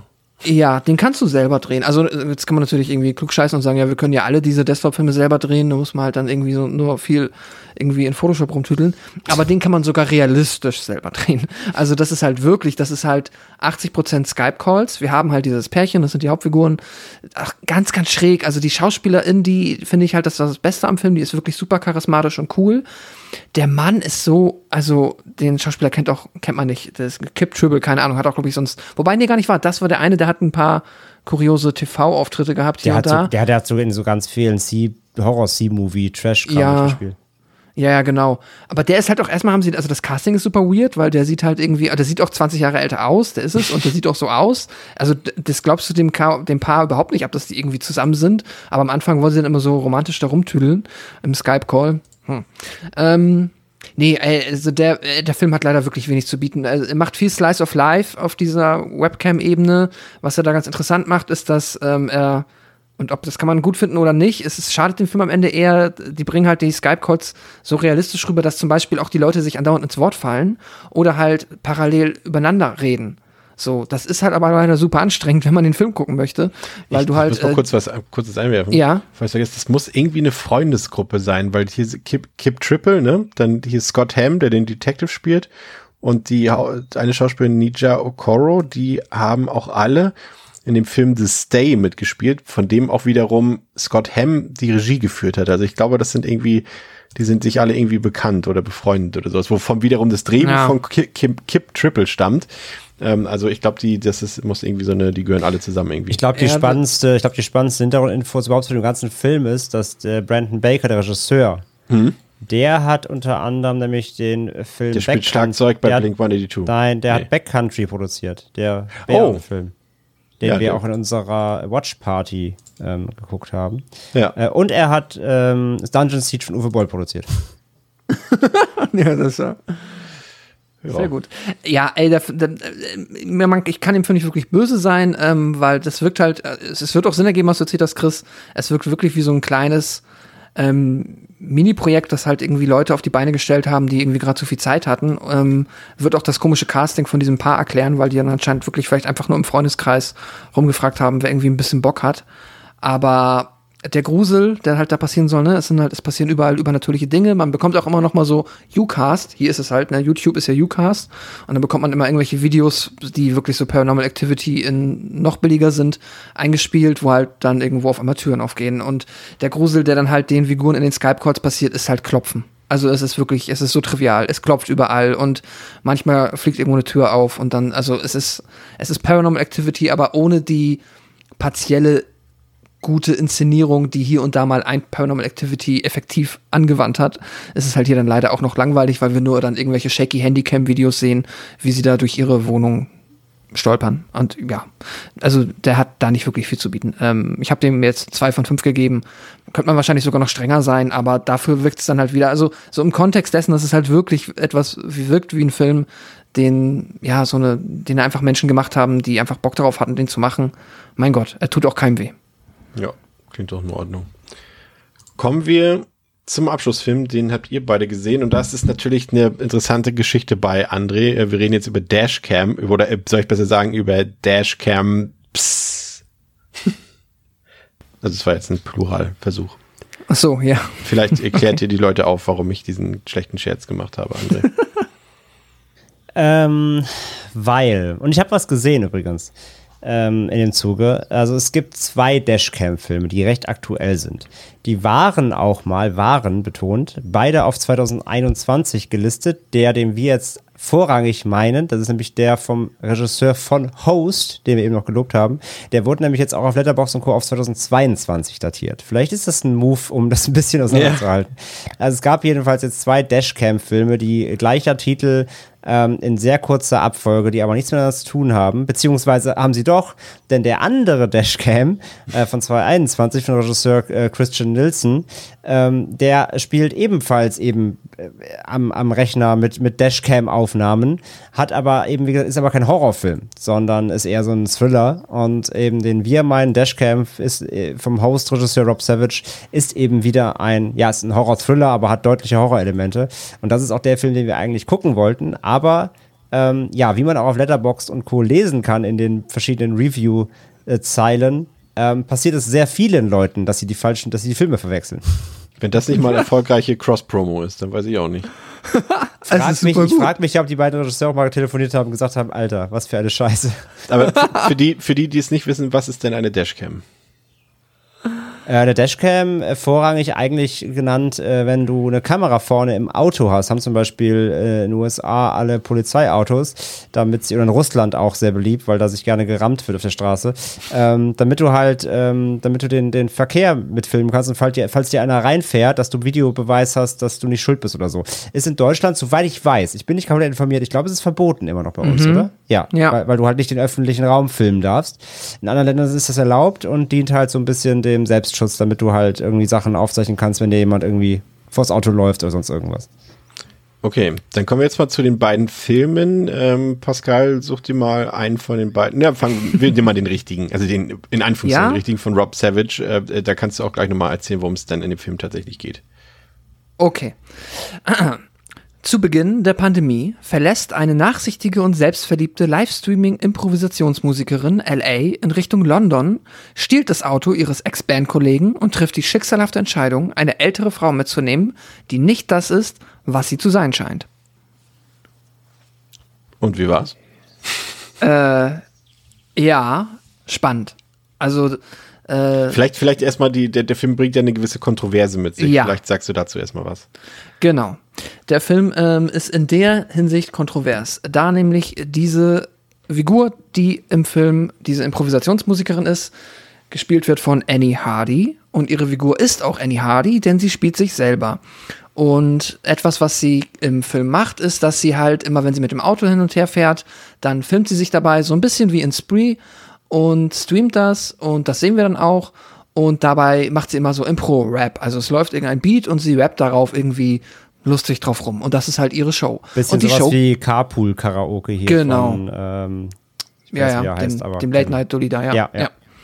Ähm, genau, aber diese Show gibt's in echt. Also ihr könnt auf YouTube gehen und könnt euch die Show mit Annie Hardy angucken. Die gibt's da und die ist auch im Film und das ist so ein bisschen der Aufhänger. Der Film hängt sich quasi an das, was es wirklich gibt mit der Figur, die es auch wirklich gibt. Und das Kontroverse ist, dass äh, diese Annie Hardy im echten Leben und im Film auf 110 gedreht halt ähm, Verschwörungstheoretikerin ist und unter anderem ähm, Anti-Impfgegnerin, also nee, Anti-Impfgegnerin ist, äh, ich glaube auch Corona leugnet äh, und auch sonst wie allen gängigen und abwegigen Verschwörungstheorien zumindest, sagen wir mal, mh, zugeneigt ist. Und wer das nicht glaubt, muss nur mal auf ihren Twitter gehen, denn da postet sie auch noch heute und auch vor drei Tagen äh, diesbezüglich sehr schlimme, kontroverse und mindestens fragwürdige Dinge.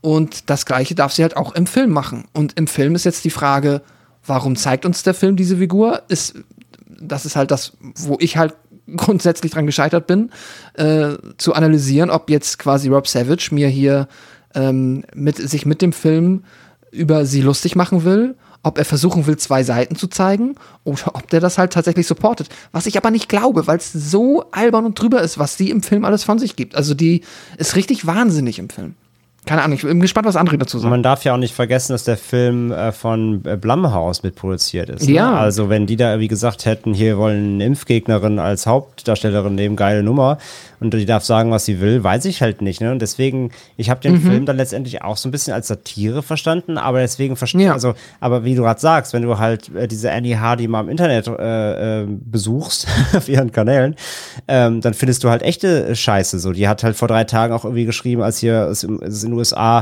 und das Abtreibungsgesetz gegen hat sie halt auch äh, von wegen heult halt nicht, heult halt nicht rum, wenn ihr Kinder töten, wenn ihr keine Kinder töten dürft und sowas. Also die ist halt super, super kontrovers und klar, jeder kann eine Meinung haben, ne? also kann sie kann ja posten, was sie will.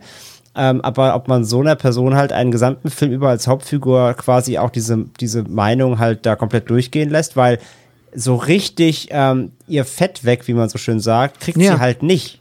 Denn Nee. sie ist halt ja das Final Girl im Film und äh, trotzdem ist alles auf ihr so drauf und so richtig die Quittung dafür kriegt sie eben nicht. Das ist nämlich echt, das ist so spannend, weil wenn du den Film guckst und man könnte halt denken, so, ja gut, also ich sehe ja, dass sie die ganze Zeit Scheiße erzählt und deswegen ver verarscht der Film sie ja schon. Aber das ist ja nur so, weil wir das so interpretieren, dass alles, was sie sagt, Ja. halt Bullshit ist. Hat sie denn den Überleg Film mal, wie jemand. promotet? Äh, Ja, ja, klar. ja, Okay. auf Twitter kannst du das sehen. Ähm, und wenn aber, wenn du den Film guckst, aus den Augen einer Person, die den gleichen Scheiß glaubt, dann könnte es halt, also ich glaube nicht, dass die darüber stolpern. Ich glaube, ich glaub, die denken sich, geil, endlich mal ein Film für mich. Also, oder es gibt bestimmt, also ich will jetzt nicht sagen alle, aber es gibt bestimmt ein paar Menschen, die sich denken, geil, endlich mal ein Film, wo die Hauptfigur genau das sagt, was ich auch immer sagen wollte. Ähm, hier, weil sie, also äh, ganz viel macht sie da. Sie trägt einen mager Head und so, also ja, ist offensichtlich Auch diese, auch, oder auch, auch diese Szene halt, wo sie da in diesem, äh, in diese, wo sie in dieses Café gehen wollen mit ihrem ehemaligen Bandkollegen. Ja. Und sie ne, trägt da Ja, keine genau. Maske, dann wird sie aufgehört, eine Maske zu tragen. Und sie so, nein, ich, ich, sie, ich hab, ich nee, sie sagt doch so, ich hab eine Maske auf, guck mal hier, die ist unsichtbar und sowas. Und verarscht halt den Typ und schmeißt die, die, äh, tragt die Maskeschilder Tisch, äh, äh, Schilder vom Tisch und schmeißt die halt runter und randaliert da im Laden rum. Und die Szene hat halt überhaupt keinen Sinn für den Film. Also nimm die raus und dem Film fehlt an Story nichts. Aber sie ist drin, weil sie das Ja. zeigen darf, was, was sie denkt. Und wenn du halt jetzt mal auf Twitter und so guckst, sie retweetet jeden äh, Tweet, der irgendwas über den Film sagt. Ähm, natürlich vor allem die negativen äh, Kommentare. Ne? Also es gibt viele Kommentare, die halt sagen, ne, ey, ich muss das ausmachen, äh, so einer Scheiße kann ich ja nicht zuhören und hier, ne, so äh, Versch- Verschwörungen da im Film als Hauptdarsteller und so, äh, Hauptdarstellerin, dann sagt dann antwortet sie halt immer drauf, so von wegen so, ja, wenn du nicht unterscheiden kannst zwischen Fiktion und Realität, dann bist du selber schuld. Und im nächsten Tweet sagt sie dann so von wegen, ich hasse links und rechts, ich bin meine eigene Identität und sowas. Also die ist mindestens schwierig in ihren Darstellungen so, ne? Und, und äh, das, das, das leugnet sie auch selbst überhaupt nicht. Sie sagt zwar, die Figur im Film wäre komplett überspitzt, das stimmt auch und das glaube ich ihr auch. Ähm, aber diese generell diese Dinge trägt sie trotzdem in sich. Das, das zeigt sie auf ihren Social Accounts trotzdem Loch und Löcher. Ähm, von daher, ja, es, ich finde den auch. Ich, es ist super schwer, einen Film zu bewerten, denn als Film, vor allem als Horrorfilm letztendlich und als Dashcam ähm, ähm, On-Screen äh, fand ich ihn tatsächlich ziemlich gut. Ähm, ja, Tito. der, der hat auch hier wieder wie bei Spree, die, also die geht quasi immer bei, ich weiß gar nicht, soll es Insta sein? Irgendwas auf jeden Fall in die. Richtung, ne?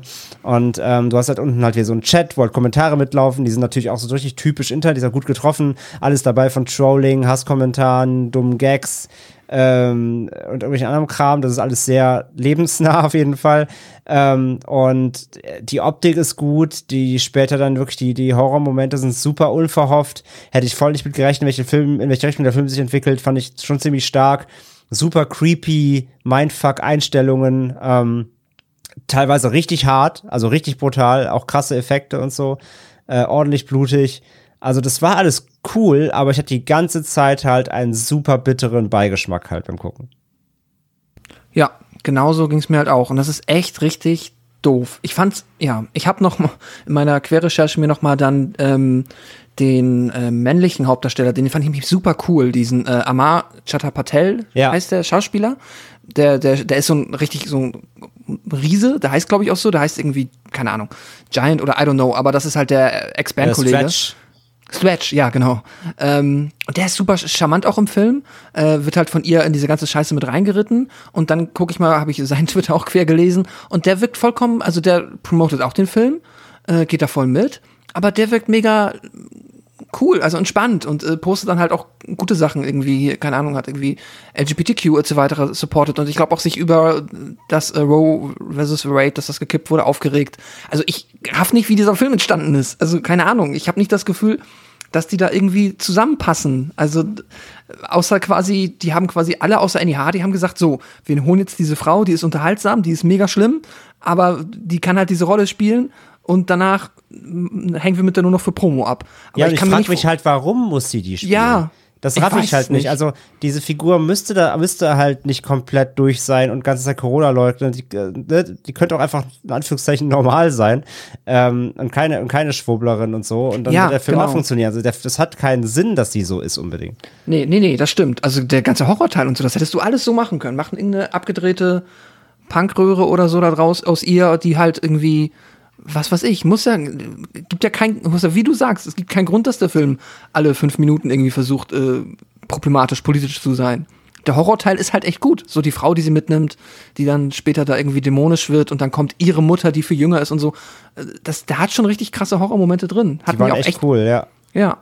Das im Auto, das ist auch spannend, dann auch, da wird die Technik gut eingesetzt, dass dann quasi der Stream läuft, während wir diese alte Frau sehen und die beiden sind gerade nicht im Auto, aber äh, dann macht die Frau was Gruseliges und alle im Stream bekommst mit und du siehst den Chat halt einfach nur, wie er ausrastet. so, Natürlich the wieder alle so, haha, was für ein scheiß Fake, ne? Und so. Und Also, ja. Mein, Lieblings, mein Lieblingsmoment im ganzen Film ist, wo, ähm, wo Stretch alleine, da ist sie irgendwie kurz da, ne, da haben sie sich verloren. Stretch hat das Phone oder diese Dashcam, äh, ist im Wald unterwegs und dann, und dann schreiben, dann, sch und dann schreiben sie im Chat so, pass auf, sie ist hinter dir, aber es hat nur einen Gag. Und dann guckt er so hinter sich und fängt an zu rennen und, und alle so, haha, voll, Bla voll geblairwitcht. das sind halt echt geile Momente drin so. Ja, dieser Chat ist eh, der ist super. Das haben wir auch bei Spree vergessen. Das ist auch mega unterhaltsam. Das Ja, ist eine ja. gute, gute Möglichkeit, so einen Film noch unterhaltsamer und auch wieder Guckwert zu äh, generieren, weil du halt immer noch den Chat parallel mitlesen kannst, der echt witzig ist, ja. Ja, vor allem versuchen sie das vorher bei ihr auch schon mal. Sie geht überhaupt nicht auf ihren Chat ein, aber er liest Ja, es halt ja. sofort und rast halt aus. Es war halt mega gutes Timing. Es ist echt, ich weiß nicht, ich raff's nicht. Ich hoffe mal, dass das irgendwie noch mal, dass sich auch vielleicht Rob Savage da noch mal. Ich hatte im ich hab ein Vorgespräch Interview mit ja ihm schon. gelesen. Ja, sorry, sag erst mal. Ich habe ein Interview mit ihm gelesen, da ist er nicht wirklich drauf eingegangen, leider. Also keine Ahnung. Ich hatte ja im Vorfeld euch schon geschrieben, äh, in unserem, in unserem D&D-Chat, ähm, stell, was wäre, wenn die, Annie- die Annie Hardy das alles nur im Internet so spielt und den Film halt realistisch zu erscheinen lassen? auch mein- meine aber, Frage gewesen. Ja, aber das kann, aber so Asi war vorher schon so, das kannst du nachscrollen Ah, bis okay. sonst wohin. Und halt, ähm, das machst du halt nicht einfach so ohne, ohne Auflösung, weil das wirst du nie wieder los. Das Image Ja. so, ne? Also das kann ich mir nicht vorstellen. Social Experiment. Ja, es ist echt, es ist super seltsam. Deswegen auch schon mal gesagt, ich habe keine Bewertung für den Film, weil ich will dem Film nicht bewerben in Ich, ich würde den Film als Horrorfilm, glaube ich, fast eine 4 oder zumindest dreieinhalb geben. Ja. Aber halt durch die ganzen Scheiß da drin und, und ja, bin ich, muss ich ihm eigentlich einen Stern geben. Also es ist halt, ja, ich bin auch da, ich, ich kann ihn nicht bewerten. Ein Stern, der keinen Namen trägt. Wie sieht's denn mit dem anderen Dashcam aus, Pascal? Den hast du auch geguckt. Habt ihr beide geguckt oder nur du? Ich Nee, weiß nicht, wie nicht weit mehr André hat noch geguckt. Du hast angefangen. Ich habe ne? ich hab, ich hab den falschen angefangen, nämlich auch. Nachdem ich es auch, das ist so gut. Wir haben uns noch vor ein paar Tagen drüber lustig gemacht, dass bestimmt alle den falschen Dashcam gucken. Was mache ich, als ich ihn irgendwie am Wochenende gucken will? Ich schmeiße an, denk mir so, hm, ja, okay. Wo ist jetzt Annie Hardy? Hm, guck noch mal so ein bisschen durch. Ah, fuck. Das ist der falsche Dashcam. ja, und dann habe ich, dann hab ich heute, hab ich habe den heute Mittag noch geguckt und dann schicke ich dir so ein Foto von den ersten Minuten aus dem Film. Und ist, so, ist das der richtige? Und so, nein. das ist er nicht. Nee, ach, der andere, der ist, ähm, äh, wie kann man den kurz zusammenfassen? Dafür haben wir uns auch keine Instagram, aber da geht's halt per se um einen, einen, ähm, ja, einen jungen Mann, der ist ähm, auch Editor, also quasi Editor im Sinne von, er ist halt, er schneidet Videos für ähm, Nachrichtensender und muss einen Beitrag in der Nacht zusammenschneiden auf ähm, ganz enge Timeline für halt so einen Moderator, ein Arschloch, das wird dann auch immer in Skype-Calls gezeigt, der halt halt ja so ein News-Anchor ist und ähm, währenddessen bekommt er halt äh, quasi, er braucht dafür noch Infos, äh, halt quasi, er braucht dafür noch Videos von einer wirklichen Polizei-Dashcam. So. Und um die zu bekommen, ähm, spricht er dann mit dem Police Department und die schicken ihm was, für die Presse halt freigegeben und schicken ihm aus Versehen aber noch etwas, was er nicht hätte sehen dürfen. Und das guckt er sich dann an, dann ruft auch ein Agent an und sagt, haben Sie das runtergeladen? Das war aber, äh, haben wir aus Versehen gemacht, upsi. Und sagt er, nee, nee, hab ich nicht. Und dann sieht er aber da drin, ähm, dass quasi dieser Polizeivorfall, um den sich dreht, anders war, als die Polizei es darstellt und auch als die Politik es darstellt. Und dann geht's im Kern um so ein, ähm, wie sagt man, ähm, Cover-up. Also quasi, da wurde quasi versucht, etwas ganz Schlimmes, was äh, die Polizei und die Politiker, die involviert sind, da halt gemacht haben, zu verdecken. Und er könnte es jetzt halt aufdecken und dann wird halt ein Thriller daraus gemacht, aber ein Thriller in großen Anführungszeichen, wie er halt jetzt äh, in der Nacht versucht, diesen eigenen Newsbeitrag fertig zu schneiden und am Ende muss er dann noch wohin gehen und wird dann da halt aber umgelegt. Ähm, und der Film ist leider also er ist wirklich atmosphärisch, die Figuren sind super charismatisch, er ist toll, man bekommt manchmal noch seine Freundin mit, die ist auf einer Halloween-Party, Skype mit ihm, die ist auch super charismatisch. aber der, also der halbe Film ist halt wirklich Desktop. Er schneidet in Premiere dieses eine Videoschnipsel irgendwie zusammen und guckt sich das 100 Mal an und recherchiert auf irgendwelchen Seiten. Der ist so langsam, es wird so wenig gesprochen in dem Film. Du musst permanent hast du eigentlich nur Musik und guckst dir an, was da auf dem Bildschirm passiert. Ähm, also es ist einer der langsamsten und ruhigsten Filme. Ich will das gar nicht so negativ bewerten, weil der hat Stimmung und Atmo, aber er ist so ruhig und so langsam, dass es nicht leicht ist, dem zu folgen.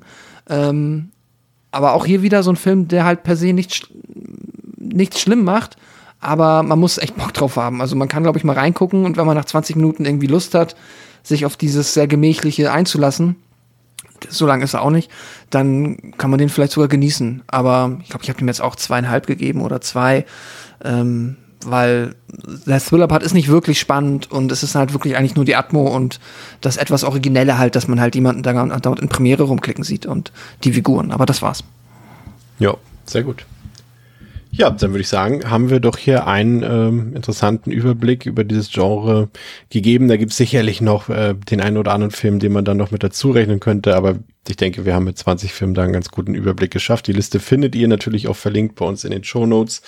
Und ähm, dann äh, der Ausblick auf die nächste Woche wird ein bisschen, nennen wir es mal Summer Special, denn ähm, meine beiden Wingmänner hier sind äh, beide quasi verreist und nicht available äh, für mich und äh, deswegen habe ich mir massive Unterstützung von äh, drei anderen Personen äh, geholt und äh, wir werden das lang gewünschte Thema äh, Film sammeln. Ähm, nochmal aufgreifen und da sozusagen das Sequel zu aufnehmen. Das äh, wird bestimmt sehr spannend und äh, vor allem auch mal ein schönes Update. Das ist ja auch schon ewig her, dass wir darüber geredet haben. Und ähm, wir hören uns dann quasi ähm, übernächste Woche zu dritt wieder. Ähm, deswegen vielleicht auch darauf schon der Ausblick, weil es gibt natürlich auch Leute, die sich jetzt nicht für dieses Thema, für dieses Special-Thema nächste Woche interessieren. Deswegen direkt auch schon ähm, verraten, was es in der Woche darauf gibt.